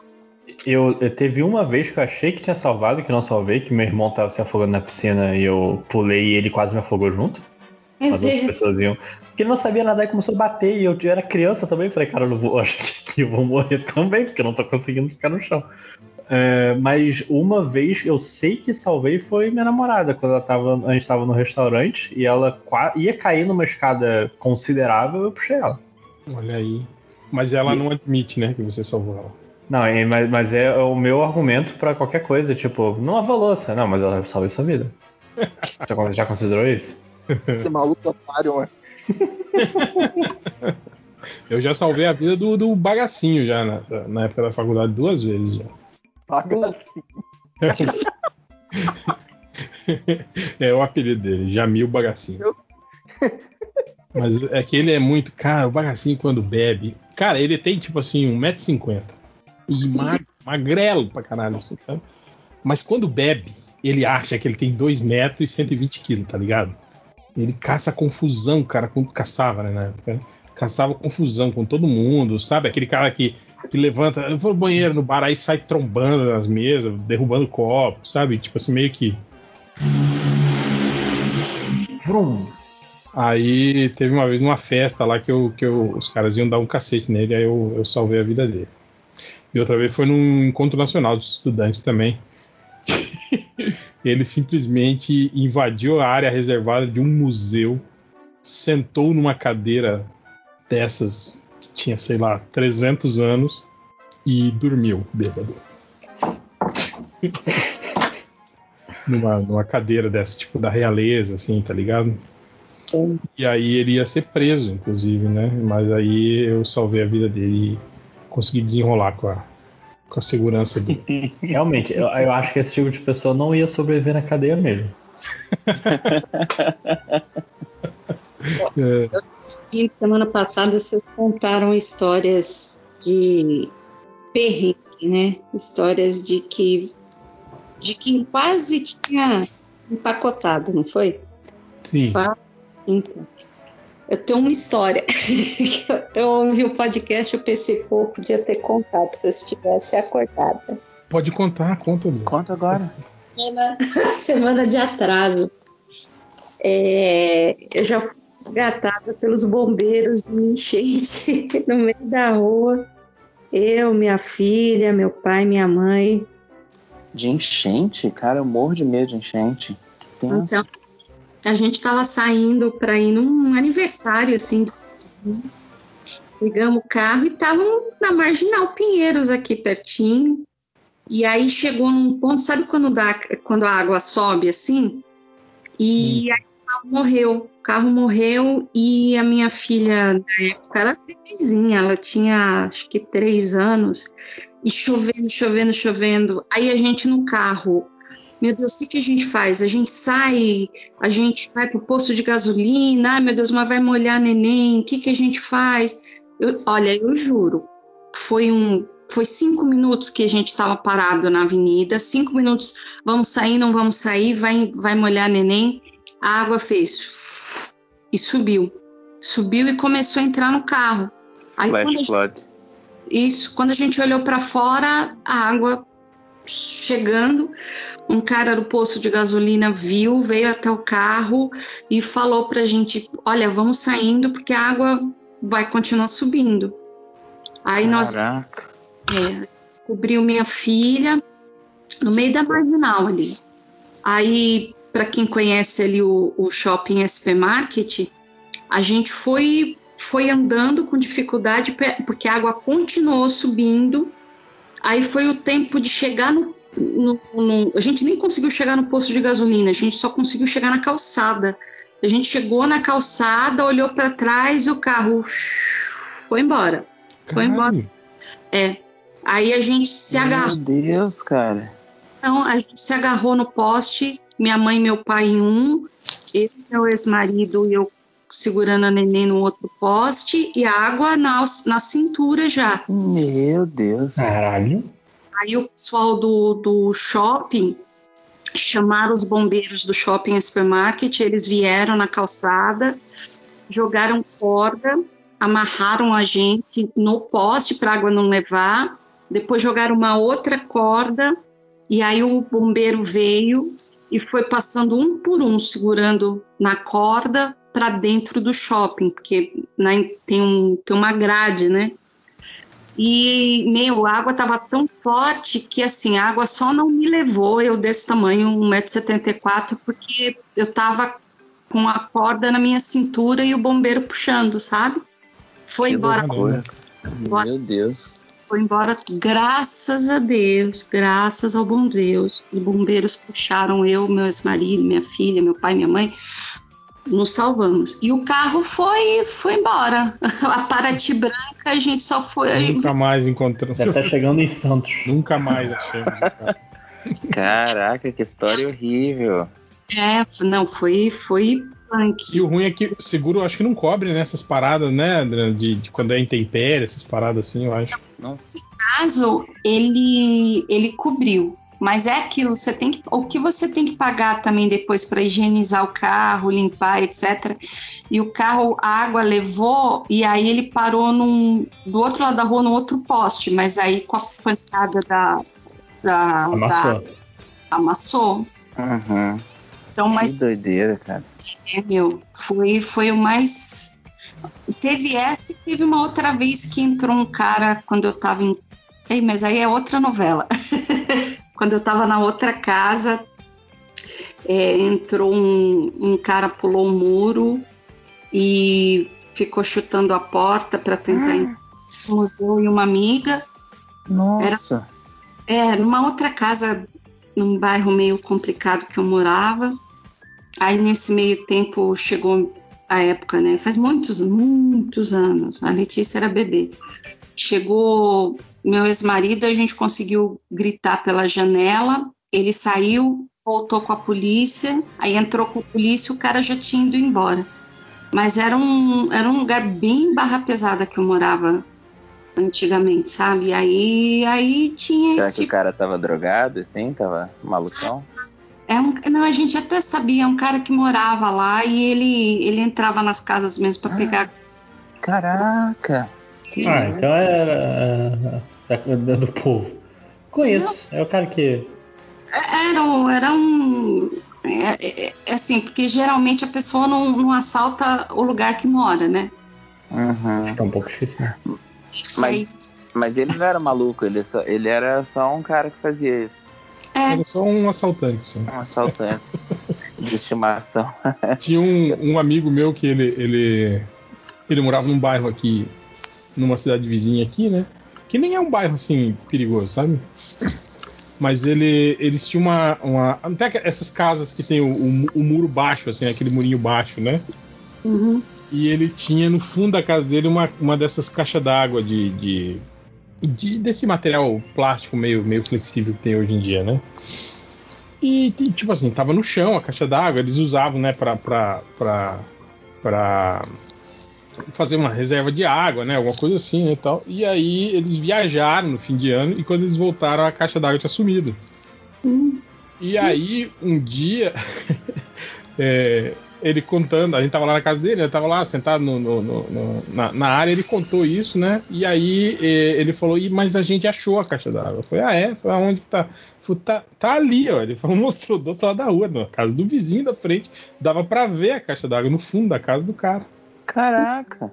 Deus. Eu falei, caralho, Ricardinho, e vocês não fizeram nada, não chamaram a polícia? Ele falou, ele é da polícia. o meu vizinho é PM. Ele falou, Ah, então é só uma milicinha, gente. Porra. Caraca. Quem, nunca, quem nunca no Rio de E Janeiro, né? tinha até vídeo da câmera de segurança mostrando, da- da- não da casa dele, A mas da casa do vizinho, mostrando o cara atravessando a rua, depois tipo, arrastando a caixa d'água, do- Caraca. atravessando a rua, e pegou a caixa d'água do, do vizinho e resolveu usar. Não roubou, né? Mas é. Só pegou emprestado, né?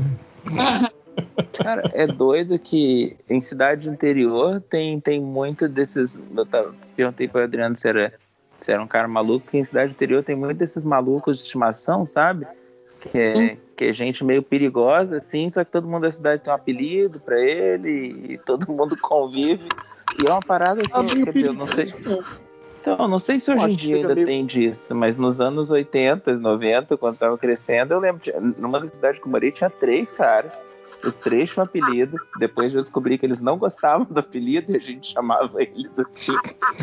Então, talvez por isso que eles atacavam. Por isso que eles tentaram me matar. É, me Ninguém vezes. era perigoso, você que ia azucrinar a vida dele. pô. Então, cara, eu lembro Cara, de uma Você vez. que xingava eles na Um rua. deles, o- ele ficava sempre indo nos fliperama e pedindo pra, pra jogar. E, e- e, assim, ele era um cara bem assustador. Então, às vezes, ele chegava e ele nem pedia, eu só saía, largava o videogame pra ele jogar. E uma Pô, é, vez, eu não você- lembro o que, que deu, que alguém falou, é, porque vocês ficam chamando ele de Pedro Pera. Eu falei, o nome dele. Ai, cara, que coisa idiota de criança. O nome dele não é Pedro Pera. É por isso que esse maluco ele jogou um tijolo uma vez em mim, um amigo meu, cara. Ele era Pensa- parente do, do pessoal dos incríveis, né? Tinha um outro tiozinho nessa cidade que chamava Patrãozinho. E, quer dizer, que a gente chamava de Patrãozinho. O Patrãozinho era um caso especial, assim, ele, ele criava acho que uns 15 cachorros, assim.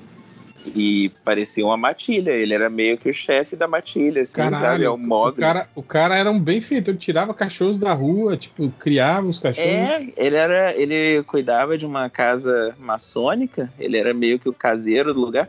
O que eu já pensava assim, nossa, né, um- ele não é, não bate bem na cabeça, não precisava conver- mas ele era mais É, gentil. trabalhar assim, para maçons, né, não deve realmente ser cara muito bom da cabeça. E aí, cada vez que a gente passava na frente do lugar, tinha mais cachorro. E aí eu lembro que teve uma vez que eu tava andando de bicicleta, ele tava brigando com alguém, xingando, ele fazia muito isso, então, sabe, ignorei. E aí eu percebi que ele jogou um negócio em mim, eu fiquei, mas o que que tá acontecendo? E aí eh, a gente descobriu que ele achou, era uma pesada de bicicleta, os meninos sumiram de bicicleta, eu passei de bicicleta ele jogou a parada que ele tava segurando em mim.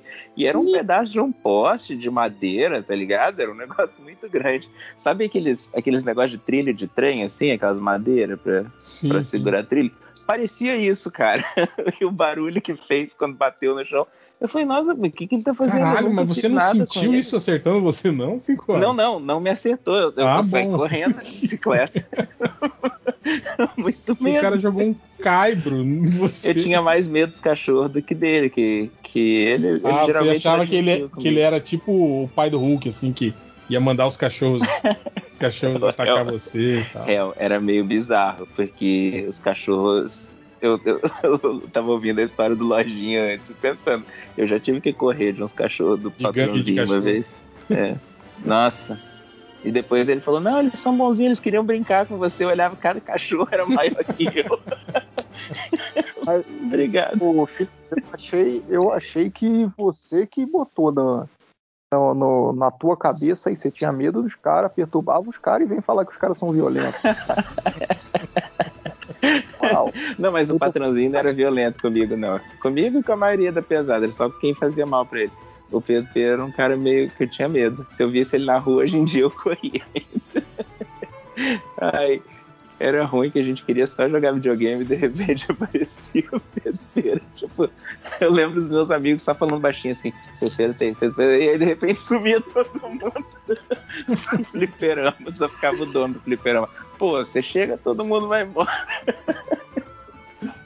ai, ai. É, o Supremo Ti, ele fala assim: vocês falam que o Sul é tudo igual. Não, quem fala isso é o Máximos, na verdade, né? Mas estão errados. Santa Catarina é outro nível.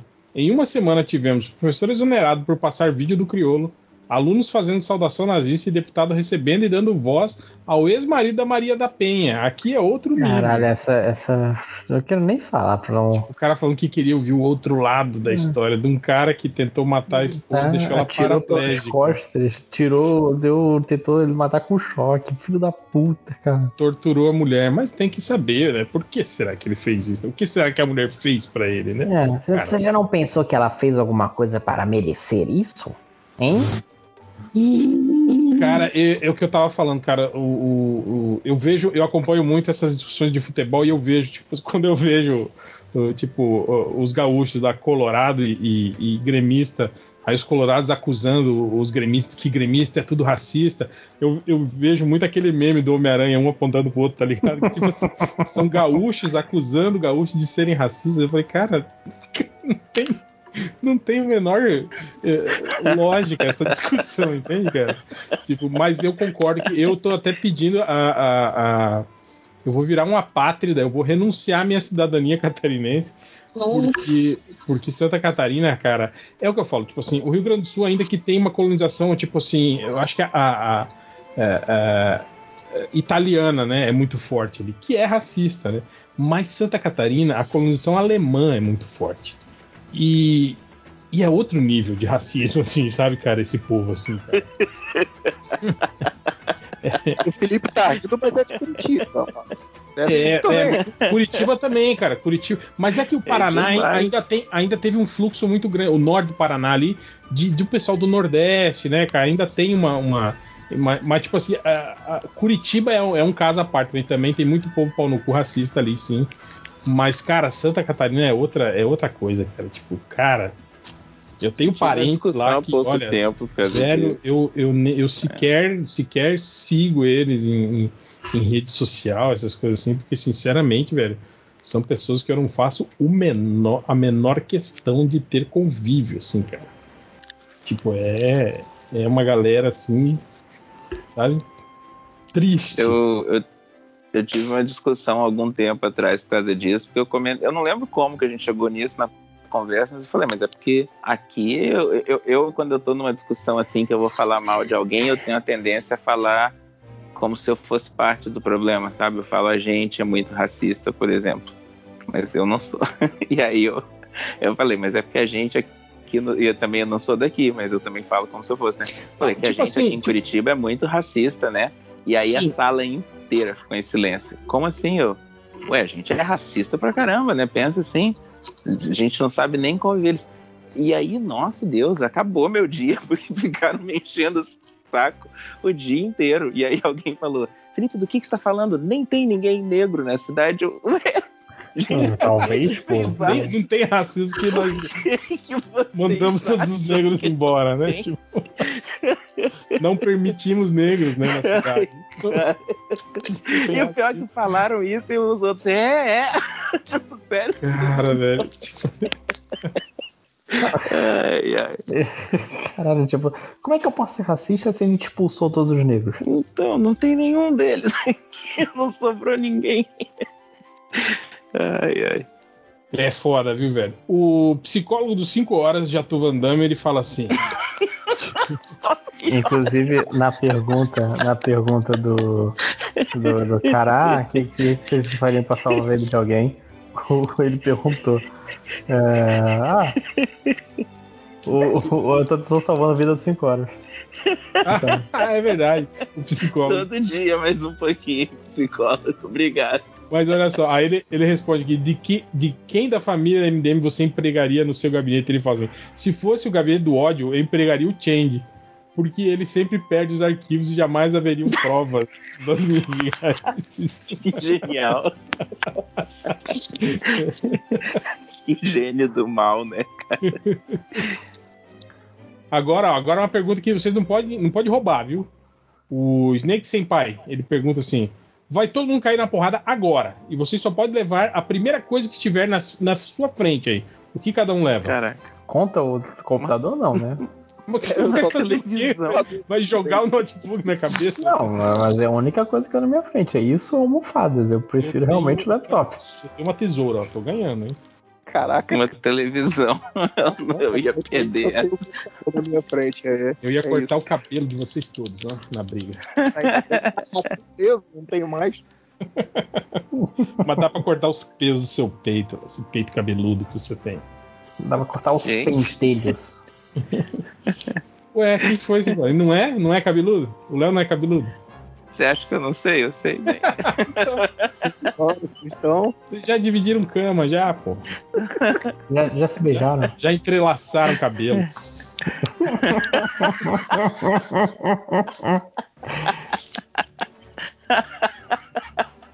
Uma lojinha, levar almo- almofadas pode ser uma boa, né, cara? Que pode ser um, usado pra defesa. defesa, exatamente. Então, Nossa, você não assistiu uma- Community? Mas eu preciso de Pierce? Eu preciso de muito mais pra virar o boneco da Michelin que nem ele. Cara, eu acho aquele episódio incrível. Cara, meu irmão, meu irmão era bem criancinha quando eu vi esse episódio. Ele, ele devia ter uns 3, 3, 2 anos. Ele chorava É, quando isso vinha daquele eles jeito. fazem ficar assustador mesmo. Exatamente.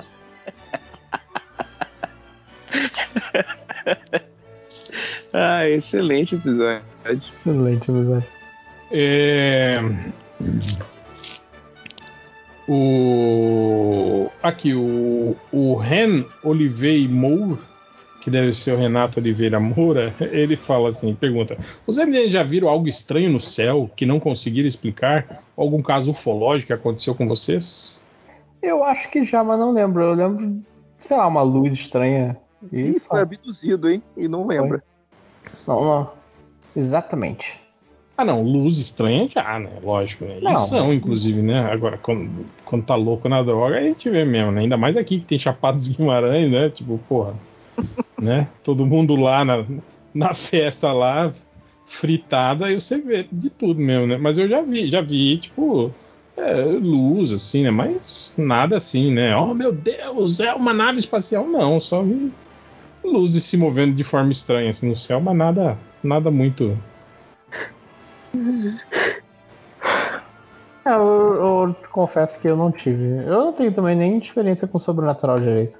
Não é um convite. Ah, mas aí eu posso vai. falar histórias aqui pra você, se você quiser. Não, eu, eu fico de boas. Tá bem. Tan, tan, tan, tan. O que, que. Não, conta aí, Léo. Agora se conta. Eu quero ouvir também, pô. Ah, e psicoras que eu ouvi? Ué, eu quero história de alienígena, sempre quero. Não, pai de alienígena. que eu sou- Sempre quero, nunca falei isso na minha vida. Depois eu conto. O, o de novo, o Reno Oliveira Moura, ele pergunta: Vocês já passaram alguma situação tipo lojinha de pagar a viagem pra família inteira da ex-namorada pra Disney e logo na volta ela acabar o namoro? Já, já passei. Tipo, além dessa, você já passou por outra lojinha parecida? Não, aí não. mas- Ah, Mas eu tenho, eu tenho uma igualzinha que eu quero falar. Caralho! não, cara, ele tá falando de você. Tipo, situação do lojinha. Eu sei, eu sei. Eu, É. eu lembro que uma amiga minha falou uma vez assim: nunca, não se pode comprar presente para namorado parcelado. E, e eu lembro que eu falei isso, eu falei, nada a ver isso. Ela falou, Felipe, você pode amar a pessoa quanto for. Não parcele presente. Eu falei, eu vou casar com essa pessoa, olha o que você tá falando e tal. E aí, depois que a gente separou, passei mais quatro meses pagando Pagando o uma presente. guitarra. Cara, eu nunca tive assim desses rompimentos assim traumáticos. Tipo, eu acho que os meus relacionamentos sempre tipo, tá ligado? Quando vai vai ficando ruim e aí, tipo assim, você meio que percebe que vai terminar assim. Eu nunca teve assim essa é, do tipo de você achar que tá tudo bem e de repente pumba, acaba, entende? Igual geralmente é nesses nesses casos que ele citou aí, né? Mas eu já, Não, já mas- tive mas amigos eu, assim, eu, eu sabia que tava ruim, mas eu já tinha pago a viagem. Era parcelado também. O que, que, que eu podia fazer naquela situação? É, você podia falar assim, você não vai, vou levar a outra pessoa.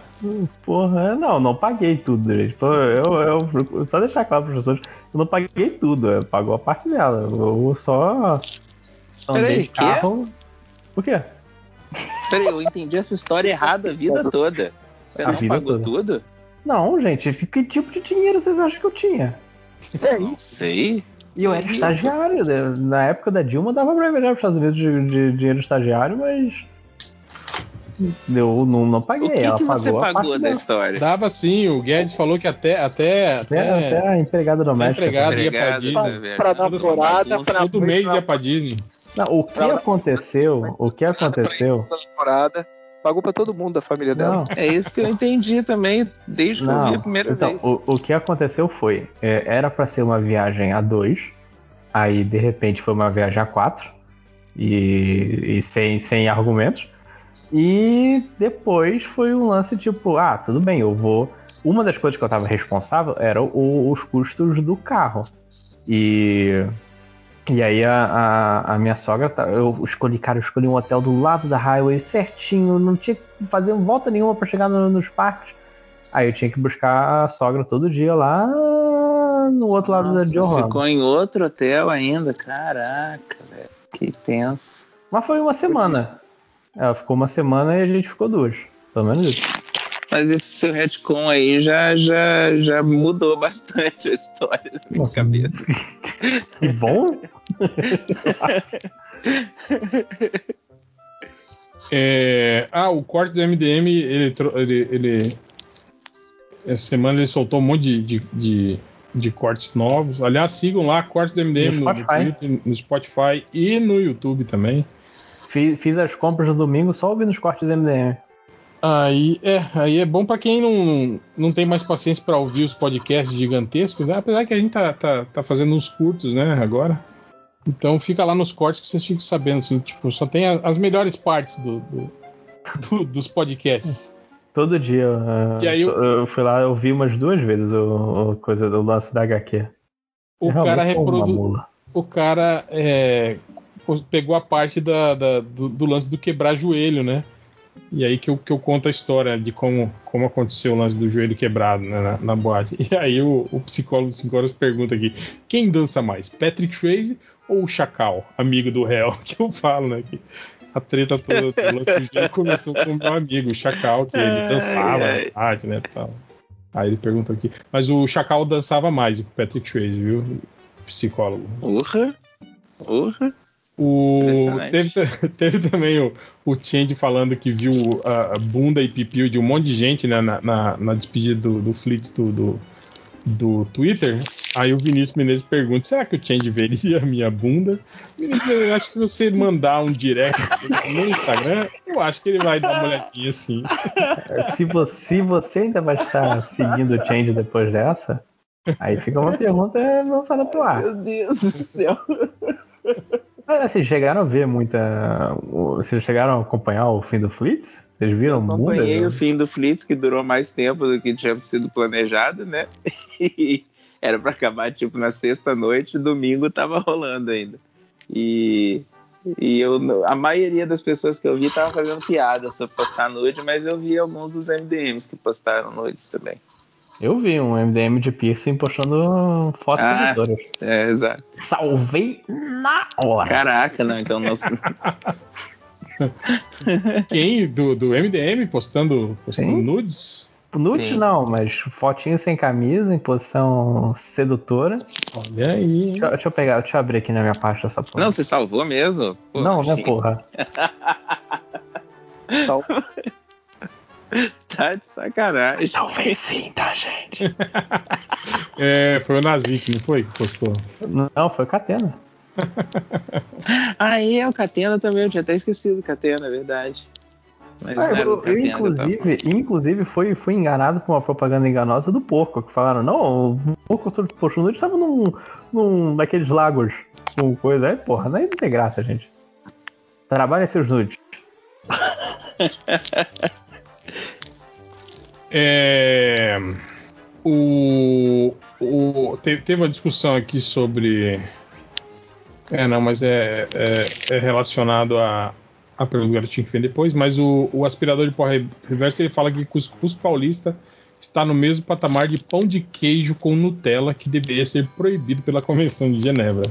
Nossa, Cara, eu nem acho esse cuscuz paulista ruim, cara. Eu acho mó legal. Um bolo, um bolo salgado, assim, com eu também gosto. Acho legal, sardinha, longinho. ovo, azeitona.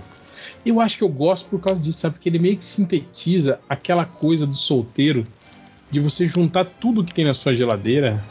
Tipo, porra, sardinha, ovo, azeitona, farinha. quem, quem nunca fez isso, né, cara? Chega laricado em casa e joga tudo numa panela e come, né, cara? Porra. Então o cuscuz paulista tem isso. Agora, pão de queijo com Nutella eu nunca comi, cara. Também não. Com, com doce eu só comi pão de queijo com goiabada, só nunca comi com outro. outro Eu doce. vi uns pães de queijo no Japão que eles faziam com, com Japão. feijão verde, algumas coisas assim.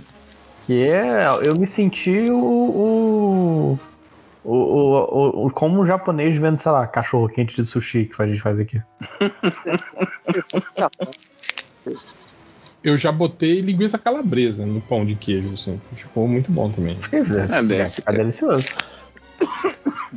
Eu, eu geralmente não tenho os dois à minha disposição no mesmo tempo, mas eu posso agora trabalhar nisso. É, cara, eu te falar que Nutella eu comi uma, uma vez só. Eu comi Nutella. Nunca comi. Nunca comi. É que eu não gosto de chocolate, então É não bom. acho que eu iria Mas que gostar. de Nutella não é chocolate, animal. Mas eu achei Cara, que teria o mesmo no- sabor. Nutella, bacon e batata frita. Eu cresci, cresci falando que eu não gostava, não comia nunca, não sei o que. Depois que eu casei, Os comecei três a comer. juntos? Misturar os três? Não, não misturar, são três coisas que eu... Mas assim, Nutella com batata frita, tentei. Bacon com Ah, não. Nutella, tentei. E, e batata frita não com é bom. bacon. Nem- trem que eu não entendo. foi bom. É isso, cara. Tipo, bombom de chocolate com bacon, recheado com bacon. Tipo, É, porra, não- nunca entendi essa pira. Vamos tomar no cu, cara. Tipo, esse negócio de botar bacon no chocolate, né? Não, eu, eu até assim. entendo um lance, tipo, ah, fazer tipo caramelo com flor de sal, qualquer coisa Não, não dá assim. pra entender. Mas não, Pô, eu, eu gosto de caramelo. com caramelo é flor de doce, velho. É açúcar. Aí Você vai colocar Eu um- gosto de misturar as coisas. Sal. Mas, mas fica, fica bom. Fica bom. Não fica, não fica. Horrível. Fica, fica assim. Não fica. Não Sabe o que, é fica. legal? Polenguinho, polenguinho com Nescau. É legal. Nossa, Credo, cara. Porra, Não, não, aí, aí você. é polenguinho maneiro. que é salgado pra caralho, você vai botar Nescau. Meu pai, meu pai comia, sempre que ele Você comia abre o assim, arroz com feijão, raspa, ele colocava banana. Não, isso é comum. Aqui, aqui no Centro-Oeste o pessoal come muito banana. Não, não, não só essa banana de, de, de, de fritar, não. A banana, banana normal. É, mesmo. banana normal, você abre o, É, e o coloca na- casca pronto. É, descasca e, e mete no prato lá e manda, manda a gente pra comida. Isso é o que isso fazem aqui também. Eu não curto muito, não, mas aqui tem, aqui, aqui tem farofa, né, de banana, essas paradas assim. Aqui tem o cozidão que eles fazem aqui no Mato Grosso, é, vai banana, vai essa banana da terra junto, assim, no, no, no cozido, né? Eu não curto muito, não, mas, mas como? Eu não gosto nem de farofa de banana. Eu, sempre- eu fico, inclusive, muito triste, que eu sempre acho que é farofa de ovo. E ó, mordo é banana. Caralho. Cara, isso dá, dá muita briga aqui em casa, porque eu falo pra dona Hela que a farofa normal já tem que ter ovo. Tipo assim, se você faz farofa, não é, não existe tipo, é que ela nem fala isso, ela fala farofa de ovo, eu falo não, é farofa. Quando você farofa, Esse é o básico. Se É, for farofa. ovo, farofa, você tem que falar farofa de banana, farofa de linguiça, farofa de qualquer coisa que É, mas o ovo vai na, senão não, não é farofa, é só farinha, farinha. é Sem ovo né? é farinha. se você É. falou Isso mesmo. é porque vem o ovo, pelo menos o ovo tá ali. Sim, mas é tipo assim, você juntou a farinha com o ovo, aí vira uma farofa, entende? Cara, Se, se não tem o ovo, não- é farofa, é só a farinha de mandioca ali e tal. Inclusive, só- eu tenho que fazer uma farofa boa um dia desses. Eu tô, tô, tô devendo pra mim mesmo. Sempre, sempre dá briga aqui em casa com essas definições de farofa. Mas. Deixa eu ver se tem mais alguma coisa interessante aqui pra ler. Óbvio que não, né? Nunca tem nada interessante pra ler. Interessante é uma palavra muito forte, realmente. Mas não, as- ah, acho que o JP deve ter jogado no, no, no Twitter do MDM as, as estatísticas aí já tá. A galera já tá. Fudendo as notificações. É, já tá mandando interações com isso. Mas vamos para as perguntas do garotinho então. Hoje vamos ser rápido e rasteiro, né? Porque já tô de saco cheio né, de vocês, né? De ficar quatro horas conversando. Não, brincadeira, gente. Sabe que eu adoro vocês. É. Se eu não- Tinha uma última perguntinha aqui. Que, Então vai, que não é vai. pergunta do garotinho. O Daniel Cat perguntou como você vê The Office recentemente. Fiquei com uma dúvida. Por que ninguém gosta do Toby? Cara, mó susto geral pega no pé dele. Ué, a porque ele é do piada RH, né. É, cara? ele não é parte da família. Não é parte nem da família dele. Ele é do divorciado. pessoal do RH. Cara, É uma das melhores piadas que eles nunca explicam. Todo mundo odeia. eu, Só a Pam gosta dele.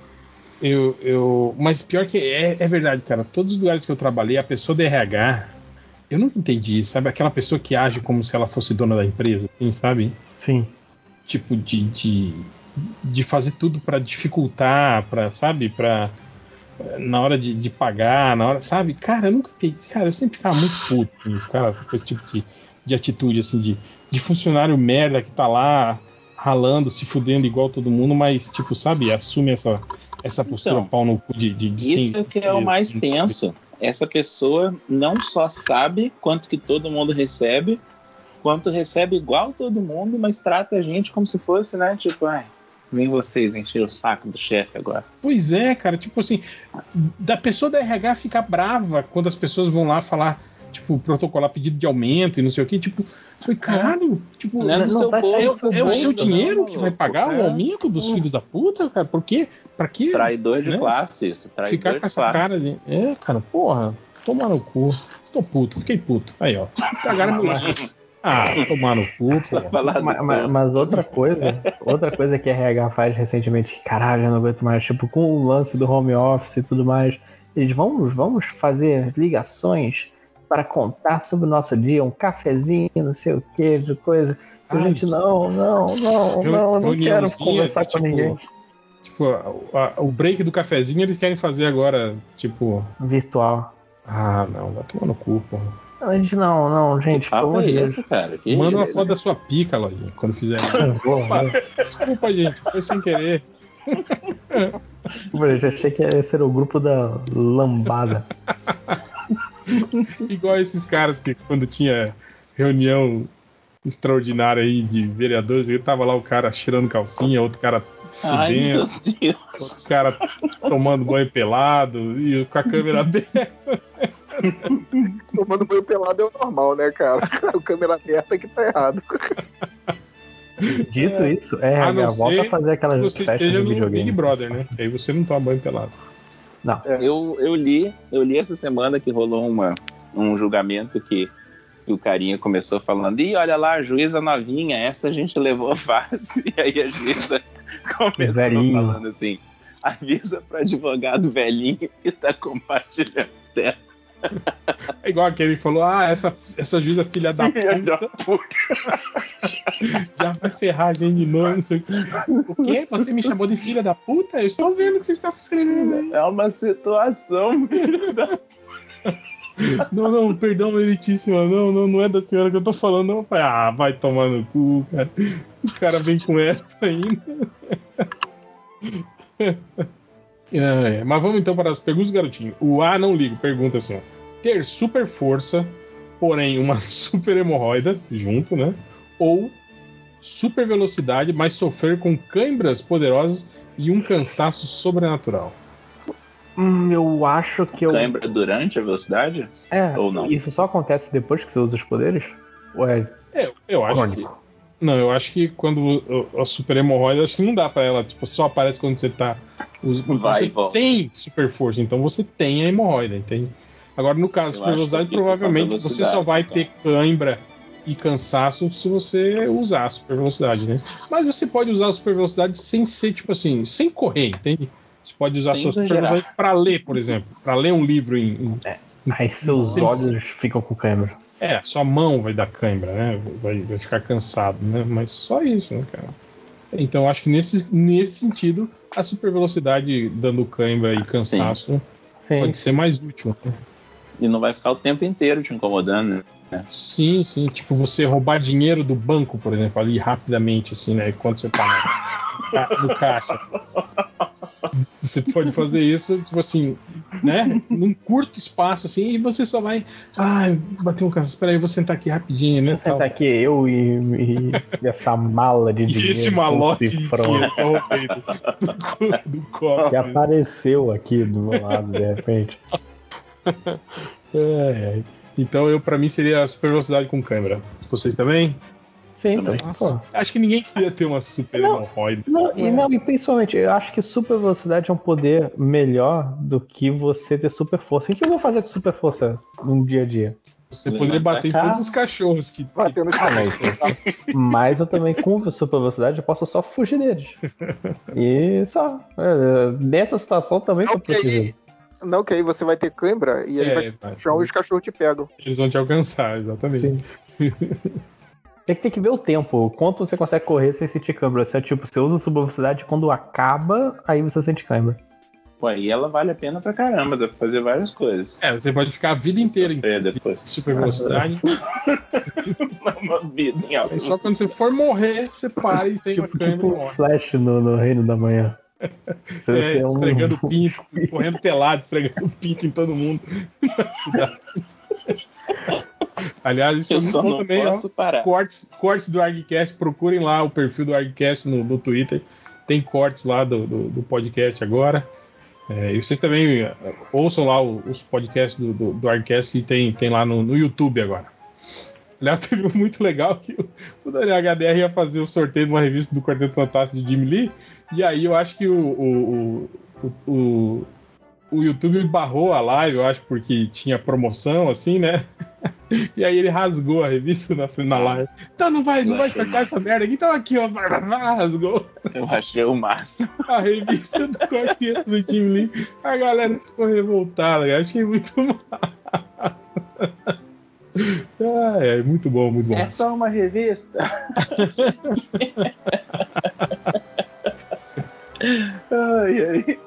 O Guilherme Rezende pergunta, garotinho: ter somente um canal na sua televisão com o mesmo episódio de Pompidou reprisando 24 horas por dia, ou um rádio com somente uma estação tocando piranha sem parar? Eu, vou de rádio, porque rádio eu não uso tão, tão frequentemente quanto uma TV. Eu escolho o cachorro do Pompidou, porque, pô, cachorro do Pompidou. Mas é só um episódio Um ou todos os episódio. episódios? Só um episódio, São representa iguais. 24 horas por dia. Tipo Chaves no SBT. Tipo, Nossa. reprisando pra sempre. Agora não tem mais, né? Chaves no SBT, agora é da Globo. Não tem? Agora, É do, do Multishow, foi o Multishow, não foi? Eu acho que é alguma coisa assim. O show é da Globo, não é? Não. É, é da Globo. É... é, eu também ia preferir o rádio, estação de rádio tocando piranha sem parar. Sem contar que sempre que você liga o rádio a tocar piranha, você não ia se assustar mais. Piranha É um peixe florais. de São Francisco. Não, não. Não, não, Pedro. Rio, São Francisco. É legal que ele erra duas vezes. Não, não, perdão. Amazonas. Nosso grande rio. Amazonas. Por isso que. o Rude Gracioso Diogo pergunta o garotinho: Toda vez que for cagar, ter que dar os gritos de guerra da Coco Bambu, ou do Coco Bambu, sei lá, ou toda vez que for mijar, ter que fazer a coreografia do gado da campanha do bolo. Cara, você ia mijar no banheiro todo, né, cara? Fazendo aquela dancinha, mijando. Ah, não é uma preparação pra mijar, né? Tipo, tokusatsu, que você dança, dança, dança e acaba com tiro. Eu ia preferir o grito de guerra do Coco Bambu quando tá cagando. Ia ser até legal, né? Tipo, sei lá. No... Qual é o grito de guerra do Coco Bambu? Pô, isso aí viralizou aí, cara. Procura aí no Twitter aí, Coco Bambu. Foi um vídeo que. Que era a inauguração de, de uma loja do Coco Bambu, aí os caras fazem esses gritos de guerra. De. de tipo de. Esses coach. Esses coach Ai, alfa, sério? macho alfa, Ah. assim, bem, gri- gritando, gritos de guerra, tipo exército, essas paradas assim. Ai, meu Deus. Nossa, deprimente demais. Sim, sim. Principalmente porque não dá pra entender porra nenhuma o que eles estão gritando, né, cara? Só ouve gente gritando, você já fica, né? Pô, que bosta. É, dá pra ouvir o cara. gritando. Aí todo. Tipo, só isso. Caraca. Cara, eu nem sabia que Coco Bambu era um restaurante, cara. Eu achava que Coco Bambu era, sei lá, marca de roupa. Sabe, É um restaurante. É restaurante. Não tem uma marca de, de, de óculos, de roupa, sei lá, que, que é também parecido com esse nome aí? Né, Coco. Não. Acho que era É, só Coco. Eu só descobri que era um restaurante quando teve o dia dos namorados agora, na esse inferno de Ah, que pandemia. tinha fila. Fila na porta do negócio e tava, sei lá, 10 graus do lado de fora e a fila tava saindo, dando volta no quarteirão pra galera comer lá no dia dos namorados.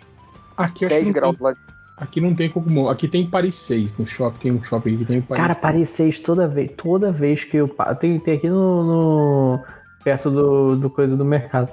Toda vez que eu passo no, em frente a Paris 6, tem, eu tenho a foto de.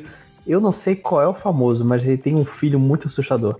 Que a criança tá sorrindo assim pra você, caralho, cara, parece filme de terror essa porra. Cara, é tipo é, neném de embalagem de, de pacote de fralda. Acho que o 5 horas que compra isso aí também deve. Você já, já reparou, 5 horas? Como são feias as crianças das embalagens de fraldas, assim?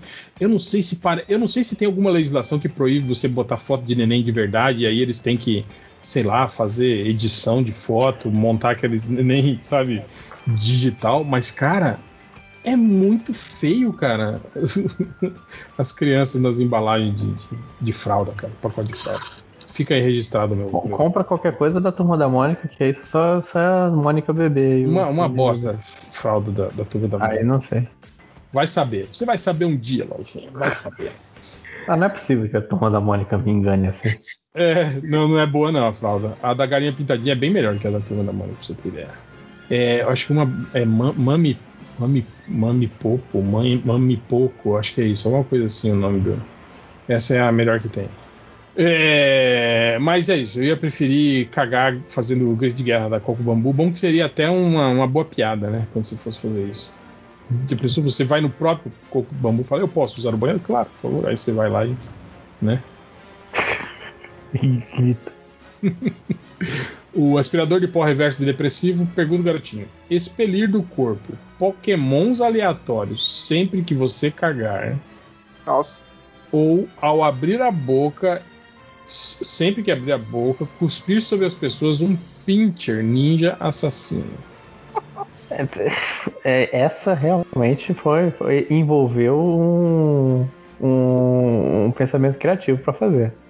O maluco vai cagar um Onix, mano. Cara, mas o foda é, é, ele, ele põe isso. PS, os pokémons não saem em pokébolas. Eles saem, tipo, com o formato do corpinho dele mesmo. Cagar um Guiarados. Eu não conheço os Pokémon, mas o que você tá falando deve ser algo que deve ser difícil de ser cagado, né? Pelo formato. Onix é uma cobra gigante de pedra. É, não vou dizer que eh, já vi relatos de pessoas que devem ter que, passaram por isso já, que pessoas que, que têm, né? Secamento e prisão de ventre.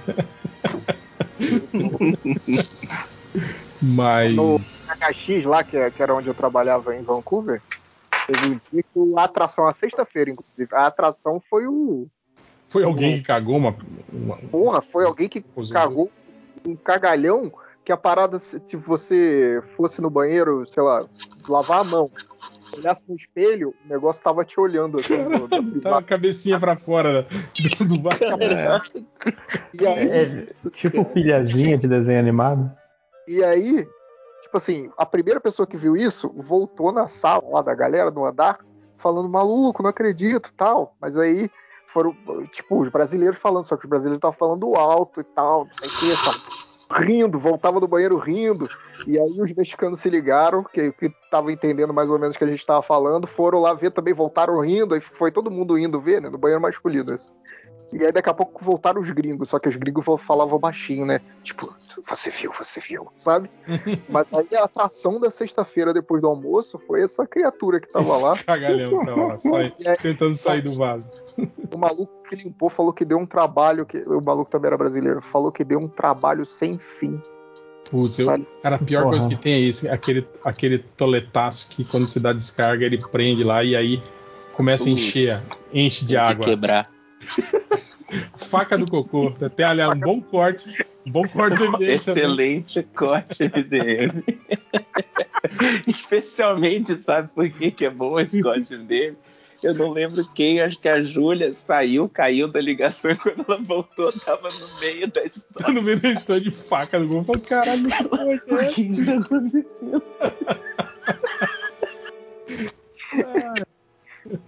Mas é foda que, tipo assim, se, se- cara, se ele travou lá antes de você cortar, aí, aí fudeu. Aí. A- a- ainda sobre essa história, né? Teve, teve uma galera que tirou foto desse cocô. e aí Meu um Deus, cara. Que deve, deve ter sido uma Cara, diversão, tinha uma né? comunidade no, Twi- no, no Orkut que era isso, só de, de, tem, de tem um perfil do Instagram que, é, que fica zoando, zoando situações de, de estúdio de animação. E aí ele mandou uma aquela caixinha de pergunta e falou: qual foi a parada mais bizarra que você já viu no estúdio de animação ou já passou no estúdio de animação? É um perfil gringo. Mandaram a foto do. Todo mundo. Alguém respondeu, cara, tipo assim, quando eu tava na DHX, o cara deu cagou no banheiro masculino, foi não sei o que, não sei o que lá. Aí teve uma outra pessoa que falou essa mesma história.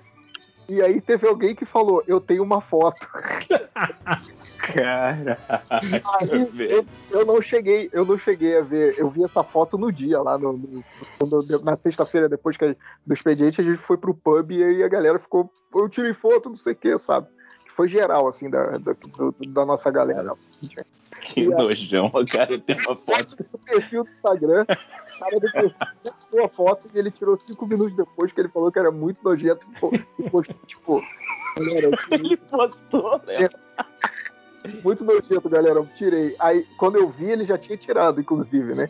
Eu só li a história e fiquei rindo sem parar da parada, mas lembrando E vocês chegaram a descobrir quem foi, Léo? nunca soubemos quem foi. O cara deve Mas, tipo ter assim, era, murchado, era, né? era aqueles. Tipo, era só as dependências do estúdio lá ou era aqueles prédios compartilhados que cada andar tem uma coisa e várias pessoas usam o banheiro? Eram seis andares, quatro era da DHX. Ah, então, tipo, grande chance de ter sido alguém de lá. Né? Era da DHX. Cara, eu acabei. era, era alguém da DHX, não tinha erro. A gente só não sabia se era essa equipe ali do, do terceiro andar ou da outra equipe no terceiro andar, que era outra que tava fazendo uma série, assim. Cara, apesar de quando, Cara, quando eu trabalhava num, num edifício comercial aqui, aqui em Cuiabá, que era uma, uma agência, direto, cara, os caras faziam isso. Os caras iam cagar, eles, tipo assim, descia três andares, quatro andares e cagavam no banheiro Era isso que eu ia do andar Era de isso. baixo. Putz, era isso que eu ia reclamar agora. Era exatamente o que eu ia falar. Eu trabalhei numa dessas empresas que tem um monte de empresinha, sabe? Começando, startup, essas Sim, coisas. sim. E eu, e eu lembro que era um. Não vou lembrar o horário, mas tinha aí um amigo meu, Fabão, a gente sabia que não dava pra ir no banheiro no intervalo específico. E meio que assim, a gente nunca foi tipo, vamos pegar esse cara, vamos descobrir quem que é o cara que vai ali e caga nessa hora, porque tinha, era todos os dias, a gente não podia ir, tipo, numa janela de quase uma hora, que era o tempo pra, sabe, melhorar a situação do ambiente Caralho. todos os dias. E aí começou a trabalhar o outro carinha com a gente.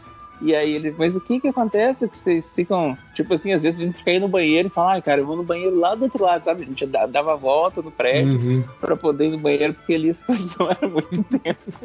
e ele falou, não, vocês estão exagerando, não sei o que que é. Esse cara ficou de tocar pra ver quem era. E era isso que você falou, era um cara que não trabalhava dentro do prédio, ele trabalhava Entrava lá só pra dar um cagão. ele trabalhava do lado de fora do prédio, eu não sei o que ele fazia. Ele ia lá nesse banheiro só pra cagar. Ai, que ódio. É igual banheiro de shopping, né, cara? Tem uns shopping que é bom pra cagar também. Tipo, no meio da Porra. tarde, assim, que é- que é Porra. vaziozaço. assim. Esse shopping de rico que eu falei era excelente cagar nele. Caraca, muito Mas é, vocês iam preferir cagar Pokémon ou, ou cuspir Pincher? O foda é que cuspia toda vez que abria a boca, aí complica.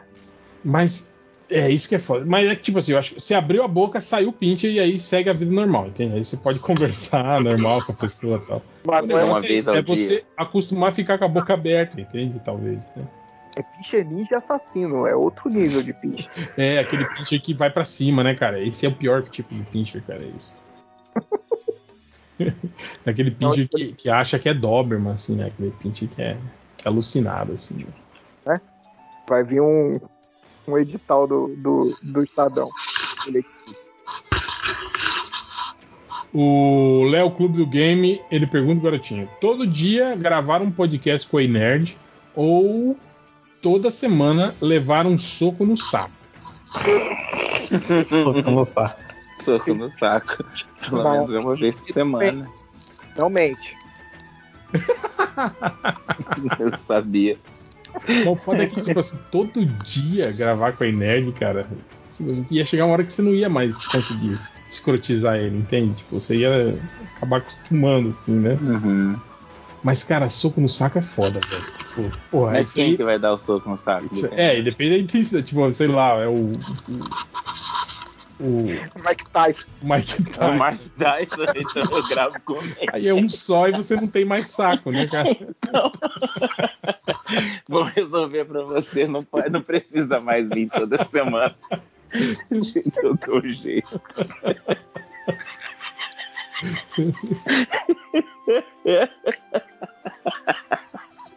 Mas, cara, tem, tem- você deve ter passado por isso nessa época do, de colégio, aquela época de, de, de você dar, bater no, no saco do- do- dos outros, assim, cara. Porra, essa, eu odiava essa brincadeira, cara. Só, com a ponta É. do. Você vem e dá só, né? só aquele, aquela chicotadinha assim, né? Tá, É. né, com a mão Nossa, assim. era muito- era- isso era muito idiota, cara. Eu odiava quem fazia isso. Cara, espanquei tanta gente, cara, que fazia isso. É o idiota que. Principalmente quando tá, tipo assim, quando tá no corredor, todo mundo escorado do corredor com a mão pra trás, assim, aí vem o cara e tal, tal, tal, batendo em todo mundo. Caraca, Cara, velho, eu não passei merda, por isso, não. que isso? Que, que colégio você Cara. estudou que não tinha ninguém. A gente brincava de um negócio que chamava a. Como é que é? Enfiei muito. cara, ACB. no Que era Associação do Chute na Bunda. Eu acho que era isso. É um negócio que a gente tinha que combinar. Que quando você levantava, não lembro, você tinha que falar alguma palavra. Senão todo mundo bicava. Senão todo mundo vinha. E, cara, era impressionante. Às vezes você olhava em volta, não tem ninguém, ok, eu tô bem pra levantar. Se levantava, levava ao mesmo tempo, levava três, quatro bicudas. tipo, da onde que veio esse povo, tá ligado? ai, ai. E aí tinha às vezes que escapava um chute no saco, o cara que tentou virar na sua bunda e você tava andando e abriu as pernas. Putz, muito ruim. Sabe quando você tá andando e o cara tenta te acertar? Não, não sei, não tem como saber. Andando de abre as pernas, não. Você vai fazer os pacates no meio da. do- Espacado do Van Damme, né? É Mas escapar do chão. Eu já tô andando já! Tá! Tinha um cara que tava, era muito grande. E ele veio correndo. Sabe quando você ouve barulho no corredor, assim, da escola? Do E aí você pensa, vindo, assim. Eu não vou nem olhar pra trás, eu só vou me esconder. Eu lembro que eu pulei na parede, meu amigo foi pra outra. Esse cara passou correndo a gente tipo uma, uma locomotiva, porque ele queria dar um chute num cara que tava na nossa frente, saca? Ele passou correndo assim, veio com tudo. E aí eu não lembro, acho que esse piada da frente tentou, tava subindo a escada, ele tava andando, mas ele tava andando. O chute que ele deu foi tão sinistro que o Piá caiu pra frente de joelho no chão, assim, sabe? Detonou. E a gente viu o chutão acontecendo e falou: caraca, ele levou um chute no saco, ele saiu do chão com o chute que o cara deu. Cara, E aí ele ficou Cara. no chão, abandonado. Coitado.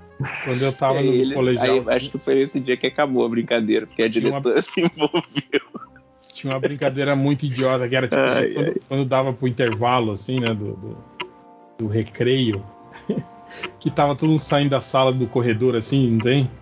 E juntava, geralmente, os quatro, cinco caras maiores que tinha, assim, e dava as mãos, e a gente chamava de hora, hora do patrolão. Ô, patrolão! E vinha correndo, tipo assim, levando todo mundo do corredor, assim, tá ligado? Tipo, Estão ligados que eu tô falando? Tipo, Sim, imagina sim, sim. tipo, quatro caras gigantes de mãos dadas, assim, né? Como se fosse uma corrente humana que pega a extensão do corredor inteiro e eles vão correndo, tipo, empurrando todo mundo que tá na frente deles, assim, né, juntos. Isso começou chamando de patrolão, depois virou avalanche, porque, tipo, acabava com um monte de gente caindo, né? Mas, cara, você ouvia sempre, avalanche! Aí era todo mundo tentando correr de volta pra dentro das salas, assim, né? Porque sabia que ia dar merda. Até que deu merda, realmente, né? Que derrubaram, derrubaram. Um garoto, ele caiu, bateu a cabeça e aí acabou, deu suspensão e o caralho é quatro aí pararam com essa brincadeira tão legal. Eu nunca fiz isso, viu, gente? Tá, fiz uma vez só. Agora eu acredito um pouquinho mais. É, já fiz coisa pior, né? Já contei pra vocês, né? Do lance de lavagem cerebral que a gente fazia, né? Na época dos jogos estudantis. Isso aí era. Isso eu não, me orgulho, mas já, já fizemos. É, o Nem Bem que eu tô andando e pergunta o garotinho: Você terá que fazer de costas. Pra sempre. Sempre que você correr ou sempre que subir escadas. Calma. Ah, subir escadas. Subir escadas de costas. Hum, porra, É complicado. porque hoje, hoje, né, hoje tem, tem menos escadas, né? Tipo, E subir escada de costa não é uma ideia ruim, eu tô pensando agora.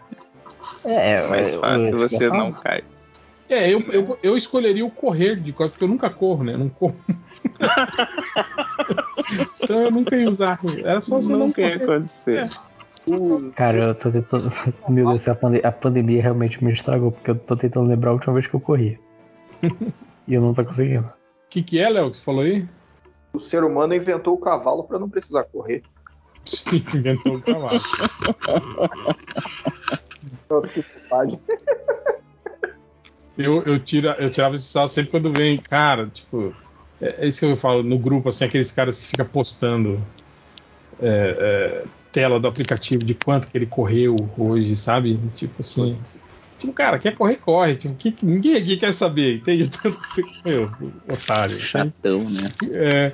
Aí, esses dias come- começou essas putaria, né? Tipo, o cara botou lá, ah, né? Tipo, co- correu 25 quilômetros, né? Aí eu mandei assim, pô, podia ter sido em linha reta, né? Pra você sumir, né? Aí outro cara mandou, ô, você é idiota, né, cara? Depois que, que inventaram o Uber, você não precisa mais correr, né? Você é burro demais. Aí começou todo mundo a tirar onda do cara, assim, né? Aí ele nunca mais postou isso, né? Mas é isso, cara. Só faltava o primeiro, entende? Dar, dar o- fazer a piada, assim, né? Que aí todo mundo foi na onda e aí o cara parou com essas putarias, assim, né? Tem um, tem um amigo do Felipe que posta isso de bicicleta. Bicicleta. Strava, aquele, né? Aquele. Eu também tenho uns amigos bikers que estão nessa agora. Aí toda vez que ele manda esse o, o tanto que ele pedalou, a galera manda aqueles eh, link de notícia de.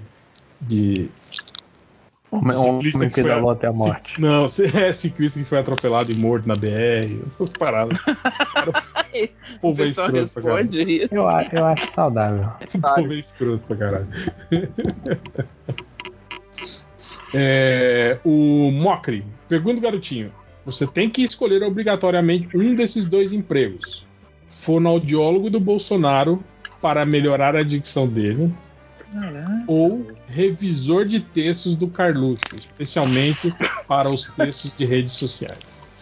A segunda opção, cara. segunda opção, nossa, imagina. Às vezes, fonoaudiólogo tem que ficar encostando nas pessoas, no rosto da pessoa. Imagina que nojo. Fica pegando na cara do Bolsonaro, credo. Não. Mas pode ser legal também. Tipo, você vai lá, pega no seu pinto e depois você vai lá e abre. Vem cá, moça, você tem que abrir a boca. Peraí, deixa eu pegar aqui isso, assim, assim. Ai. A língua, a língua, ó, pra cima, pra baixo, pra cima, pra baixo. Você pega lá, com a sua mão de pinto, você vai lá e pega na língua do Bolsonaro. Isso é, isso é nojento. Ai, cara, que nojo. É, nojento, lógico, cara. Pô. Não, eu acho que você podia fazer assim. Ó, pra você, o senhor, meu senhor, pra você falar melhor, você vai ter que botar isso aqui na sua boca. Aí abre A sua caixinha. bunda. Hum. Não, você abre a caixinha, abre a caixinha com sacou? E aí você vai ter que, sei lá, mastigar isso aqui. Você vai ter que deixar na sua boca até derreter, sabe? Aí o toletão. Você não pode botar a caixinha. sabe? Vocês lembram aquele filme, cara, O Discurso do Rei? Sim, sim. Acho que o começo do filme, não lembro que parte do filme, o cara diz que ele tem que colocar as bolas de gude na boca. O cara fica com a boca cheia de bola de gude tentando falar. Ai, de onde que veio as ideias dessas, né, cara? Cara, tava lembrando as umas piadas. Né? Tava, eu contei antes que eu tava vendo o vídeo. Todos os vídeos de community que o Google ah, mostra, eu tô vendo. Aí um que os caras falavam que a piada do set era rápido, é, o FBI está, está caçando pênis, pênis. Coloca o seu. Eu deixo. Esconde o seu na minha boca pra, pra se proteger. E era esse tipo de piada, eu lembro disso por algum motivo. Mas são meia-noite e vinte, deve ser por causa disso mesmo. Que isso? Ai, ai. Mas é isso. Eu encerrei, eu não tenho mais nada pra ler. Se tiver alguma coisa aí, Lojinha, que você selecionou, Eu tenho, tem umzinho só do Lowlet. É, manda, per- mandar. perguntinha do garotinho Nolan. Está no mundo onde tudo corre ao contrário, menos você? Ou viver com a paranoia de estar em um sonho enquanto sua vida real segue sem você, com a chance de estar realmente em um sonho? Não, mas eu tipo assim, é, é só a paranoia. Caramba, isso. É Né? paranoia. É, eu não, eu não É só a, a sensação paranoia- de que você está num sonho, né? Sim, e, e não só isso, você tá perdendo tempo na vida real. Tipo, as coisas na vida real estão acontecendo sem Mas você. meio Isso, isso chama-se vida normal, Lojinha. Ah, É. você tá. Não, não, peraí, mas você não tá conseguindo fazer as coisas da vida porque você tá perdido no, no sonho. Você, tá Você com- acha que a sua vida atual é um sonho, na verdade. Sim. Mas Nossa. que existe uma vida real sua onde você só tá dormindo e a vida tá rolando, você tá no coma. Ah, não, eu prefiro essa segunda opção, porque, pô, se tiver tudo ao contrário e menos eu, pô, aí fudeu, né, cara? Tipo, É, gente, como que você vai fazer, tá? eu, eu- a primeira coisa que aconteceu é ser atropelado. Fácil. Fácil. Não, você não ia Eu- conseguir se comunicar com as pessoas. Como que você ia fazer? Você ia ter que aprender a falar o contrário? É tipo a vida do Andar de super-homem no, costas? no Homem que Tinha Tudo. Não é isso? E, e ao tempo você tá. Você tá e rejuvenescendo? O tempo também tá ao contrário? Ah, não, não. Quer dizer, ixi, que pergunta complexa. Eu acho que eu vou precisar É, é porque essa o- pergunta o- entender. Tipo, tudo ao contrário é um conceito muito amplo, assim, né? É, cara? que eles falam de tudo corre ao contrário. E, tipo, o, o tempo é, tá tudo no reverso, do- reverso do, da fita cassete? Tipo, começou com você morto no caixão, aí você levanta e a sua vida come- começou ali. E Sim, você vai sim. rejuvenescer até você virar um, um óvulo e um espermatozoide. Não, no- não no caixão, porque eu, eu, eu, eu espero, por favor, que você já esteja morto antes de ser jogado no caixão. Porque senão vai ser uma forma um pouco traumática de ir. Apesar que acontece, né, cara? Sim, mas Principalmente Eu- em pegadinha do Silvio Santos. eu espero que não seja mais tão frequente assim. Sem enterrar ao vivo. É, Deve ser legal se você morreu de, tipo, de algum acidente, né? Alguma coisa assim, né? Tipo, você vê ao contrário, né? O acidente. Sim, deve ser muito divertido você pensar nisso. Tipo, enquanto você tá voltando. Enquanto... E não é foda porque, tipo, tudo corre ao contrário menos você, mas como, como funciona então pra você? Eu não É isso que eu tô falando, tipo assim, a sua vida Cara. vai ser ao contrário, entende? Tipo, Eu você, tô- você vai começar com a. a- do, do dia que É tipo você aquele morreu. game indie, Isso não é? não- tem isso um não game é uma- que era assim? O Braid. Isso, Mas, Braid. tipo, isso não é uma pergunta do garotinho Nolan, porque falta explicação óbvia e clara repetida mil vezes. Várias vezes. eu mandei ali no grupo, Léo. Cara, a segunda opção é que eu falei que parece o, o- a história do Alan Moore do Super-Homem. Não é isso? Ele- depois que o Super-Homem se toca, que ele não tá vivendo de verdade. Não é o para o homem que tinha tudo? Isso. É, mas é uma coisa diferente quando, tipo, o. o- na verdade, na verdade é igual. É exatamente É a mesma coisa, é depois que o Super-Homem se liga que ele tá. Ah, é legal que, tipo assim, se você se conscientizar disso, você começa a tocar o foda-se da sua vida. É tipo o dia da marmota. Tipo, ah, foda-se, isso aqui é só um sonho. Cara, o doido é. Eu, eu comecei a ver a Liga da Justiça por causa do meu filho, a Liga da Justiça, o, desenho. Mentira. Mentira, cara. Mentira que ele nem Então, tá na idade de gostar desse desenho ainda, cara. Calma, deixa eu continuar. Ele não se interessou e eu tô sozinho vendo Liga da Justiça. Que eu acho que é de que? 2001? Sei lá, é antigo esse desenho, né? Mas muito bom. E aí, outro dia, eu tava vendo um episódio do. Que é, que é essa adaptação do, do Pro Homem que tinha tudo. Que o Superman tem que chegar no, no filho dele e dizer que ele tem que voltar. E tava eu no carro, porque né, agora a gente tá almoçando separado, todo mundo, né? Eu almoçando no meu carro, assistindo isso e chorando enquanto tava almoçando. Caralho, vendo.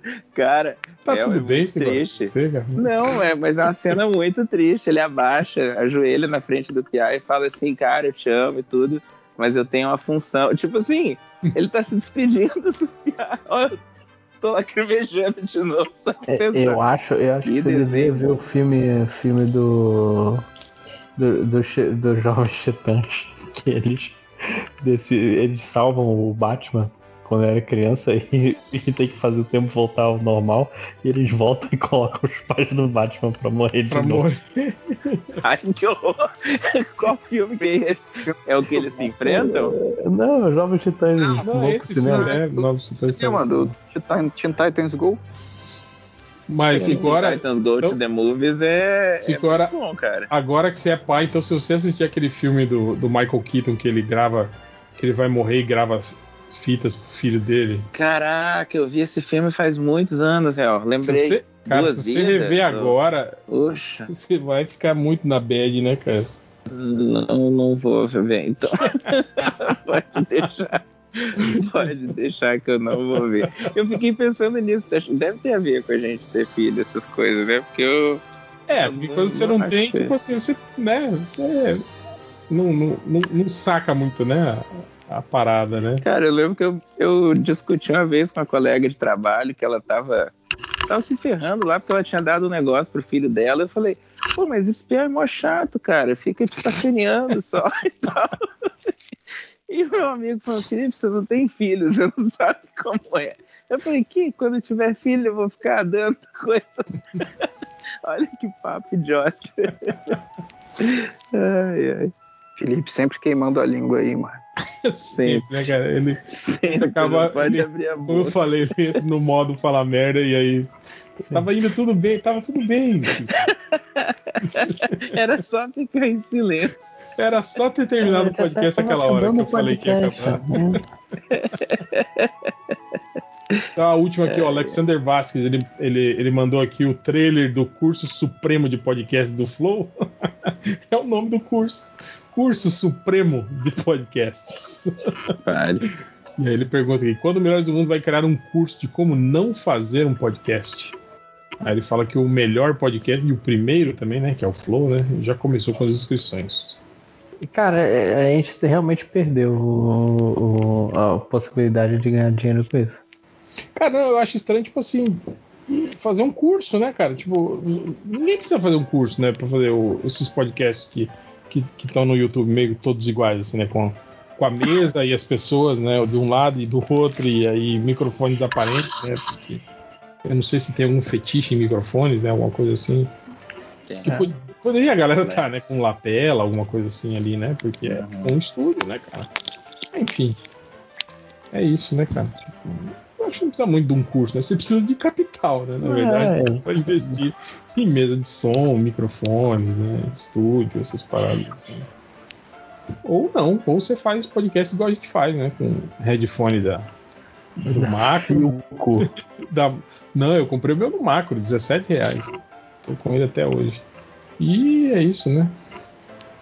É lógico que, tipo assim, eles ganham 50 mil reais cada um por mês, né? E nós não. E, e nós. Nós ganhamos algo muito melhor. Que é. O que, que é? Sorriso do povo. alegria, né? A gente leva a alegria, né? tipo... Não, a gente tem acesso, graças a comentar podcast, a, a discussões filosóficas todo dia no Surubom é todo dia mesmo. Não, lojinha, eu até fiquei. Surubão transcendental agora. Por que, que você tem esse, esse, esse bode com esse tipo de. É, é, é, só bode porque você é um, é um, um cartesiano, um, um, programador que se recusa a discutir esses temas efêmeros voltados para para vida e para porque isso é não. é coisa de, de filósofo. E é só você e o, e o Nazik que reclamam é disso. O... Você que é pior. O, é porque o Alcures é filósofo. Esse é o problema. Não, mas é que a discussão ah, nem. Assim, tá, peraí tá, que eu entendi bem direitinho. Ele tava no meio, né, da discussão, mas tipo assim, a discussão foi ampla, todo mundo tava lá, né, assim, né, discutindo, né. Eu não percebi que realmente eu, eu sou o único que comenta. Realmente eu sou, sou, sou o bully. Não, não é que você é o bully, você, não, você reclama. Você reclama quando acontece. Isso. Tanto que você entrou lá e falou, porra, que é a única vez que eu tenho tempo livre para comentar no Surubão, vocês estão com esse papo chato, esse papo merda. E você não foi com essas palavras, né? Mas tenho certeza que era isso que você tava pensando, assim, né? Não, pior que não. É um pouco mais brando. não, eu, só, não, tenho, não tenho, eu só não me interesso. Olha aí, o cara não se interessa pelas questões da vida. Eu não. Só que nem eu faço. Você, vocês são todos zeros e uns pra mim. Caralho. Falou, Dr. Manhattan. Eu, eu, lembrei da tirinha do Salimena, do arroz. Do arroz. do arroz? Não viu? Eu acho que eu não vi, não. Do arroz, acho que não. Deixa eu, deixa eu colocar no grupo. Show. E, e nem é pirateando tira do Salimena, porque essa que ele colocou no. É, ele soltou no Twitter inteiro. Twitter. Tá de graça. Não é aquelas que você vê só um quadrinho e tem que imaginar o resto da tira. Não, mas não, é, é a tira, a tira é o quadrinho. Porque eu não sigo. Ninguém sabendo dessa história. As pessoas tentando entender as piadas de uma tira só. Não, a tira de um quadro só. É, é exato. o que eu falei. A piada de, de uma tira só. Botei. O, eu, eu gosto vendo. daquela eu gosto daquele quadrinho do. Ah, daquela tirinha que termina com o peixe falando cala a boca, seu Cala a boca, Que virou sticker, né? Eu amo, é, é, é, é o é, sticker é, mais usado do ser humano. Esse, esse negócio, cala a boca, seu imundo. Porque tem uma que, que, é idiota. Porque eu, eu, eu acho maneiro que o peixe tá na água, né? Então ele teoricamente tá tomando tá banho. limpo, né? Tá então sempre é, limpo. É. eu nunca nem tinha pensado por esse lado. Cara, mas uma que eu, que eu ri muito é. recentemente é quando do, o do cabo da vassoura. Ah, sabia? Que esse cabo com da vassoura serve pra segurar bem mais fácil. Não, não, não, é, não é assim não. Peraí, calma, calma, gente. Explica direitinho calma. A tirinha assim, o maluco com a vassoura na mão falando: com quantos anos você descobriu que esse cabo serve para você varrer pra mais fácil a sua casa, sabe? Porque aí aparece um maluco do, do, no outro quadro segurando lá embaixo a vassoura. Assim, sabe? Ah, uhum. e varrendo, sabe? É esse, caraca, essa tirinha também é muito boa, né? Que a cara, a cara do maluco é uma coisa muito sensacional.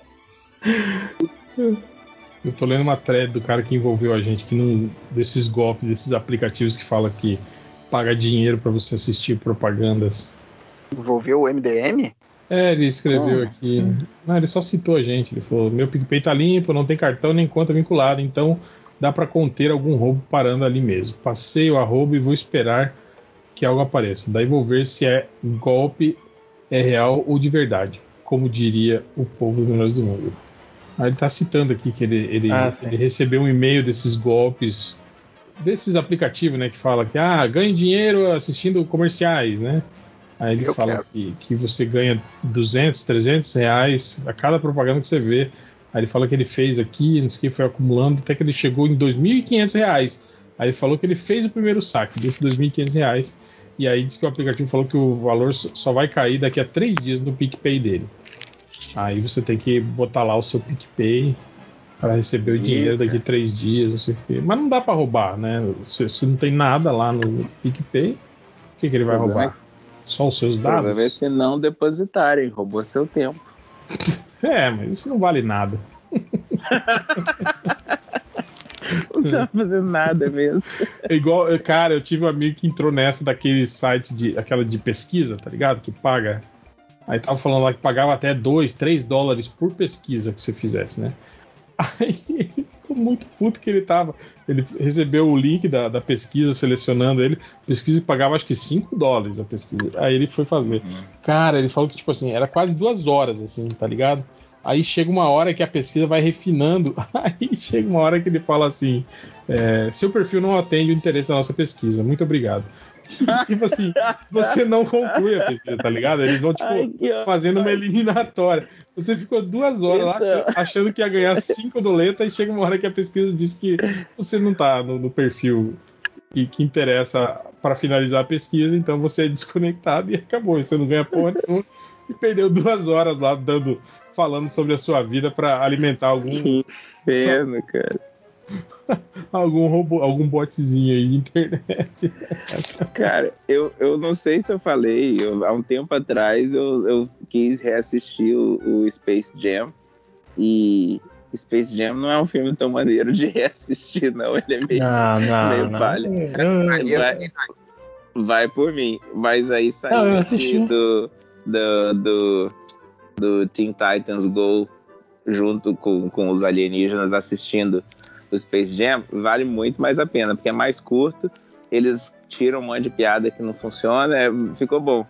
E aí tem uma hora que o, que o Pernalonga tá explicando que os alienígenas querem levar ele para outro planeta e ele é ser escravizado, tendo que contar piada todos os dias. E aí o Cyborg fala, eu sei lá, é uma estabilidade certa de emprego, não sei do que, esse pessoal tá reclamando. Tem muito comediante que ia, ia aceitar fazer um negócio desse. Achei boa. Mas agora sim, agora podemos encerrar, né? Podemos. Deixa eu até. Deixa, eu- deixa eu conseguir localizar o botão aqui para gravar. Achei, tá aqui. É, então é isso. Então chega, vambora. Tchau, até semana que vem e fui. Tchau. Tchau.